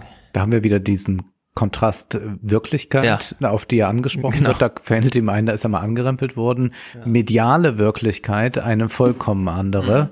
Mhm. Und diese Radikalisierung im Netz, die dann äh, stattgefunden hat, die auch nochmal deutlich macht, dass wir in einem medialen Zeitalter leben, was nicht einfach meint, wir haben viel Medien, ja. sondern da ist das eigentliche Geschehen auch und dort findet auch das Leben, wenn man so will, statt. Deswegen ist für ihn dann tatsächlich nicht so entscheidend, dass er jetzt äh, hinter schwedische Gardinen wandert, dass er dort in äh, einem Prozess involviert ist, sondern er ist da, er ist medial permanent präsent mhm. und damit und und das genügt quasi, also das ja. oder das ist ähm, mehr wert als einfach so präsent ja. zu sein. Also er hatte vor dem Gericht, ist er vor allem durch zwei Sachen dann aufgefallen an diesem Eröffnungstag, nämlich zum einen hat ihn äh, die Richterin immer zu den Waffen gefragt und er hat die Frage gar nicht hinsichtlich, welche habe ich denn verwendet, sondern er hat immer das Werturteil dran, wie wir es auch schon aus Christchurch. Ja, das ist eine besonders gute Waffe. Mhm. Also mit der kann man mhm. richtig gut. Ja, das war richtig gut, dass ich die dabei hatte. Mhm. Das also die Aufklärungsarbeit, was hast du denn dabei gehabt, war immer gleich so mit diesem, eigentlich würde er das am liebsten ins Forum schreiben, ja, mhm. womit die anderen jetzt losziehen sollen. So war das ja auch bei dem Christchurch-Attentäter. Und äh, das andere ist, äh, er, ihm war die eigene Tat peinlich, weil sie halt so misslungen ist. Er kam halt nicht durch diese Tür durch, hat dann frustriert zwei andere Menschen erschossen und das äh, grämt ihn jetzt, ja, dass er da sozusagen ja. nicht verwandeln konnte. Und äh, deswegen schämt er sich auch so ein bisschen vor der Community, der jetzt aber nicht ausweichen kann, weshalb er jetzt weiter so diesen harten Hund irgendwie gibt. Also dieser, dieser Fall da in Halle, der jetzt in Magdeburg verhandelt wird. Und was der Experte von der Amadeo Stiftung, Antonio Amadeo Stiftung noch sagte, ist ja auch etwas, dass es auf Englisch mhm. stattgefunden hat. Also wir haben es wirklich mit einem globalen Netzwerk von Rechtsextremismus zu tun. Ja. Und Rechtsextremismus meint zum einen selbstverständlich diese Blutboden-Ideologie, die in so einen radikalen Nationalismus dann eben sich ausdrückt oder einen Regionalismus zum Teil ja. auch. Aber man ist auch global miteinander vernetzt, was in gewisser Weise eigentlich gegen diese Blut- und Bodenideologie ja. ja steht. Also man, baut sich so ein Geflecht ja. auf, also wie sie in ihren Verschwörungstheorien ja immer von anderen solchen Geflechten ausgehen, wo sie dann sagen, mhm. ja, äh, äh da gibt es so äh, arabische äh, äh, Ligen, die haben eigentlich die Welt unter Kontrolle oder ja. dann die antisemitische Variante, äh, das haben äh, Juden alles unter Kontrolle. Sie bauen tatsächlich Netzwerke auf und agieren dann äh, mit äh, US-amerikanischen Radikalisierten zusammen, äh, mit Australiern ja auch. Das ist ja auch immer bei äh, der sogenannten identitären Bewegung zu sehen, woher ja. dann Gelder geflossen sind. Und da zeigt sich auch, dass wir da auch eine Globalisierung erleben, nur wirklich von der finstersten Seite.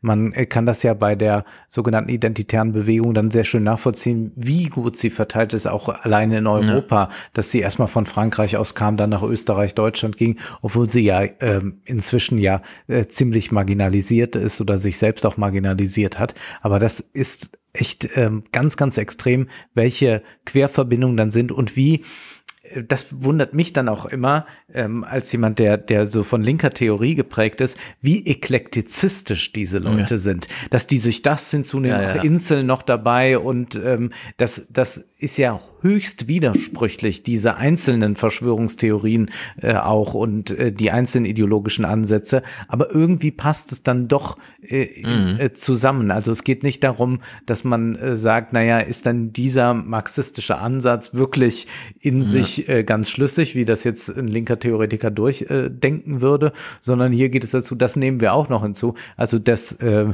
für mich ja nach wie vor verrückteste war ja, weil ich da auch erst jetzt aufmerksam wurde durch äh, Corona, ist diese QAnon Verschwörungstheorie mhm. noch, also die sagt, da werden Kinder in Minen gehalten und die Reichen nehmen deren ja. Blut. Das ist für mich alles so absurd. Aber auch das geht dann auch noch irgendwie mit rein in das Ganze. Ja, QAnon hat es ja auch schwer getroffen jetzt im Juli. Die können auf Twitter nicht mehr verlinkt werden und mehrere Mhm. tausend Accounts, die damit zu tun haben, wurden einfach mal gelöscht. Das ist natürlich äh, erstmal so eine so eine Notfall-Lockdown-Maßnahme, aber da muss jetzt auch qualitativ mal nachgearbeitet werden im Silicon Valley. Wie gesagt, das ist natürlich bestimmt im August dann ein großes Thema, denn die Nachwirkungen sind da da und der Wahlkampf beginnt da jetzt auch. Und deswegen gucken wir zum Ende nochmal nach Amerika und vergleichen mal, also wir gucken wieder nach China und auch nach Amerika. Wir vergleichen mal Portland und Hongkong, weil das waren ja zwei Städte, in denen es im Juli mal richtig zur Sache ging. Das eine ist in Portland. In Portland sind plötzlich so Soldatenpolizisten oder sowas aufgetaucht, die äh, Demonstrationen in der Hinsicht aufgestört haben, dass sie einfach Menschen entführt haben. Also da ist so ein Lieferwagen oder so ein kleiner Van vorgefahren. Dann sprangen da drei Menschen in ähm, T-Shirt oder Uniform raus. Man wusste gar nicht, was sind das für welche. Polizei stand da jedenfalls nicht drauf und eine Waffengattung jetzt auch nicht. Also Militär waren sie auch nicht zugeordnet. Und die haben einfach sich Menschen rausgegriffen, haben die eingepackt und sind davon gefahren.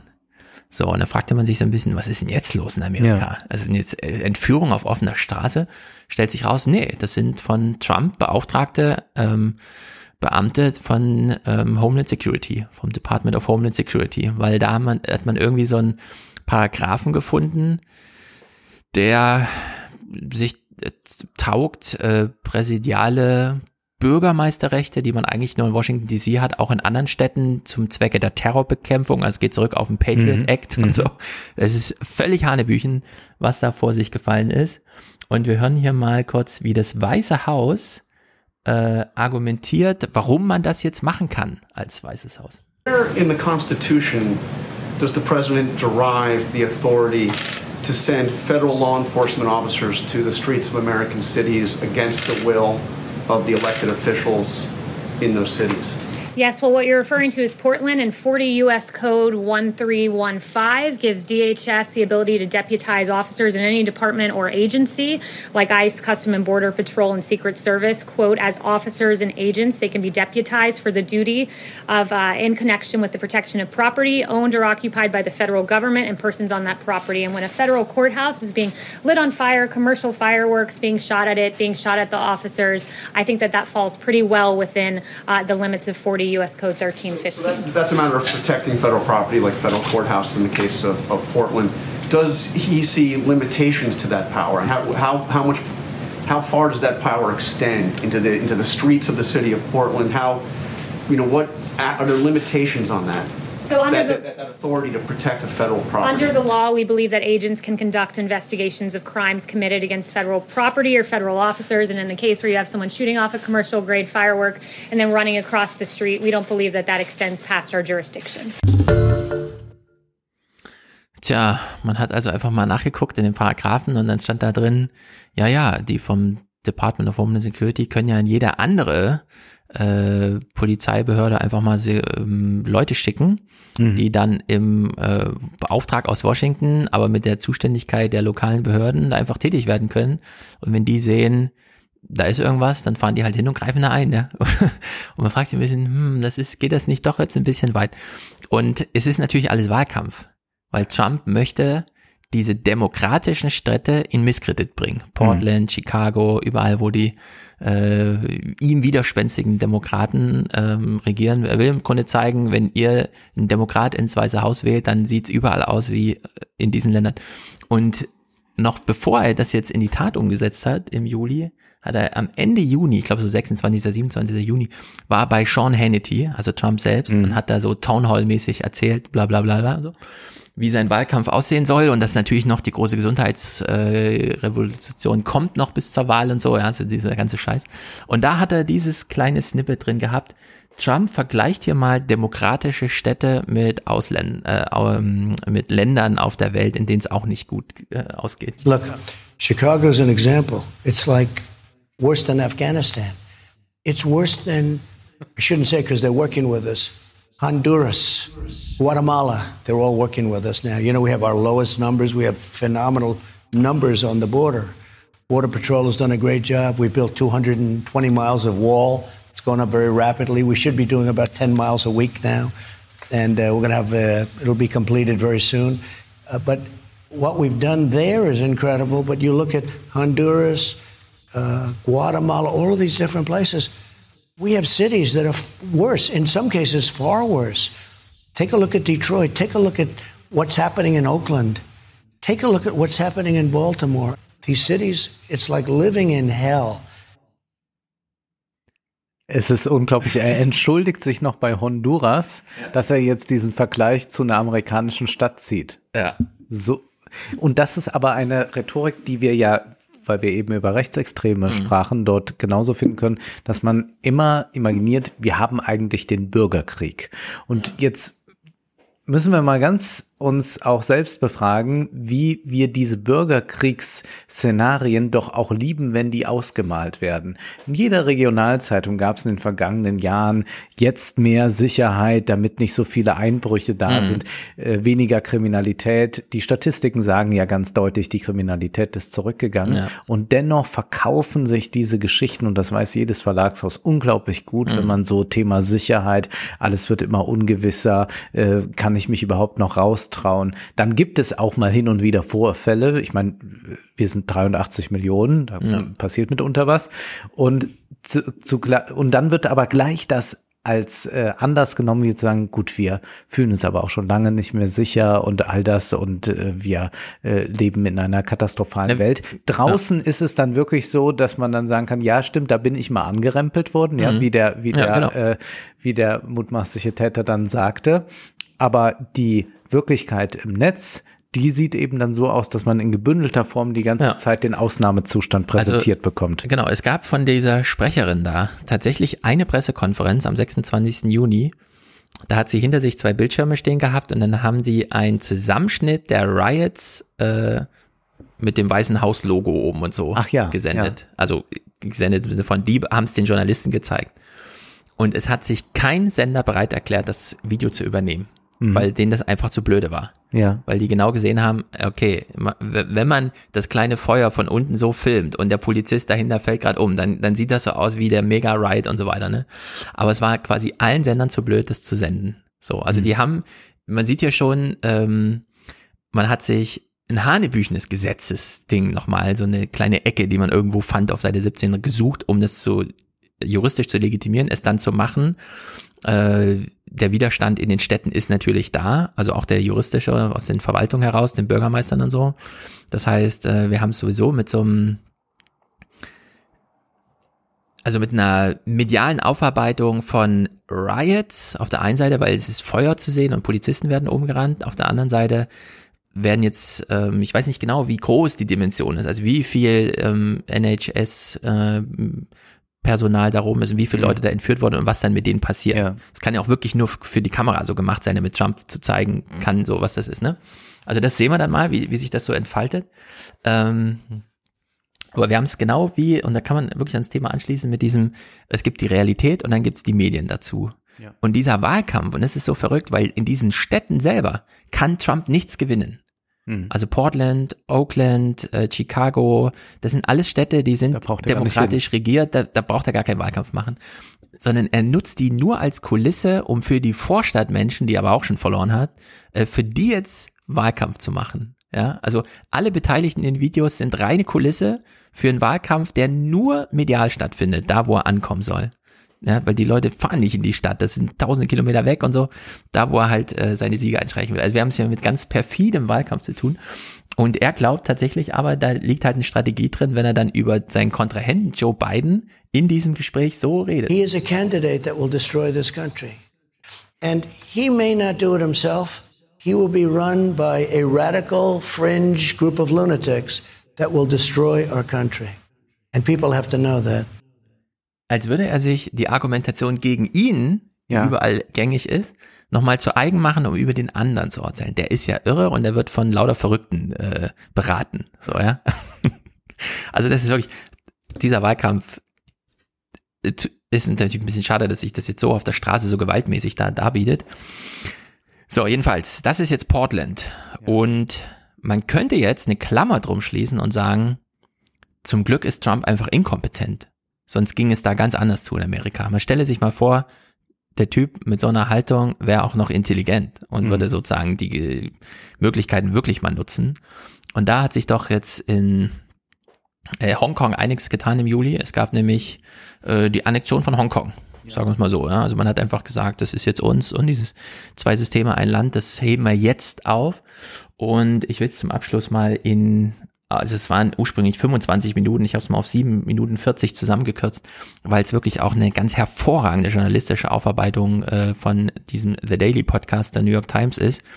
Sie haben sich entschieden, es im Gespräch zu klären. Der mhm. Typ als Korrespondent vor Ort erzählt einfach mal, wie es so ist.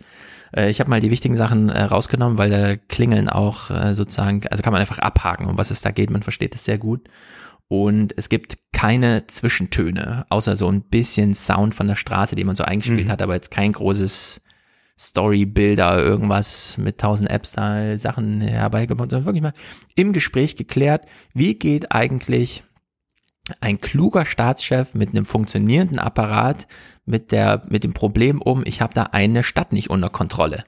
Ja, wie mache ich das dann eigentlich?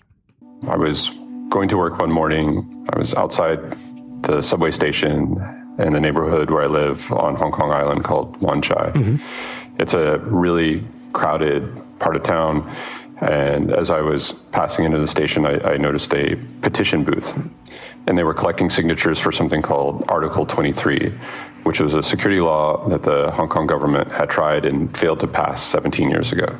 And then.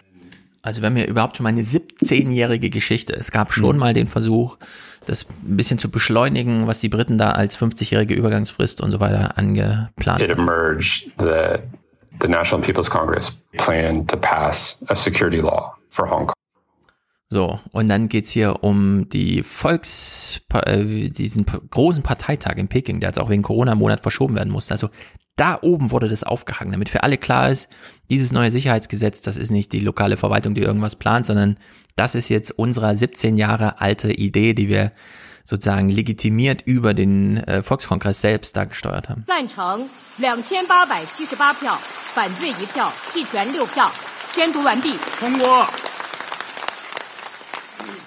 It's a shock to everyone in the city. In 2020, it's acting way ahead of schedule and doing something that it's not really supposed to do until 2047. And, and Austin, what does this law actually do? What does it actually say?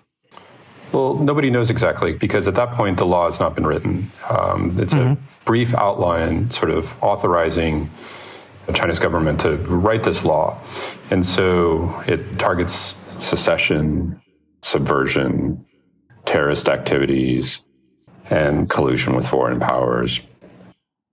Also genau das Gegenteil von dem, was Trump gemacht hat. Nicht irgendwie, wir haben noch so eine Gesetzeszeile gefunden, die uns irgendwie ermächtigt, aber müssen die Gerichte mal überprüfen, sondern es gibt jetzt ein neues Gesetz. Wir sagen euch aber noch nicht, worum es geht, mhm. sondern wir schreiben erstmal die Themen rein und dann klingelt es halt bei allen. Gerade auch im ähm, Rückblick auf diese Demonstration vor Corona, die es da halt in Hongkong gab. So I have to imagine that the citizens of Hong Kong are deeply skeptical and worried about this law and not following their leaders' advice to blindly support it. That's right. People are, are very worried about the law. At the same time, that lack of clarity paralyzes people. That makes me wonder if China understood that the ambiguity of this all, you know, authorizing a law, but not necessarily explaining what would be in it, using words like sedition and terrorism, but not defining them, if that was deliberate. Yes. Definitely. In fact, there were some. Das war mal eine sehr schöne Suggestivfrage. Wussten die in Peking, was sie da machen, indem sie das so undeutlich formulieren und alle im Unklaren lassen? Yes. Ja. Officials who make this clear that this ambiguity is by design and it's basically meant to intimidate people. Friends from the press, good morning. One of them, a man named Zhang Xiaoming, gives a press conference on the law and he gives a stern warning that it's not something you want to mess with. If those in Hong Kong who defy and challenge the authority of the central government and undermine stability in Hong Kong are allowed to have their way, Hong Kong would be the loser. There is no doubt to that. So, Austin, when does it finally become clear precisely what this national security law actually says and does? Nobody knows exactly when it's going to come out. They people are looking at the government website, waiting, waiting, checking. Um, and then finally, at, at about 11 p.m., the night of June 30th, it lands. What does it actually say? What's the wording? In these 66 articles, it begins to define the words that have been hanging over Hong Kong for weeks secession, subversion, terrorism, collusion with foreign powers, all things that have been criminalized under this new law. Mm-hmm. So let me just read one of these definitions subversion.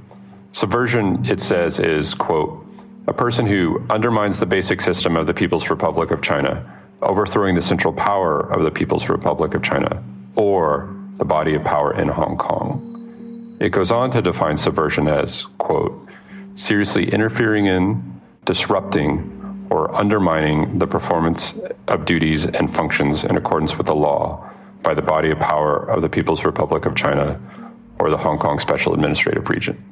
Many of the activities that took place, protests over the past year, could fall under those, those words. So the law goes into effect at 11 p.m. on June 30th, and then an hour later, it's July 1st. And that's astonishing timing because July 1st is a national holiday. It's a very important day in Hong Kong. It's the day that Hong Kong was handed back from Britain to China. Mm-hmm. It's also become a day of protest. In fact, the original protest that led to the first security law being blocked happened on July 1st, 2003. And every year since then, there have been protests on this day. By dropping this at the 11th hour, it's intended to create uncertainty. Ja, also auch ein großes soziales Experiment, ja. Die wussten genau, 1. Juli, nicht nur äh, sozusagen diese Staffelstabsübergabe von Großbritannien nach China, sondern eben auch dieser sich aus Tradition ergebene Tag des Protests. Und da hat man 23 Uhr am Vortag dieses Gesetz, auf das so lange äh, gewartet wurde, was sagt es nun wirklich, äh, da einfach veröffentlicht. Also das ist sozusagen all in, diese Macht einfach mal wirklich ausgespielt. Und es ist so schlimm wie befürchtet. Also das ist wirklich eine genau. extreme genau. Einschränkung, Inhaltlich die da stattfindet. also alles, was dann auch äh, an Protest stattfand, äh, wird eigentlich kriminalisiert mhm. im, im, höchsten Maße. Ist ja. Äh, sehr, sehr gefährlich, sich da überhaupt dann noch ähm, in irgendeiner Weise zu äußern, weil alles dann auch, also es ist ja auch, hat dann auch immer noch so eine Offenheit, dass im Prinzip alles als Systemkritik ähm, anerkannt werden kann. Genau. Und vor allem all das, was äh, in den Jahren davor stattfindet. Genau. Man hat so, als würde man sich das mal anschauen und sagen, genau das soll das Gesetz jetzt ja. äh, betreffen. Und von Deutschland gibt's ja auch nicht äh, viel Protest dagegen. Ne? Nee, das gar nicht, ja. Aus also Europa. es wurde auch wohl nochmal gesagt, dass da nochmal auch von der chinesischen Wirtschaft und auch mhm. nochmal an Wirtschaftsbosse delegiert hier in Deutschland gesagt wurde, ja. haltet euch da mal zurück, mhm. denn wir arbeiten doch eigentlich jetzt gerade ganz ja. gut zusammen. Es wurde auf allen Ebenen vorbereitet, auch ja. hinsichtlich bis zu den, durch die Kapillaren bis dahin, wo man die Chinesen in Europa so findet. Ausgenommen Boris Johnson, der kam da nicht umhin, nochmal mhm. diesen großen, die dreieinhalb Millionen Chinesen, die es könnten, die können dann auch zu uns kommen, aber das ist auch sehr eigensinnig gewesen, denn England braucht auch yeah. jetzt diese Unterstützung quasi. Up on July 1st, deciding whether they want to go protest. They know this law is in effect, and it creates a great sense of risk for people going out on the street. So on the morning of July 1st, what do you do and what do you see? So I got up early. I went out to catch a cab by the waterfront, and I noticed this barge with these huge characters 20 feet high, yellow on red that said, celebrate the national security law. And this, this barge was towed through Victoria Harbor in the middle of Hong Kong. And you could see it from either side, these huge characters welcoming the new security law. And this is something that is a, a style that is very much reminiscent of Chinese propaganda. Also das muss man sich mal vorstellen, ne? Die haben da hm. einfach so ein riesiges Banner, wie man das aus äh, Nordkorea oder so kennt, ja. So im Sinne von Willkommen neues Sicherheitsgesetz. Also ja. wirklich, das ist einfach all. And then I arrived at this neighborhood, Causeway Bay, where every year the protest march on July 1st usually begins. Mm-hmm. And right away I could see there was a large crowd.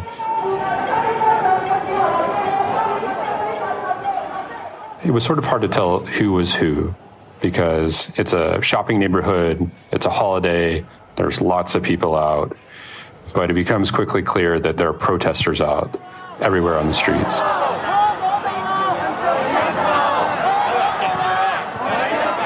I can see police who are trying to block off parts of the streets in Causeway Bay. I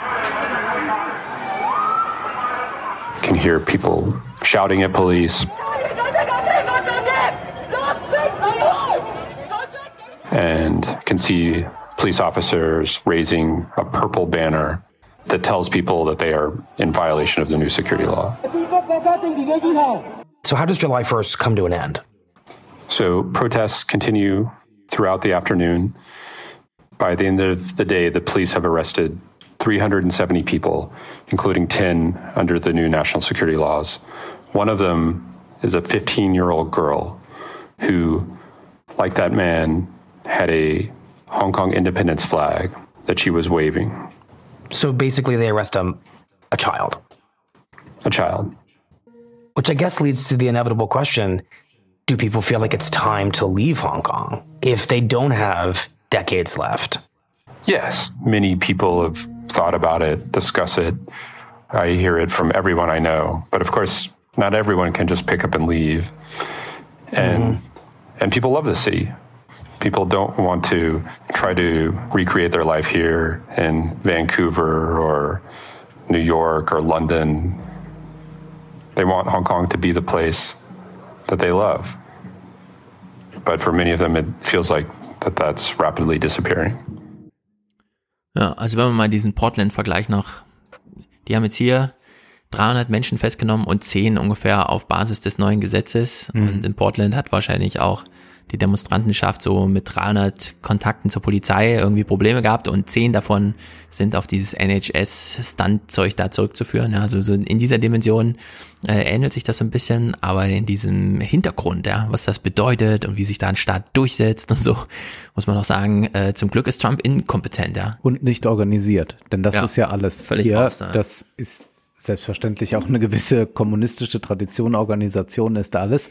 Und das kann man da ja, ja. in aller Deutlichkeit erleben. Hm. Ja, also dieser Juli hat da zumindest in Hongkong so ein bisschen äh, trauriger begonnen. Ja, und man hat den Eindruck, dass hier ein Exempel statuiert wird, ja. dass man weiß, wenn jetzt hier schon kein Widerspruch kommt, wo mhm. das so massiv genau. und offensichtlich ist und hier wird ja nicht mehr irgendwas groß im Geheimen gemacht, wie wird es dann künftig sein bei der Seidenstraße zum Beispiel, wenn sich dort wer widersetzen möchte, wenn da jemand zahlungsunfähig wird, zu welchen äh, Konzessionen muss man da dann bereit sein und wo wird da dann auch geschwiegen werden? Das ist ja eine hm. sehr, sehr heikle Situation und das Problem für Europa ist, dass wir keine richtige Alternative haben. Wir können nicht sagen, naja, aber der American Way of Life, der verspricht doch eigentlich nur Gutes. haben wir auch gesehen, nicht nur bei Trump, sondern auch was da äh, für imperiale Züge auftreten, mit denen wir auch nicht einverstanden sein können. Es ist äh, sehr, sehr eigenartig. Wir sind da in so einem Zangengriff eigentlich. Ähm, und mhm haben da als Europäer momentan auch wenig Chancen, uns äh, autonom hinzustellen. Die Möglichkeit, die dann besteht, ist, dass tatsächlich Europa als eigene Macht, zwar nicht als Weltmacht, aber doch als souveräne Macht sich dann etabliert. Also das ist ja schon auch ein Plan von Macron, aber dafür zieht man auch in Europa zu wenig an einem Strang. Bislang zumindest. Bislang zumindest, denn da gab es ja im Juli auch eine Mega-Geschichte. Ja ähm, Europa wird sich jetzt erstmals selbst als Europa am Weltfinanzmarkt verschulden. Mhm. Und zwar in der Höhe von 750 Milliarden Euro. Das sind äh, zwei Bundeshaushalte und noch ein bisschen mehr. Das ist unglaublich. Es brauchte dafür wieder eine Krise. ja. Corona hat sich angeboten. Und äh, das haben wir jetzt hier so ein bisschen ausgespart, weil es dazu einen eigenen Podcast gibt, und zwar den Nachfolgepodcast vom Aufwärm-Podcast, der ja nun auch zu Ende ging im Juli. Das kann man ja, ja auch mal kurz sagen. Auch eine Ära ist damit wirklich zu Ende gegangen. Doch, muss man so sagen. Genau, aber mit jedem Ende ist ja ein äh, Neubeginn verbunden. In der Hinsicht gibt es jetzt einen Fernsehpodcast. Und der sollte eigentlich erst Ende August losgehen, um hier auch mal ein bisschen Urlaub einzuplanen. Aber ich habe die Nachrichten dazu gehört, zu diesem EU-Gipfel. Ich habe gedacht, das kann doch wohl nicht wahr sein, dass wir äh, eine Riege an Journalisten haben. Man muss es einfach so sagen, alle, außer Markus Preis vielleicht so ein bisschen, aber doch viele, die sich ein Schauspiel angeguckt haben, also ein richtiges Kammerspiel. Ja. Da treffen sich 27 Staats- und Regierungschefs. Journalisten sind außen vor. Die dürfen nicht ins Gebäude wegen Corona. Es ist also nicht wie bisher ein Gipfel gewesen, der vor Ort stattfand. Das galt nur für die Politiker, nicht für die Journalisten. Also haben die Politiker die Chance genutzt, die raren Momente des Kontaktes mit dem Journalismus ein Schauspiel aufzuführen. Zum Beispiel zur Frage, wie viel ist jetzt Zuschuss und wie viel ist Kredit? Wie viel Geld müssen die Länder zurückzahlen an die EU-Kommission und wie viel nicht? Dass im Hintergrund die EU-Kommission selbst diese Gelder zu, zur Verfügung stellt. Und zwar nicht, indem sie irgendwem nochmal eine Steuer aufbürdet, sondern indem sie einfach sagt, wir können doch auch an den Kapitalmarkt gehen. Ähm, der lang geforderte Eurobond sozusagen jetzt Realität ist. Das wurde ein bisschen ausgeblendet. Es ist nicht ganz Eurobond. Ich habe bei Jens Südekum nochmal nachgefragt, denn die Haftung ist noch nicht so geregelt, dass wenn ein Land sich nicht mehr dran beteiligen will, dann die anderen einspringen müssen, sondern jedes Land haftet erstmal für sich. Wir wissen aber auch, faktisch kann kein europäisches Mitgliedsland jetzt sagen, ich habe die Gelder jetzt kassiert, aber ich äh, zahle jetzt nicht zurück, ja. weil dann würden alle anderen Länder einspringen. Es muss nur im Vorfeld, da kann man nicht auf die Krise warten, sondern es muss im Vorfeld schon mal im Kleingedruckten so geregelt werden, damit am Ende das Rating der Ratingagenturen da ist und die Zinsen niedrig sind. Äh, deswegen ist das noch so ein bisschen heikel, aber die werden, die finalen Abstimmungen sind ja im September dann im Europaparlament und alle nationalen Parlamente müssen auch nochmal zustimmen. Das werden sie beim Haushalt der EU vielleicht nur mit Zögern und nach langem Qualen bei diesen 750 Milliarden Recovery Plan, den also der da einfach ausgegoren wurde, äh, ist das durch. Also Mhm. da werden sich die Parlamente nicht querstellen, da gibt es keinen Widerstand im Europaparlament und auch aus den nationalen Parlamenten nicht, weil alle Geld kriegen, geschenkt. Wir wissen, zahlt eh keiner zurück, den Anteil, der dann Kredit ist, sondern wir haben jetzt 750 Milliarden eigene Verschuldung und da kann man den Bogen schlagen zu Hamilton. Das ist der Hamilton-Moment, so kann man es nennen. So wurde es ja auch mehrmals genannt schon. Jetzt. Genau, und zwar aus dem einfachen Grund, äh, ja, George Washington hat die Nation geeint Mhm. und über Vertragstexte und hier die Verfassung und so weiter, alles schön und gut, aber jede Nation braucht ein finanzielles Fundament und für das war natürlich Alexander Hamilton zuständig, wie er äh, dann auch singt, ähm, I wrote Financial Assist Systems into Existence. Ja, das war seine Aufgabe, also die finanzielle Grundlage zu schaffen. Und wir haben jetzt das erste Mal in Europa genau so eine einheitliche eigene, europaeigene finanzielle Grundlage, nämlich 750 Milliarden Euro, die die EU-Kommission komplett verschenken wollte. Gerne. Die wollten einfach, dass Merkel Macron sagen, wir machen 500 Milliarden, dann sagt Ursula von der Leyen, ich lege noch 250 Milliarden drauf, dann haben sich die sparsamen vier geweigert und gesagt, nein, ein kleiner Teil muss Kredit bleiben, ist eh egal, wird eh nicht zurückgezahlt, sondern die EU-Kommission, ihr Anliegen ist, wir verschenken das Geld an die Mitgliedstaaten und refinanzieren das über eigene Steuern. Wir haben also nicht nur das erste Mal eigene Verschuldung, sondern wir haben auch das erste Mal einen beginnenden Gesetzgebungsprozess, der eigene europäische Steuern vorsieht, dass nicht nur Teile der Mehrwertsteuer in Europa aus den Mitgliedstaaten abgegeben werden, einfach eine Etage höher gereicht, sondern dass die EU-Kommission selber, und das haben wir hier groß diskutiert, ähm, European Green Deal und so weiter, eine Grenzsteuer für Waren, Stahl zum Beispiel, der eben nicht ganz so klimafreundlich hergestellt wurde, eine Digitalsteuer, kam natürlich jetzt auch im Urteil dieses Urteil, dass Apple nicht 13 Milliarden an Irland nachzahlen muss, äh, sondern da sind gerade die Franzosen jetzt dabei, ihre eigene Digitalsteuer, die sie schon, haben und die auch unter Beschuss ist von Trump, einfach zum europäischen Projekt zu machen, um zu sagen, wenn ein französischer Entwickler in Belgien eine App verkauft an jemanden, der sich in Estland vorher ein iPhone kaufte, dann fällt die Wertschöpfung nicht im Silicon Valley an, nur weil das Design davon kommt, sondern dann ist das Wertschöpfung, die hier anfällt und auch hier abgeschöpft werden kann. Also in der Hinsicht äh, ist da einiges in Bewegung und man will eine Plastiksteuer einführen. Also in der Hinsicht äh, lauter Gesetze, also sagen wir es mal so, so habe ich es auch mit Jenny schon hypothesenmäßig diskutiert. Wenn die Europäische Kommission nun die nächsten sieben Jahre Finanz ähm, bis zum nächsten Haushaltsbeschluss und so weiter nutzt, um eigene Steuern einzunehmen, dann werden das Steuern sein, die wir alle akzeptieren. Es wird also nicht nochmal eine Erhöhung von Mehrwertsteuer sein, die dann nach Europa fließt oder so, sondern es wird eine genuine europäische Steuer sein, die wir alle akzeptieren.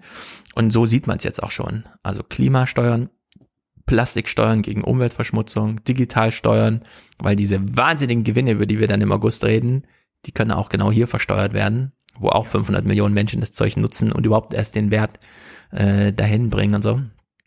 In der Hinsicht ist... Wir werden das begleiten. Ja. Ich bin ja noch mal gespannt, wie es überhaupt mit der Mehrwertsteuer sein wird, wenn man die wieder anhebt im Januar, ob man dann nicht sagt, ach, wir heben Da jetzt mal Wahlkampf. auf 21 Prozent an. Im Januar ist vielleicht Das ist nämlich durchaus zuzutrauen. Ich erinnere daran, wir hatten mal eine Mehrwertsteuer, die lag bei 16 Prozent. Dann sagte die SPD, auf keinen Fall gibt es eine Mehrwertsteuererhöhung um Hm. zwei Prozent. Und es gab auch keine um zwei Prozent, sondern um drei Prozent.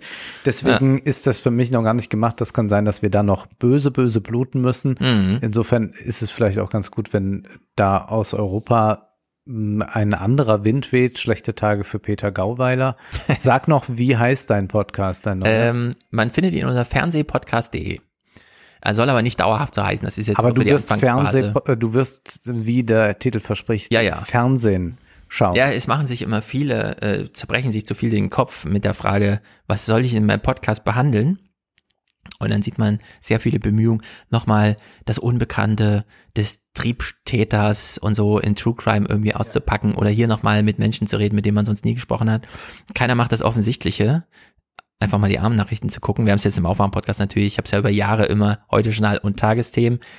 Jetzt will ich ihn noch ein bisschen ausbreiten, heute Journal, Tagesthemen und dann aber auch die Diskussionssendungen, in denen es spontan zugeht, also vor allem die Abend äh, Talkshows, die es da gibt, aber vor allem auch Markus Lanz, denn da wird doch mal die ein oder andere Idee und Konstellation durchgeprügelt, die man auch ja, Lanz beobachten hin und muss. wieder ja doch ganz gerne, aber Ja, ehrlich gesagt nicht, wenn Politiker da sind, sondern Ja, genau. Unterhaltungsgäste. Ich Genau, möchte eigentlich Dagmar Koller da haben, die nochmal erzählt, wie war das damals mit Peter Weck. Das ist immer eine gute Mischung. Helmut Zilk und den Cats in Wien. Genau.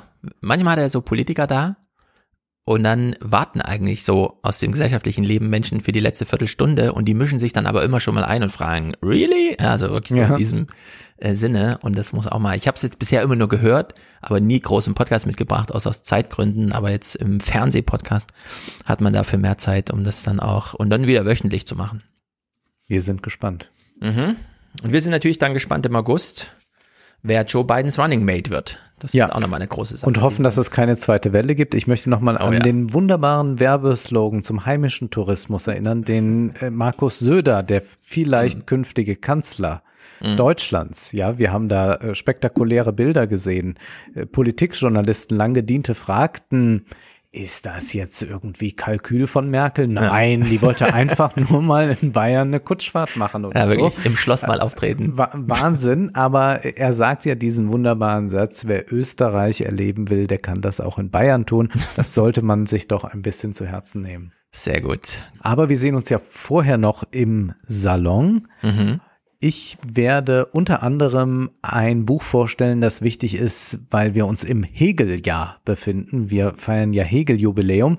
Und was könnte da näher liegen als ein Buch von Slavoj Žižek, einem der wichtigsten Hegel-Experten. Und der hat ein Buch jetzt geschrieben, Hegel in einem vertrateten Gehirn.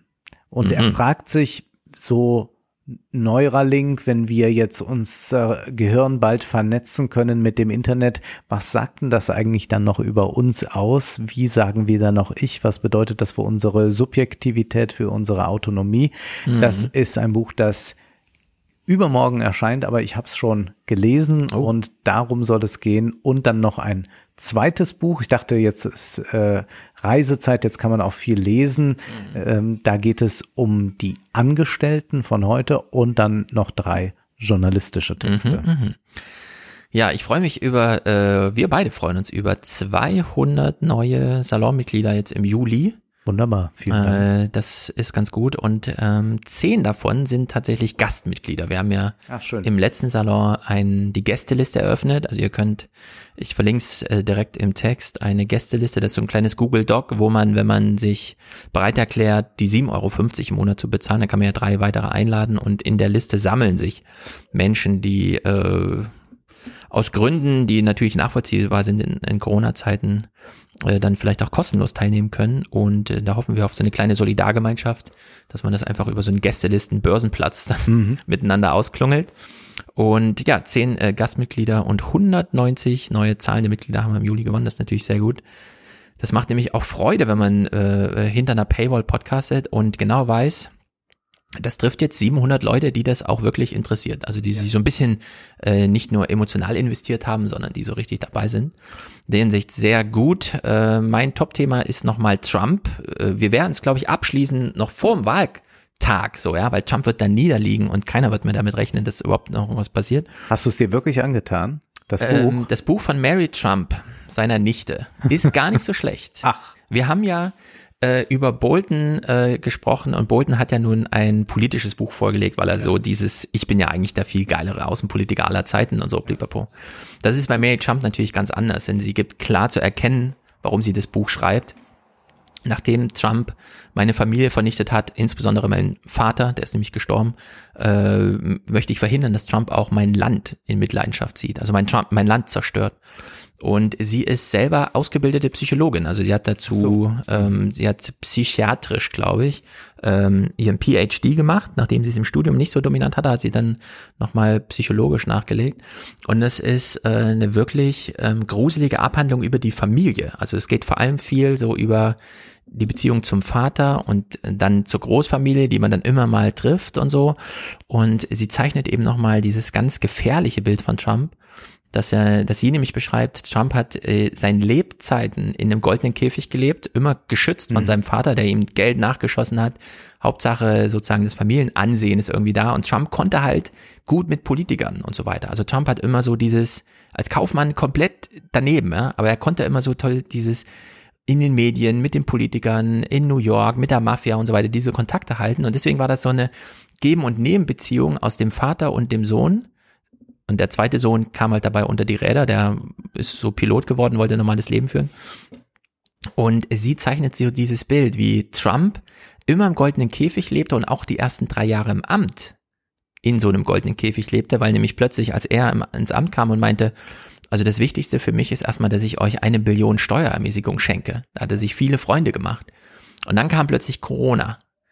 Und jetzt kann Trump seine Unfähigkeit nicht mehr verstecken. Und zwar das allererste Mal in seinem Leben kann er jetzt seine Unfähigkeit nicht mehr verstecken. Und davor möchte sie warnen. Und sie beschreibt das, weil ihr dann hören ausführlich, sie beschreibt es ähm, also wirklich gut. Das ist äh, wirklich ein Buch, das man sich mal kurz anschauen muss. Das, da darf man nicht so einfach drüber hinweggehen im Sinne von, ja, seine Nichte will ihm auch nochmal ins Bein treten oder so, sondern ja. da geht's auch richtig zur Sache. Hat auch ein paar so humorige, aber die Motivation macht sie glasklar und dann ist das auch sehr stringent äh, durchgearbeitet. Also in der Hinsicht äh, sollte man sich darüber informieren. Ein Grund mehr nochmal dann in den Salon hier einzusteigen. Wunderbar. Gut, Leute, dann reingehauen bis August. Tschüss.